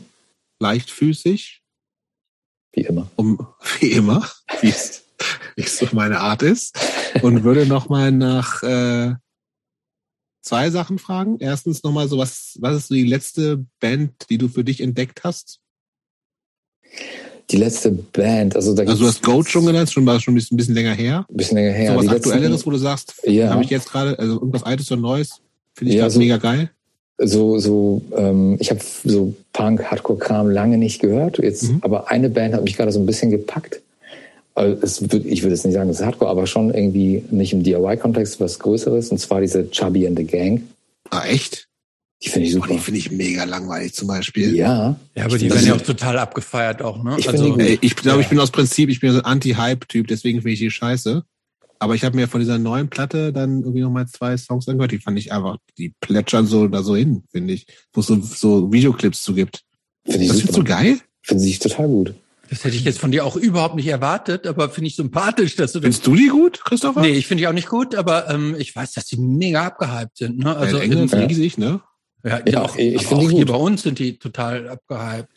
die die die weiß ich nicht Ich kann mir auch vorstellen, dass die live äh, sehr überzeugen. Äh, Nein. so, also auf, auf Platte nehmen die mich, holen die mich auch nicht ab.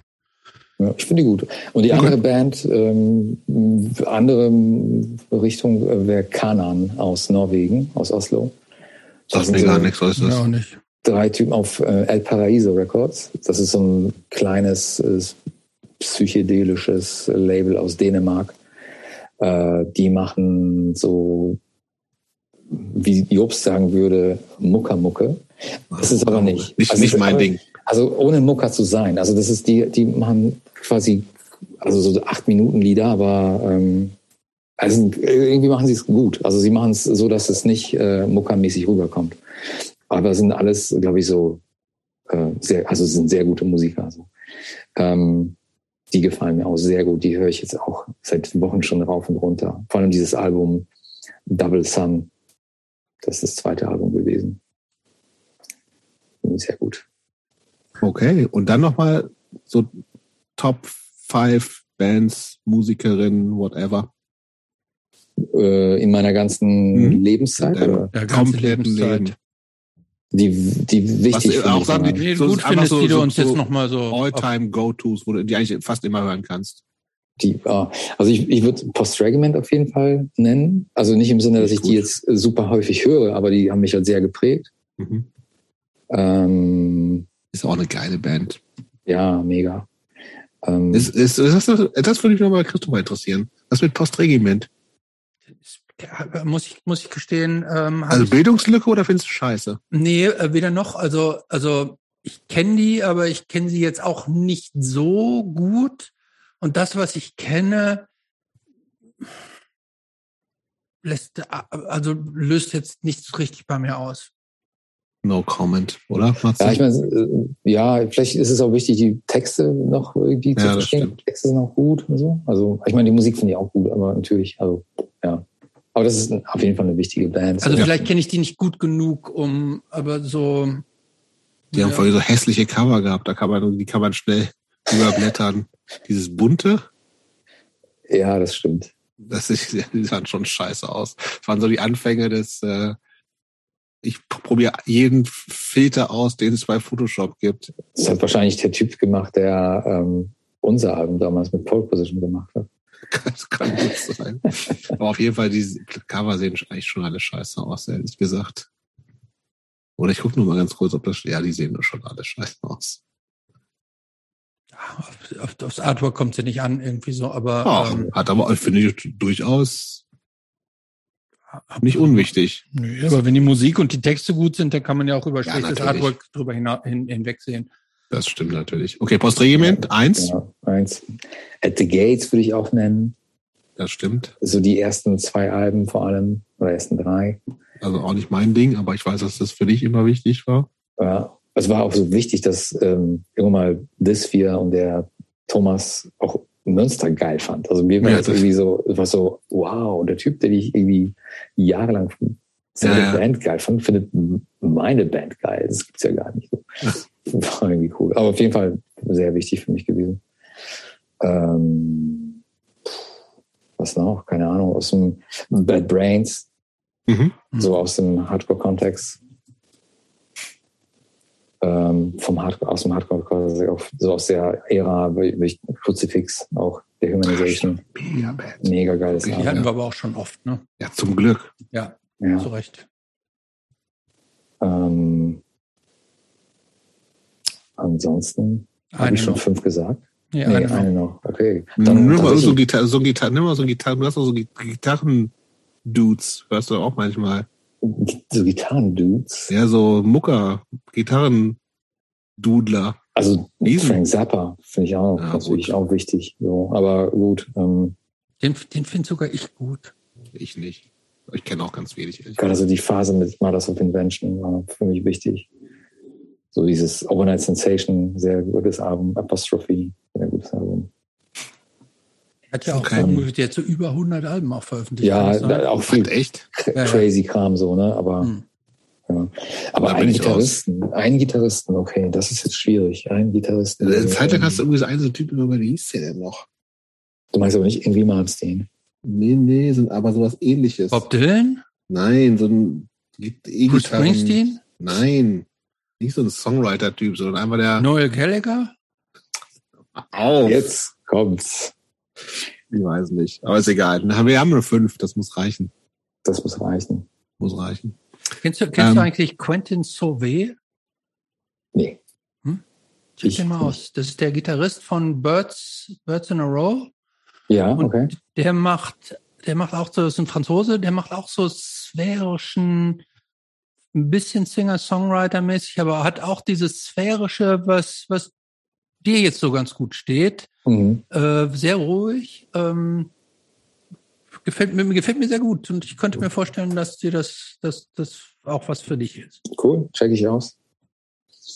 Gut. Christoph, Ja. Abschlussfrage.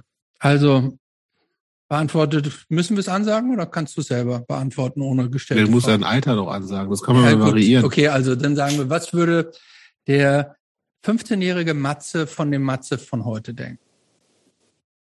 Ähm, Gab es mit 15 schon Pole Position? ja, glaube schon. Also die Anfangszeit Ich von glaube- Pole Position. Ich glaube, ich wäre zufrieden mit mir. So, also ich, ja, also ich meine, ich bin so meinen Weg gegangen und ähm, auch so, ich habe Sachen gemacht, wo ich mich nicht irgendwie verbiegen musste, irgendwie so. Und wo ich irgendwie immer dachte, okay, das, damit kann ich kann ich leben so. Und äh, ich habe jetzt nicht irgendwas gemacht, wo ich dachte, da, da habe ich Bauchschmerzen oder so. Und ich glaube, das war mir immer wichtig und ähm, ja, und ich war äh, so nie der, der Typ, der irgendwie strebsam irgendwas erreichen wollte, unbedingt. So, der irgendwie sich ein Ziel gesetzt hat und gesagt hat, der bis dahin muss das und das gemacht werden. Da weiß ich nicht, halte ich nichts von. Und ähm, und ich, ich bin zu, gerade bin ich total zufrieden, wie alles ist. So, deswegen ähm, hätte sich der 15-jährige Matze drüber gefreut. Das ist doch schön. Danke, Matthias. Vielen Dank fürs Gespräch. Ja, vielen Dank, vielen Dank.